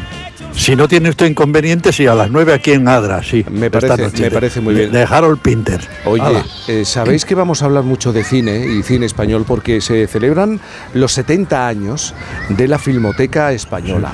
Y claro, teniendo a Viviana y teniendo a Miguel Reyán, ¿cómo no vamos a hablar de cine clásico, de esas películas que se quedan ahí y a las que uno vuelve y vuelve? son imprescindibles. Y vuelve. Sí, son imprescindibles. Por ejemplo, Miguel, ¿a qué película vuelves tú con frecuencia? No, pero perdona, perdona que usted le, que le corrija a usted, que matice, maestro. No vuelven, no se han ido. No se han ido. No. Pero Es una. no sé, ¿eh? Una. A la- una. No, yo te- no sé, tengo, tengo mucha, yo qué sé, yo es que me engancho cualquiera de las, desde John Ford entero hasta las preferencias personales de esas a las que uno, uno tiene derecho por aquello que le influyó en la infancia, Malaya, donde andará, yo qué sé, Escaramuch, Raíces Profundas, yo qué sé, Dreyer, Dreyer. Va, Por, por hablar de cosas, in- vamos, incunables de verdad. De- de- eso, eso es un cine imprescindible. Pues y la labor que haces, ahora se la voy a decir a esta mujer, el, el trabajo que hace es precioso e importantísimo, fundamental. Miguel, y, hablando, no, y tú de películas decir- a las que no, bueno, yo me podía, no tendría, no tendría mm, tiempo para hacer Tiempo, toda la lista claro, de las claro. películas, pero por citar el cine español quiero Sí. decirte desde el pisito hasta la tía Tula, Bueno, hasta el extraño viaje, eh, el verdugo. Quiero decirte, hay una serie de clásicos de toda la vida con repartos impresionantes y bueno, yo el pisito yo lo puedo ver de Marco Ferrari una vez, dos veces, tres veces y no me canso. Plácido, y Mario Plácido. Plácido lo mismo. Revisité la tía Tula. Yo, la tía Tula para mí era una joya. Es fantástica, de, Picasso. Oye Miguel, estás, estás en el exterior y, y sopla el viento, casi vas a aparecer en Madrid, como sigas a, Sí, en ese... es- sopla mucho viento. Vamos a intentar buscar otra ubicación, Miguel, si, si puedes. Sin Entonces, viento. has dicho que has... La última película a la que has vuelto, me has dicho, es... Pues la última que vi fue, mm, eh, creo que El extraño viaje. El, El extraño extraño viaje es una película de Fernando Fernán Gómez, una película de cine Ahora negro. eh, que no es muy corriente porque no se hacía mucho cine negro aquí en España. Y a mí me parece una joya, es sobre el crimen de Mazarrón y tiene un reparto espectacular con Tota Alba, eh, Pedro. Mm, lo diré, Larañaga. Eh, tiene a, a, a, a, Jo- Franco, a, a Jess Franco. Carlos que. Carlos. Carlos, Carlos. He dicho Pedro, fíjate cómo estoy. El hijo es Pedro. Jesús Franco haciendo. Sí, cuando se parecía a Peter Lorre. Bueno, que por cierto, Fernando Fernando me dice, tiene mucho, con aquella vocecita, tiene muchísima gracia que yo haya hecho una película que al parecer es un clásico, inmortal, imprescindible en la filmografía española, que no ha visto absolutamente nadie. Pues yo la vi en el. Fíjate, me acuerdo hasta en el no cine que la vi, en el cine Goya. En Tánger, hace muchísimos años. Y la tía Tula, que pertenece más o menos a la misma época, quizás un poco posterior, yo creo que el extraño viaje es anterior, pero yo las vi en el cine Goya, que era el único cine en, en Tánger donde ponían películas en, en castellano. Los demás ponían películas en francés y entonces en esa época pues tengo Truffaut, Lelouch, eh, Godard, eh, pues todos los franceses, casi todos, porque los ponían allí, entonces yo te- no tenía ni siquiera edad. Di, Miguel. Uy, el viento. Dime. Uy, el viento. Nada, vamos a Dime, intentar- dime. Vamos a hacer una pequeña pausa. Enseguida hablamos con Valeria Camporesi. Ella es la directora de la Filmoteca Española. 70 años, celebración 70 años. Todo lo que guarda, lo que esconde, lo que protege, lo que recupera, el trabajo que se hace en la Filmoteca Nacional. Pero tengo una pregunta que haceros porque mañana se la planteamos a los oyentes a través del 620-621-991. Seguro que os ha pasado. La pregunta es, ¿cuál ha sido tu mayor despiste a la hora de viajar? ¿Cuál ha sido tu mayor momento de despiste? Miguel, tú que has recorrido España varias veces y has viajado por el mundo, seguro que algún incidente has tenido, algún despiste has tenido, has acabado en un lugar que no esperabas, en el que no estaba previsto estar. Tendrás historias, ¿no? Salvo en ese histórico momento suelo estar donde no debo. Casi, casi siempre. Y siempre, siempre equivocado. Pero cuando llegue el momento ya contaré un par de cosas que son divertidas que, como decir los periodistas, aprovechando la percha, tienen, tienen algo que agarrando el rábano por las hojas, pero bueno, luego lo cuento. No, no, no, se- cuenta. No, no, pero no me dejes con la intriga, lo tienes que contar ya. Cuéntalo ahora, Miguel, hombre. Bueno, entonces cuento dos cosas a propósito de, de- de eso que no tiene mucho que ver, pero sí, como digo, aprovechando la percha. Uno tiene, uno es el comienzo de una película española de, de Pepe Sacristán que se llama Cara de Acelga. Y está prota- protagonizada también por Pepe Sacristán. Y empieza con Pepe haciendo autostop con una mochila en una carretera pues pues de esas de esas un poco solitarias Rurales. Pa- y pasa un coche, no le recoge, pasa otro, pasan cuatro o cinco coches mientras salen los títulos de crédito y no recoge. Y como no le coge ningún coche, se va al arcén contrario y hace autostop para el otro lado. Pues eso es, justamente en sentido contrario. Me parece precioso, sin más. Y después tengo que contar una cosa, si, si tengo un minuto, una Sí, cosa que es sí, sí. maravillosa y que alguna vez. Hace mucho tiempo estaba yo terminando exámenes de, de- de mediados de, medicina con un compañero que estudiaba química, que estudiaba química. Y entonces tomamos centramina, lo cuento rápidamente. Y tal, tomas centramina con anfetamina y te entra un subidón, de manera que cierras la química orgánica, que la, la cierras la quirúrgica, porque esto está chupado y no sé cuánto. Y nos pusimos a filosofar. Y llegamos a la conclusión de que nuestra vida, como las nuestras queridas, como la de todos, está, está lastrada porque continuamente estábamos diciendo no. Yo he, vis- yo he dicho hoy no dos veces. Una, no porque estoy nada, no porque tengo que, que intervenir en las radios. En vista de lo cual, mi amigo y yo decidimos decir que sí desde aquel momento. Dice, ¿A dónde vamos? Nos vamos al Sloppy Joe's, que era un bar americano al que íbamos, no porque nos gustaran mucho los bintonis, sino porque yo creo que estamos enamorados de la, de la señora que estaba allí, que era como, Cla- como Claudio Achifre, pero en guapo. ¿no? Y bueno, bueno, nos sentamos allí, pedimos los, los cubatas y al rato llegó un amigo, un pintor holandés. Hola, ¿qué hay, fulano? ¿Qué hay, Miguel? ¿Qué tal? Oye, yo me voy a, a un- a una fiesta que da una amiga francesa. ¿Os venís? Sí. Sí, claro. Y de aquella, y aquella fiesta había unas azafatas de Lufthansa, alguna de ellas también bellísima, que te tenemos otra fiesta con un amigo americano. ¿Venís? Sí. En resumen, vein- doce- eh, 14 horas después estábamos en el chalet de un millonario americano en Torremolinos, diciendo que sí. La, y, y un rato después estábamos en Marbella en otro chalet maravilloso, otros americanos. ¿Por qué se paró? ¿Por qué se paró la aventura? Porque mi amigo, que era muy guapo, se me acercó en una de aquellas fiestas, me, dijo, me llevó un- a un rincón y me dijo, Miguel, hasta aquí hemos llegado, porque el señor ese americano me ha propuesto relaciones homosexuales. No, aquí se corta la aventura. Lo siento.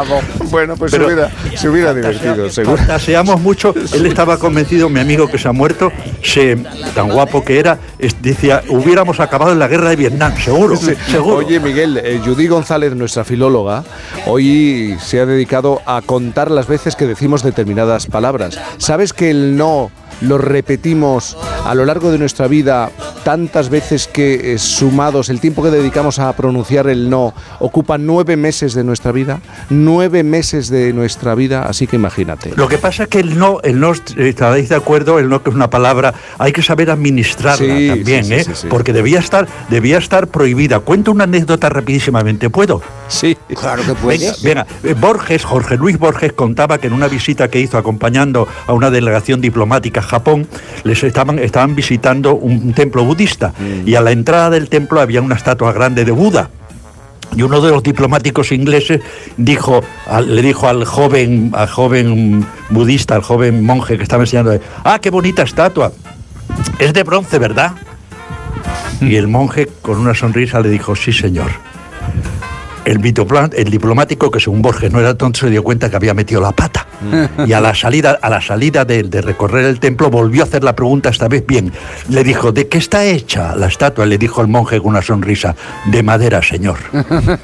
Fíjate, porque claro, fíjate, el no, lo evitó el no, porque el no significaba, es usted un idiota que no distingue entre bronce y, y madera. No sabe usted preguntar. El no, en muchos casos, debería estar prohibido y en otros casos es, es imprescindible. Bueno, lo que pasa pues es que yo administrarlo. siempre digo que no a destiempo, Miguel. Yo no sé decir que no. No ¿Pero he aprendido a decir que no. ¿Cómo? Pues porque verás, yo digo muchos noes, pero que son noes que muchas veces me restan, incluso. Claro, En claro, cambio, pero- los noes que son importantes. Pero no estás hablando solo de trabajo. No, no, En. No, la no, vida no, en general, no, pero en entre general. de trabajo también, quiero decirte, hay noes que son importantes decirlo. Y yo Claro, siempre me escabullo y digo, quizás, a lo mejor, posiblemente, Bueno, para evitar también, decir eh, no.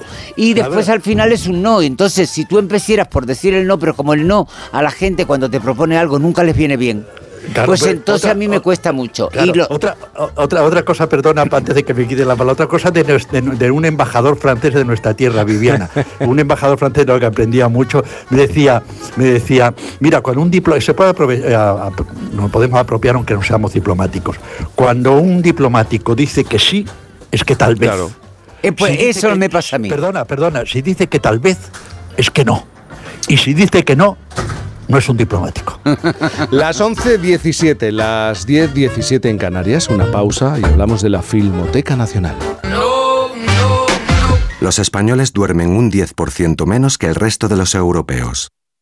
De este dato se podría hacer algún chiste, si no fuera porque el 7% de los siniestros mortales en 2022 estuvo relacionado con la somnolencia al volante. El sueño al volante mata. Dirección General de Tráfico, Ministerio del Interior, Gobierno de España. Uf, ya no tengo tiempo para nada. ¿Tú cómo haces para seguir siempre de aventura? Fácil, con mi nuevo Nissan X-Trail, híbrido y muy espacioso, con hasta 7 plazas, desde 335 euros al mes, con la libertad del renting flexible de Nissan. Nissan X-Trail híbrido, tu familia, tu aventura. Descúbrelo en la red de concesionarios Nissan de Madrid. Onda Cero. Del 16 al 18 de noviembre, la gran diva de Broadway, Liz Callaway, rinde homenaje al genio inmortal de los musicales Stephen Sondheim en el Teatro Real. La cantante ganadora de un Emmy ofrecerá tres únicas actuaciones en España en el Salón de Baile del Real, con piezas de grandes creaciones de Sondheim como Follies, Into the Woods o Company. Entradas desde 29 euros en teatroreal.es. Disfruta la cocina asturiana en Restaurante Couzapin, las mejores faves de Madrid, excelentes productos de temporada, esmerada atención. El sabor de Asturias está en Couzapin. Hay emociones tan intensas e indescriptibles que teníamos que ponerles nombre. Son las emociones de los clientes de Gilmar, como la ventisfacción. Sensación de satisfacción al vender tu casa en las mejores condiciones. Descubre más en emocionariogilmar.es. Gilmar, de toda la vida, un lujo. Te compra tu coche, te compra tu carro, te compra tu buga. Te compra tu furgo, te compra tu moto, te compra tu auto, caravan. ¿Te han hecho una oferta? Te la mejoramos. Has oído bien. Mejor precio garantizado y compromiso de pago en 24 horas. Ven a vernos.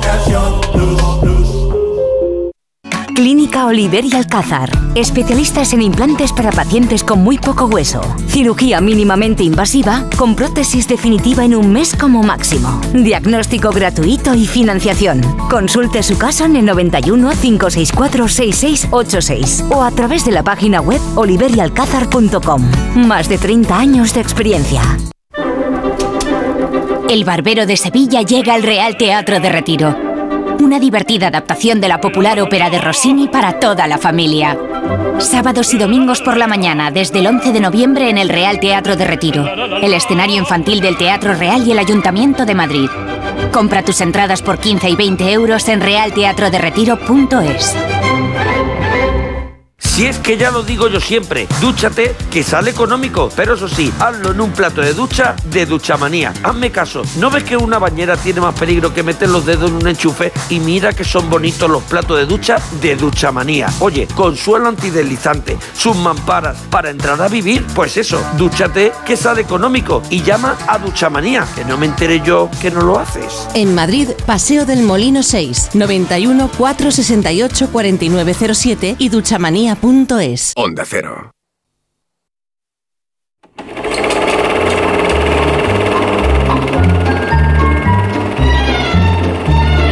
Nada, he yo en Filmoteca Nacional, no, Filmoteca Española, vamos a decirlo bien, vamos a indicarlo bien. Filmoteca Española. Os voy a llevar a un cine, pero no es un cine cualquiera.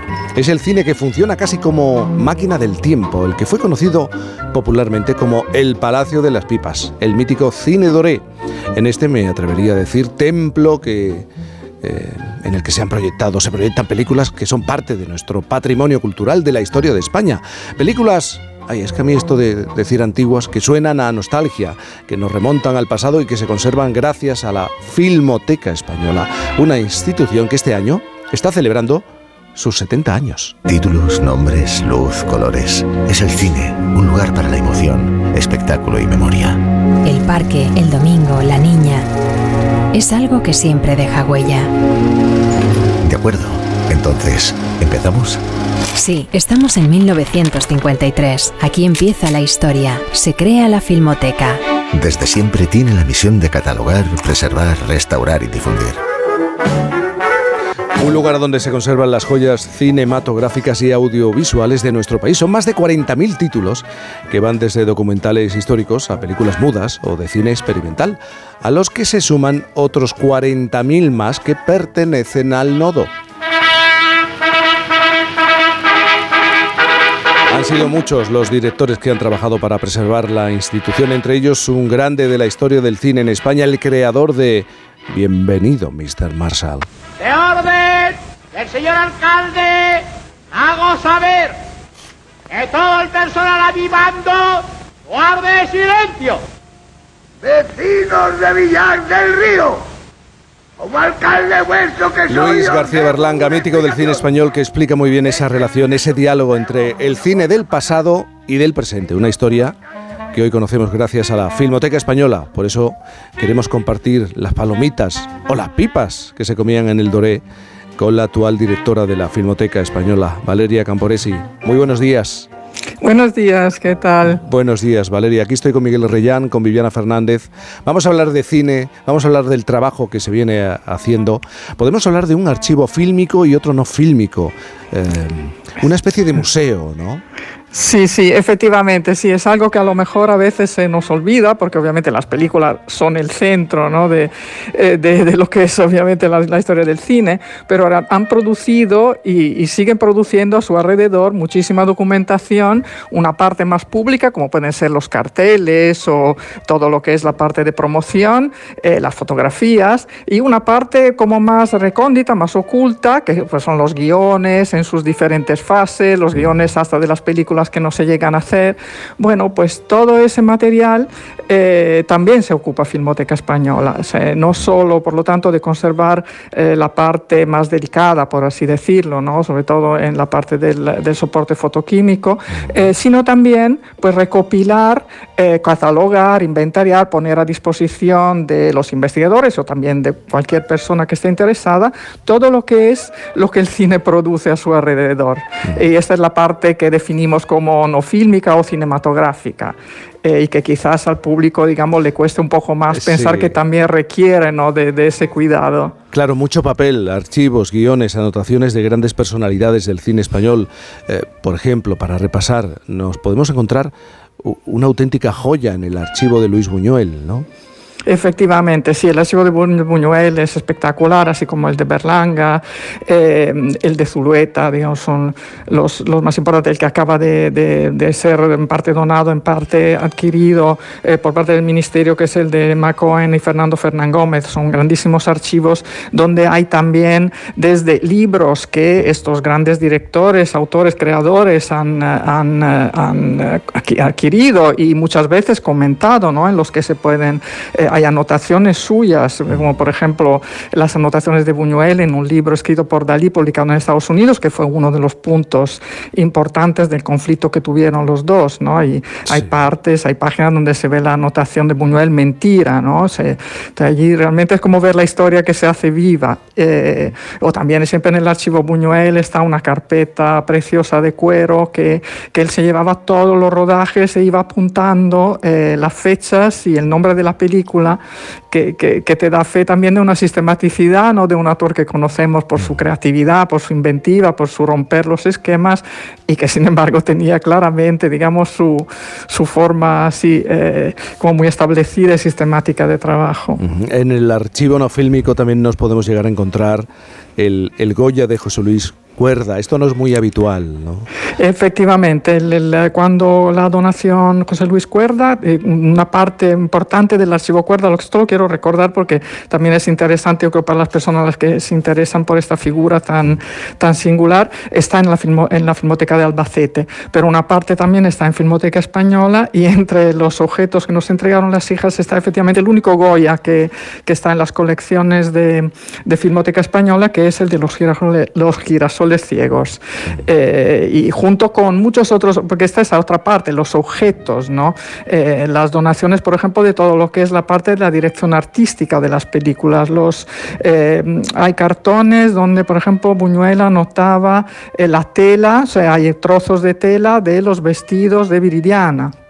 Eh, o la maqueta de, de la calle de Operación Ogro, cuando el atentado a Carrero Blanco. O sea, todos muchos de estos objetos singulares, digamos, están, eh, están en el Museo de Filmoteca Española. ¿Y cómo se gestiona todo el legado Berlanga, por ejemplo, que fue presidente de la Filmoteca y era un coleccionista compulsivo? Y además desde joven. Sí, sí, es una figura absolutamente fascinante la que emerge. Afortunadamente ya se ha hecho toda una primera operación de digitalización, inventariado y catalogación que ha servido de base a una gran exposición que se hará en Valencia en 2024 eh, y que va a ser una primera aproximación, una pequeña ventana eh, en la que se han tenido que hacer una selección de, objetos que, que constituye pues, un porcentaje mínimo, mínimo de todo lo que, lo que allí había, eh, pero que empieza a dar un poco sentido a, a toda esta colección que va desde eh, objetos de cuando estaba en el colegio, cuando estaba en un internado en Suiza, hasta las, las experiencias más recientes. Ujú. Es que también realizáis una labor, conectar el pasado con el presente a, tra- a través de, de la mirada de los directores, de los actores de, de otros momentos. A mí me gustaría pararme en la proyección de una película muy concreta, El último caballo, eh, de Edgar Neville, un director de los años 40, donde ya se hablaba de los coches, la mecanización, la relación de la ciudad, de las calles, de los ciudadanos con estos vehículos. Sí, este debo decir que ha sido una de las primeras experiencias así como muy emocionantes. Hay muchas experiencias emocionantes por las que pasa Claro. un amante de la historia del cine en el cine Doré. Y fue cuando se proyectó efectivamente El último caballo de, del Garneville del año 51, que está, es una película efectivamente ambientada en Madrid y que eh, es un relato que, que, que, comenta, que reflexiona acerca del gran cambio que está sufriendo, obviamente, en la ciudad de Madrid, la modernización, los coches que van sustituyendo a los caballos, efectivamente, porque el último caballo del título es literalmente el último caballo del personaje interpretado por Fernán Gómez en la película y que él lucha durante toda la película para poderle mantener. ¿no? Eh, y en la, en la proyección de esta entrañable obra, eh, pues de repente aparecieron un grupo consistente de jóvenes eh, con eh, carteles y para manifestarse efectivamente en apoyo al discurso anticoche de la película.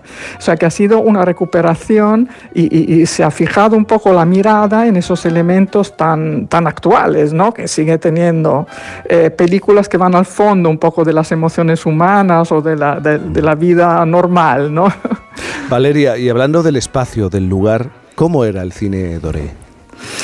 El cine Doré ha pasado por una historia muy complicada, sí. eh, nace como cine muy de barrio, ha sufrido muchas modificaciones arquitectónicas porque no se le daba mucha importancia obviamente a la construcción hasta el momento en el que Basta se llegó a, a amenazar con, eh, con, derribarlo directamente. Allí fue cuando interviene el ayuntamiento y el ministerio, eh, se empieza la obra de reconstrucción y nace la idea maravillosa de que eso pueda constituirse como la primera sede permanente para las proyecciones de Filmoteca Española. Hasta ese momento, a partir de los años 60, Filmoteca Española empieza a realizar proyecciones en distintas salas de la ciudad de Madrid eh, y también a través de las, las sede que entonces eh, formaban parte del mismo organismo de Barcelona.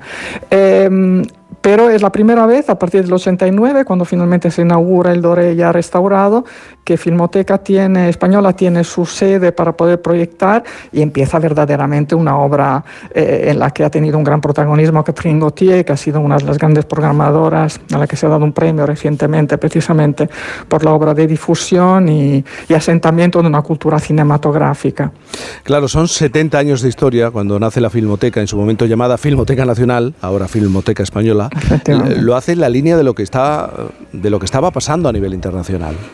Absolutamente, sí, sí, sí. Bueno, eh, y, y, también pues se podría ir atrás, porque claro, cuando llega el momento de la creación en el 53 es como un salto importantísimo que se da, eh, pero había toda una historia que había empezado bastante en sintonía a partir de ya de los años 20, ¿no? Es el primer congreso en España, el Congreso Iberoamericano, que ya se empieza a hablar de la necesidad de preservar eh, todo este material que está siendo producido y que al que no se da aparentemente una importancia como para eh, tener que conservarlo y que presenta muchos problemas. Eh, eso también en los años 30, cuando se utiliza mucho el cine como medio educativo, esa es otra, digamos, de las ideas que, que hacen que se vea un poco el valor cultural del cine, ¿no? que, al que se, obviamente está de fondo también el valor artístico. Y cuando en el 53 Filmoteca Española, se, que entonces Filmoteca Nacional se crea, efectivamente está completamente en línea con un movimiento que ya se estaba sentando a nivel internacional y en pocos años, en el 56, ya es miembro de la Federación Internacional de Archivos Fílmicos y forma parte, digamos, de la familia de las grandes filmotecas del mundo. Miguel Arrellán está en Almería. Miguel, antes me habías hecho un comentario sobre el trabajo que se estaba haciendo en la Filmoteca Española. ¿Quieres decir algo? Sí, quiero decir a Valeria, a la que no tengo el gusto y el honor de conocer, dos. Una, en primer lugar, enhorabuena, querida, por, como dice Jaime, por tener entre manos esa labor preciosa e imprescindible. Imprescindible, enhorabuena. En segundo lugar, algo sobre el que tengo opiniones eh, encontradas. ¿Hay constancia de que se han perdido auténticas joyas, en este caso del cine español, para siempre? Sí, sí, indudablemente. Eh, en una reciente entrevista, una de las restauradoras de, del CCR, del Centro de Conservación y Restauración de Filmoteca Española, lo calcula en un 15% lo que se ha recuperado. Por lo tanto, la gran mayoría de las películas, sobre todo en la primera etapa, se ha perdido. Eh, y entre estas películas, obviamente, tenemos noticia, información a través de la prensa o de testimonios eh, de lo que puede eh, podemos haber perdido. ¿no? Y, mm, y además esto es, es un riesgo con el que el, el CCR lucha todos los días, ¿no? porque realmente es tan grande el patrimonio que hay que tener una atención muy grande y revisar constantemente los materiales que no se esté produciendo algún efecto de degradación. Claro. Oye, por curiosidad me pueden mandar a la porra. ¿Te sabes tan bien la historia del cine italiano como la española? Pues igual no, porque llevo muchos Porque años en España. Pre- Hay que crear el premio Nobel Pues de es otro cinematografía para capital, ¿eh? el cine italiano. Viviana, Viviana Fernández, No, no, es sé si otro quieres. capital el cine italiano y me, sí, me parece absolutamente necesario. Quiero decirte, es nuestro patrimonio. Eh, Lo que pasa es que durante muchos años, afortunadamente ahora hay gente que se preocupa por eso y además por cambiar los sistemas, por Mm, recuperar mm, las películas. sí, Eh, sí. Los, los medios técnicos ahora, por ejemplo, acabamos Mm. de recuperar un- una canción que escribió John Lennon hace Sí, 50 la grabó y se ha podido limpiar gracias Sí. a la inteligencia artificial. Eso nos proporciona un- un- una facultad para poder recuperar aquellas cosas que se encuentren. El problema es lo que se ha perdido. En este país normalmente, bueno, yo recuerdo aquella edificio que había en la avenida, en la carretera, en la Nacional 2, que era Sí. un edificio de Anthony Fixas, que era la pagoda, y se tiró. Y yo no puedo entender cómo Mm. de repente una obra, pero se tiró, quiero decirte, yo lo he visto en Madrid, que no hace mil años. Entonces, con el cine, quiero decirte, es que es tu patrimonio. El cine nos enseña no solamente el arte o el eh, transmitir Emociones, nos eh, enseña las el- el, emociones, momento no, no, en el que nos estamos. enseña no, no, nos enseña cómo éramos, cómo vestíamos, eh, Ujú. cómo era el parque móvil de una ciudad, eh, Mm. cómo eran los edificios, cómo estaban pintados, cómo andaba la gente, cómo se Sí. movía. Quiero decirte, incluso las películas malas también nos dan, vamos, aquellas que Mm. están consideradas como comerciales y de me- menor interés, también son un testimonio de lo que de lo que fuimos. Bueno, Valeria Camporesi, directora de la Filmoteca Española y catedrática de Historia del Cine y de la Cultura Visual en el Departamento de Historia y Teoría. Es, es un cargo con un nombre muy largo, ¿eh? De- del arte de la Facultad de Filosofía y Letras de la Universidad Autónoma de Madrid. Lo he podido decir casi sin respirar. Valeria, enhorabuena de verdad por el trabajo y felicidades por esos 70 años. Muchísimas gracias en nombre de la institución. Gracias y muy buenos días. Gracias. Bueno, vamos a hacer una, una pausa y seguro que esto os va a sonar. Bueno, lo que cuente Eva García. Oye, José, ¿sabes que me ha puesto una alarma? Pero tú no tenías un perro. Sí, pero llamé a Securitas Direct y me dijeron que la alarma es compatible con mascotas. Así que mientras la alarma está activa, él puede moverse libremente por la casa. Protege tu hogar frente a robos y ocupaciones con la alarma de Securitas Direct. Llama ahora al 900-272-272.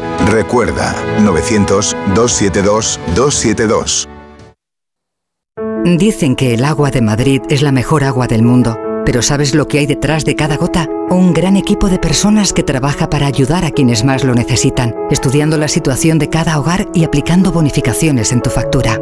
Porque no solo te ofrecemos la mejor agua, sino también el mejor servicio. Canal de Isabel II, cuidamos el agua. Onda Cero. Acércate a la música de una manera diferente con el concierto Descubre de la Orquesta Nacional de España. Domingo 5 de noviembre en el Auditorio Nacional.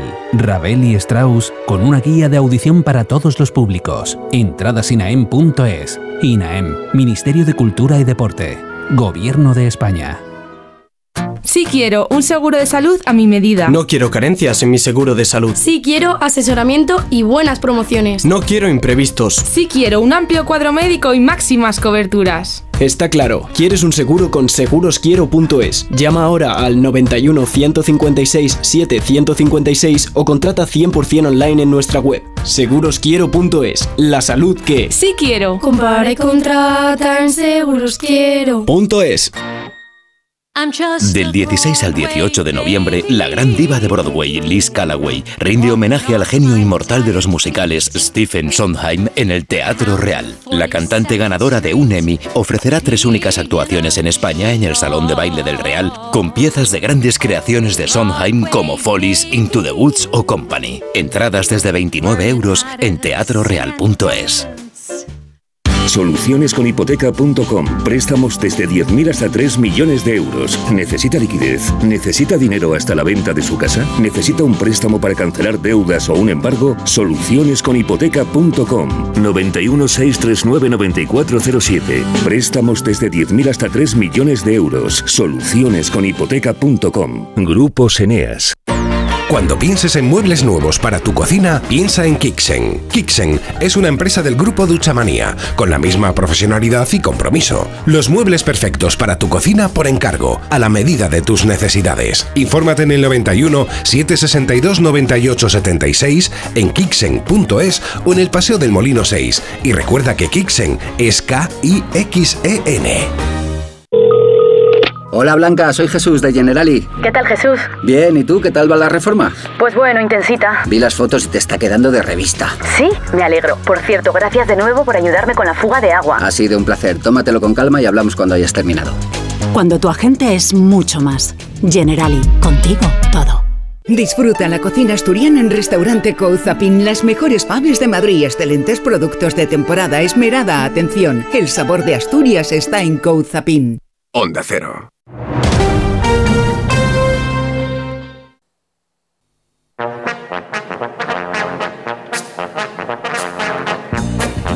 Miguel, Viviana, también a los oyentes. Esta semana Eva quiere rescatar un sonido histórico que encierra una historia entrañable, también trágica, y que además, Eva, buenos días. ¿Qué tal? Buenos días. ¿Estás convencida que nos va a sonar?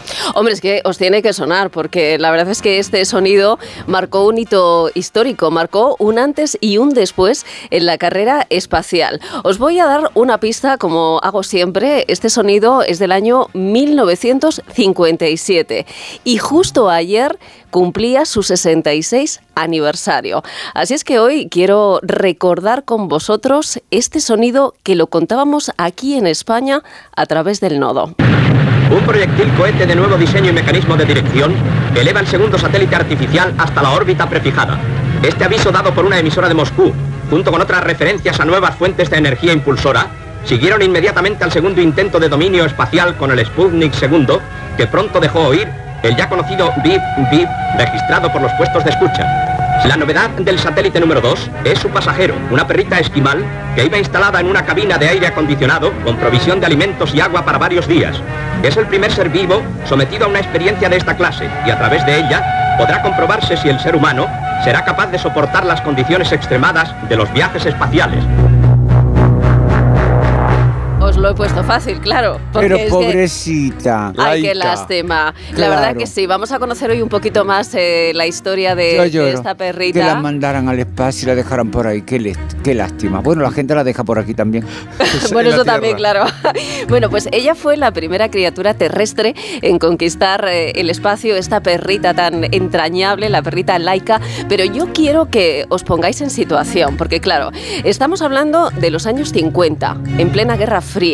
En aquel momento, claro, Estados Unidos y la URSS estaban inmersos en, En una plena guerra efectivamente en una carrera espacial frenética en la que, claro, los soviéticos llevaban la delantera. Fijaos que ya el 4 de octubre habían lanzado el primer satélite artificial de la historia. Acordaos, el Sputnik 1.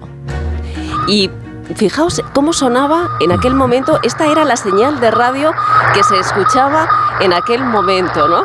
Bueno, pues después de aquel lanzamiento, los soviéticos querían más, claro, buscaban algo que fuera más espectacular todavía, ¿no? Había que llevar a una persona al espacio, pero eso era demasiado peligroso, ¿no? no todavía no estábamos preparados para aquello, porque los científicos pensaban que probablemente los humanos no podrían sobrevivir al lanzamiento y a las condiciones del espacio exterior. Así es que el 3 de noviembre del 57, la nave espacial soviética Sputnik 2 fue lanzada al espacio con la primera astronauta.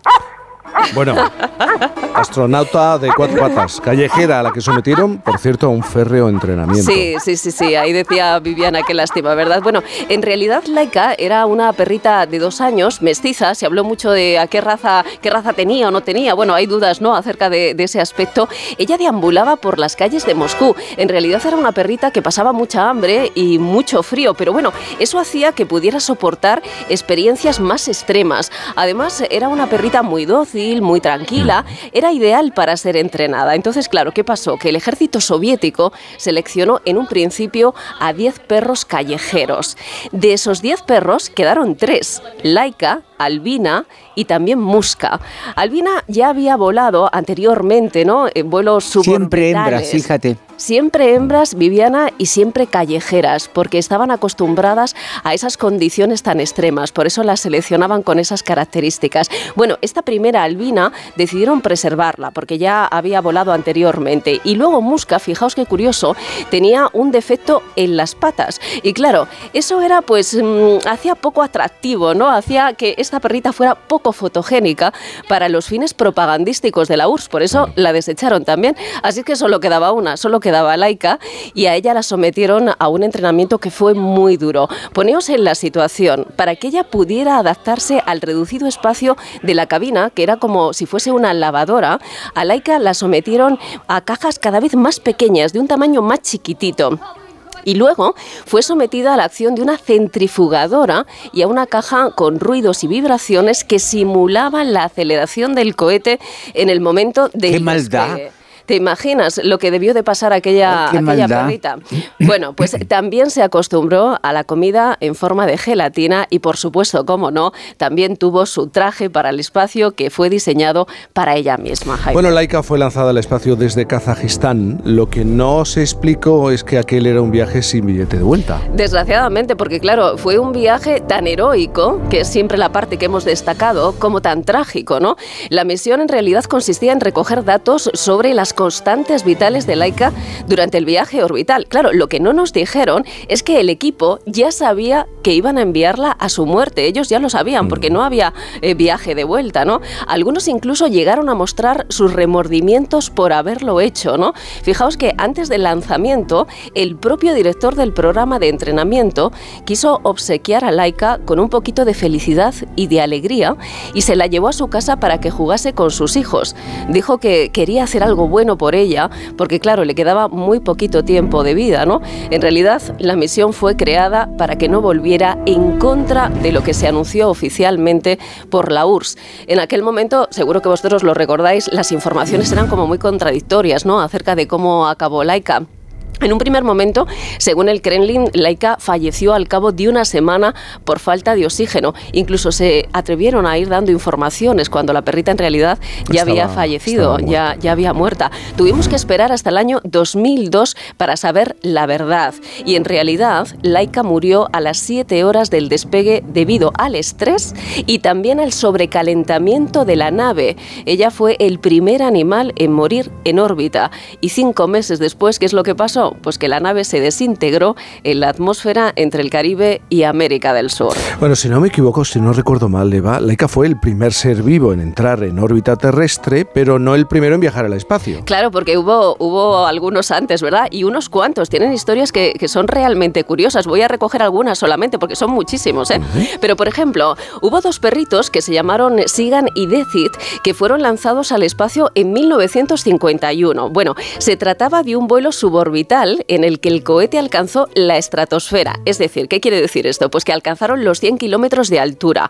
Claro, no tenía potencia para entrar en órbita, pero sí para rozar el espacio sideral. Bueno, pues aquellos perros regresaron a Tierra sanos y salvos.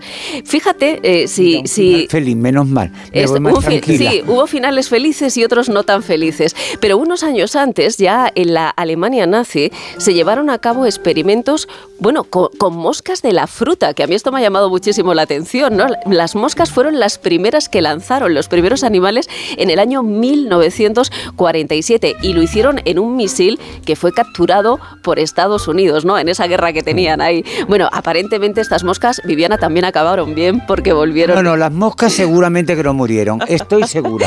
Estas regresaron Porque sanas. me ocupo yo en mi casa ahora que hay muchas moscas de matarlas y no puedo. Y son, son resistentes, no hay, no hay forma. Bueno, no tuvo eh, un final feliz el caso del macaco Albert II, porque aquí hubo muchos macacos que lanzaron al espacio. sí. Hubo uno, dos, tres. Bueno, yo me he fijado en Albert II, que fue enviado al espacio en el año 49 para estudiar el impacto biológico ¿no? de estos vuelos espaciales en los seres humanos. Bueno, Albert no tuvo suerte, la verdad, murió en el acto, aunque es verdad que se recogieron evidencias de su vuelo. Y un año después, fijaos, en el 50 se lanzó al espacio el primer ratón. También mandaron ratones. Fue el primer animal que voló sin anestesia. Esto me ha llamado mucho la atención porque los macacos que mandaron sí que es verdad que iban con anestesia. Pues él fue el primero que no llevaba anestesia desde el despegue y se tomaron varias fotografías durante ese viaje, ¿no? Para ver cómo reaccionaba un ser vivo eh, en los distintos momentos de- del vuelo, ¿no? No logró sobrevivir, se desintegró la cápsula en la que viajaba y bueno, también falló el paracaídas. Son muchos los animales, hasta el momento os diré que hay alrededor de unos 30 primates que han volado, bueno, pues por encima de esos 100 kilómetros, ¿no? En, en multitud de programas de Estados Unidos, la Unión Soviética, China, Francia, en fin. Y hubo más animales, tortugas, arañas, peces, conejos, gatos, todos ellos se han utilizado en las carreras espaciales. Era rusa y se llamaba Laika. Casi 70 años después, el legado de Laika sigue vivo no solo en nuestra memoria, sino también en la cultura popular.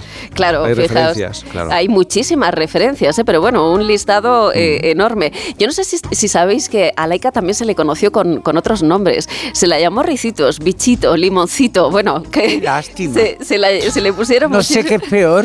Un poquito cursis. Porque si Sí. llega a volver y se entera, limoncito. Bueno, en realidad ella no solo es un icono de la exploración espacial, sino que también ha dejado esa huella, como decía Jaime, en la cultura popular. Y es que su nombre es tanto o más popular que el de Armstrong. Y su historia ha sido inmortalizada en al menos una docena de películas, de series de televisión, de libros y documentales. Y yo quiero fijarme en uno de ellos, en Spake 2. Высоко-высоко на орбите Земли. Este documental eh, no ha sido traducido al español, por eso lo, lo- lo estamos escuchando así. En realidad, en este documental se cuestiona la manipulación de los animales con fines científicos. Hubo mucho debate cuando a Laika la... Sigue existiendo Y sigue debate. existiendo ese debate. Bueno, pues en este documental lo que hacen es desmontar la odisea espacial de Laika tal y como se nos ha contado durante tantísimas décadas, ¿no? El caso es que eh, también en el mundo de la música, eh, Laika pues ha sido el nombre de muchísimos grupos eh, musicales. Incluso también hay artistas de la talla de Mecano que estamos escuchando, sonando. efectivamente, que se han inspirado en su historia para escribir canciones como, como esta preciosidad. Y como siempre, Eva, hay que terminar con alguna curiosidad. Venga, vamos a ello. Acabamos con que, eh, bueno, pues en la ciudad de Moscú existe una estatua en memoria de Lau- Laika que fue creada en el año 2008 y que se encuentra cerca del Instituto de Medicina Militar donde la perrita fue entrenada para su viaje al espacio. Bueno, este monumento muestra a Laika en traje espacial, por supuesto, y está de pie sobre un cohete, pero no es el único porque también aparece en el monumento a los conquistadores del espacio en el Museo Espacial de Moscú, donde Laika y Lenin son los únicos personajes que se pueden reconocer por su nombre entre todos los que aparecen esculpidos allí. Así es que este homenaje para la perrita Laika. Y nos suena. Tengo que contar algo importante, ya que de menos para la carrera Ponle Freno, que cumple 15 años y celebra una edición muy especial cargada de novedades y muchísima emoción. Será en Madrid el próximo domingo 19 de noviembre y ya somos más de 10.000. Apúntate ya en ponlefreno.com. Toda la recaudación se va a destinar íntegramente a víctimas de accidentes de tráfico. Por cierto, Eva, gracias, ¿eh? ¿Así? Por fin... No es lunes. Piensa en un producto. Y ahora imagina que te damos de regalo el 25% de lo que pagas por él para una próxima compra. Bien, ¿verdad? Pues imagínate eso en más de 2.000 productos de Supercore, Hipercore y Supermercado El Corte Inglés. Por ejemplo, en todos los espárragos y pimientos y en toda la bodega. Increíble, ¿no? Supercore, Hipercore y Supermercado El Corte Inglés. ¿Qué necesitas hoy? Y hay un millón de euros en premios. En CEPSA todos nuestros clientes son de 10, pero de 10 de 10. Por eso seas particular o profesional, tenemos una promo de 10 para ti. Ahora si eres de CEPSA Go o de Starresa, ahorras 10 céntimos por litro en tus repostajes. Y si aún no lo eres, únete ya en cepsa.es y te damos 10 euros de regalo de bienvenida. Ven a CEPSA y disfruta de una promo de 10. Que venimos a hablar con Bárbara Rey. ¿Tienen cita? No, Ángel Cristo no pide cita. Jaime Lorente. Tú estás completamente loco, ¿no? Belén Cuesta. Quería enseñarte algo. Lo más importante de mi vida, el circo. Cristo y Rey. Estreno el miércoles a las 11 menos cuarto de la noche en Antena 3. La tele abierta. Serie completa ya disponible solo en A3 Player. ¿Guiso de alubias luengo? Like. ¿Trufas de lentejas luengo? Like. ¿Las fotos en plan influencer de tu primo? Ay. Ups. Las legumbres luengo te lo ponen muy fácil para gustarte. Se preparan de mil maneras y su sabor es único. Legumbres luengo, la nueva pasta. Lleva tu negocio a otro nivel con Vodafone Business. Con negocio a medida disfrutarás de fibra y móvil con soporte informático 24/7. Escoge entre ciberseguridad, presencia digital o reparación y sustitución de dispositivos. Infórmate en vodafone.es o llamando al 1443. Vodafone Business. Together we can. Si quieres ahorrar el doble, con Repsol lo tienes muy fácil. Paga con Wilet y consigue hasta 40 céntimos por litro en todos tus repostajes y hasta el 100% de tus recargas eléctricas. Ven a Repsol y multiplica por dos tu ahorro. Y ahora disfrútalo hasta el 10 de enero. Esto es Conectar Energías. Más información en Repsol.es. No hace falta que te diga que me muero por tener algo contigo. Y es que no te has cuenta de lo mucho que me cuesta ser tu amiga. Es que eh, Miguel, Viviana, pues eh, ha tenido una noche interesante, voy a decir interesante, intensa y, y muy emocionante. Emocionante, Sí. básicamente. Emocionante, Porque, sí. ¿sabe lo que pasa? Que cuando yo era pequeña, yo recuerdo que cuando una mujer tenía 60 años ya era una mujer adulta. Y anoche cumplió este monstruo que está, esta monstrua que está cantando 60 años. Y yo la veo como antes, años. solamente 60 Sí, años. Y yo la veo como antes, es como la niña que yo conozco siempre, la del Uy Uy Uy. Y después fue un homenaje maravilloso porque cantó toda su familia, o sea, sus hijos, eh, los hijos de Lolita, eh, los hijos de Y te diste cuenta que Lola repartió mucho arte No, a no. través de la genética. Lola era la marmita. Lola y. Antonio González eran la marmita y cayeron en la marmita todos y entonces desde Alba Flores que la escuché y me iba se me iban a caer las bragas pero es que además por ejemplo eh, Pedro Pedro el hijo de Pedro la, eh, la saga y de, y de Rosario no ha cumplido 18 años le cantó una canción a su madre y su madre no la había oído cantar nunca entonces yo veía que ella se le iba a caer el pandero al suelo directamente Pero entonces eh, mucha emoción. no, no, fue una noche bonita, llena de amor. Es una familia que se quiere mucho, que tiene mucho talento, pero sobre todo es que mm, se desborda la emoción. Quiero decirte, yo mira que el flamenco siguió hasta las 5 o las 6 de la mañana, pero entonces me tenía que haber venido ya con los flamencos a la radio. Yo me retiré antes, pero me vine llena de amor. Además, ayer Lolita había debutado en el español con esa Poncia, que tengo muchas ganas de verla esta semana, porque además su madre tenía muchas ganas de haber hecho Lorca, ella la recitó mucho en, en sus en sus conciertos. Y entonces fue una noche bonita. Fue, me fui a mi casa feliz. Fíjate, Ah, qué bonito. y no me fui, no, no me fui, no bebí, bebí vino blanco porque yo no había tequila y entonces yo lo que bebo es tequila, si no hay tequila, pues nada, me tomé dos vinos blancos, pero me fui feliz porque había mucho amor, mucha, mucha energía buena, eh, muchos amigos que hacía tiempo que no veía, mujeres de estas que no nos vemos, que en una época salíamos todas las noches, cuando salíamos y nos acostábamos al- mm, por la mañana, eh, y entonces fue una maravilla de reencuentro, de reencuentro con una familia que yo me acuerdo de las navidades en María de Molina, cuando las organizaba la madre. Entonces, es ver que sus hijos y sus nietos siguen estando ahí y siguen teniendo el mismo talento y la misma gracia y la misma posibilidad. Oye, dime luna, lunita lunera, que por tu cariño me muero de espera. Nos tenemos que ir, pero mañana volvemos. Miguel Reyán, desde Almería. Y no, y no puedo decir nada yo ahora. Eh, ¿qué- qué sí, decir? besos a Adra. Rápido, eh, eh, bueno, eh, tengo que decir, el primero lugar, lamento no haber estado ayer, me caché el soy amigo de Ana Villa, pero, pero no puedo estar en dos sitios a la vez. En segundo lugar, yo, eh, eh, inter- como estaba, ahora estoy bajo techado, pero antes estaba en, exterior día y eh, me da la impresión que interrumpido un par de veces y un, un miembro de andante, de andante caballería como yo no se lo puede permitir. Y en tercer lugar, apuntar esto bien, a Sí. propósito de laica, que yo voy con retraso. Esto no está escrito. No se sabe cuándo, en un momento más, más inoportuno, todos los animales vivos del mundo se van a reunir. Se van a juntar to- todos los animales muertos desde la noche de los tiempos que van a resucitar y nos van a hacer pagar al ser humano toda la cantidad infinitos sufrimientos inútiles que les hemos, hemos hecho pagar. Estar Espero que así sea. Nos lo merecemos, ¿eh? Miguel, un abrazo muy grande. Viviana, a ti también. Feliz noche. Un beso enorme. Nosotros eh, vamos a esperar a que suenen las señales horarias porque queremos escuchar las noticias y luego gente viajera.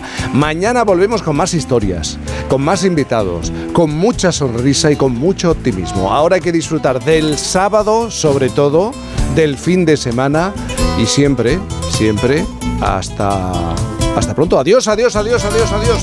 Jaime Cantizano. Por fin no es lunes. Que me duele el corazón de quererte tanto, me duele el corazón de quererte tanto. ¿Y qué le voy a hacer si tu amor no tengo? ¿Y qué le voy a hacer si me estás matando? ¿Y qué le voy a hacer si tu amor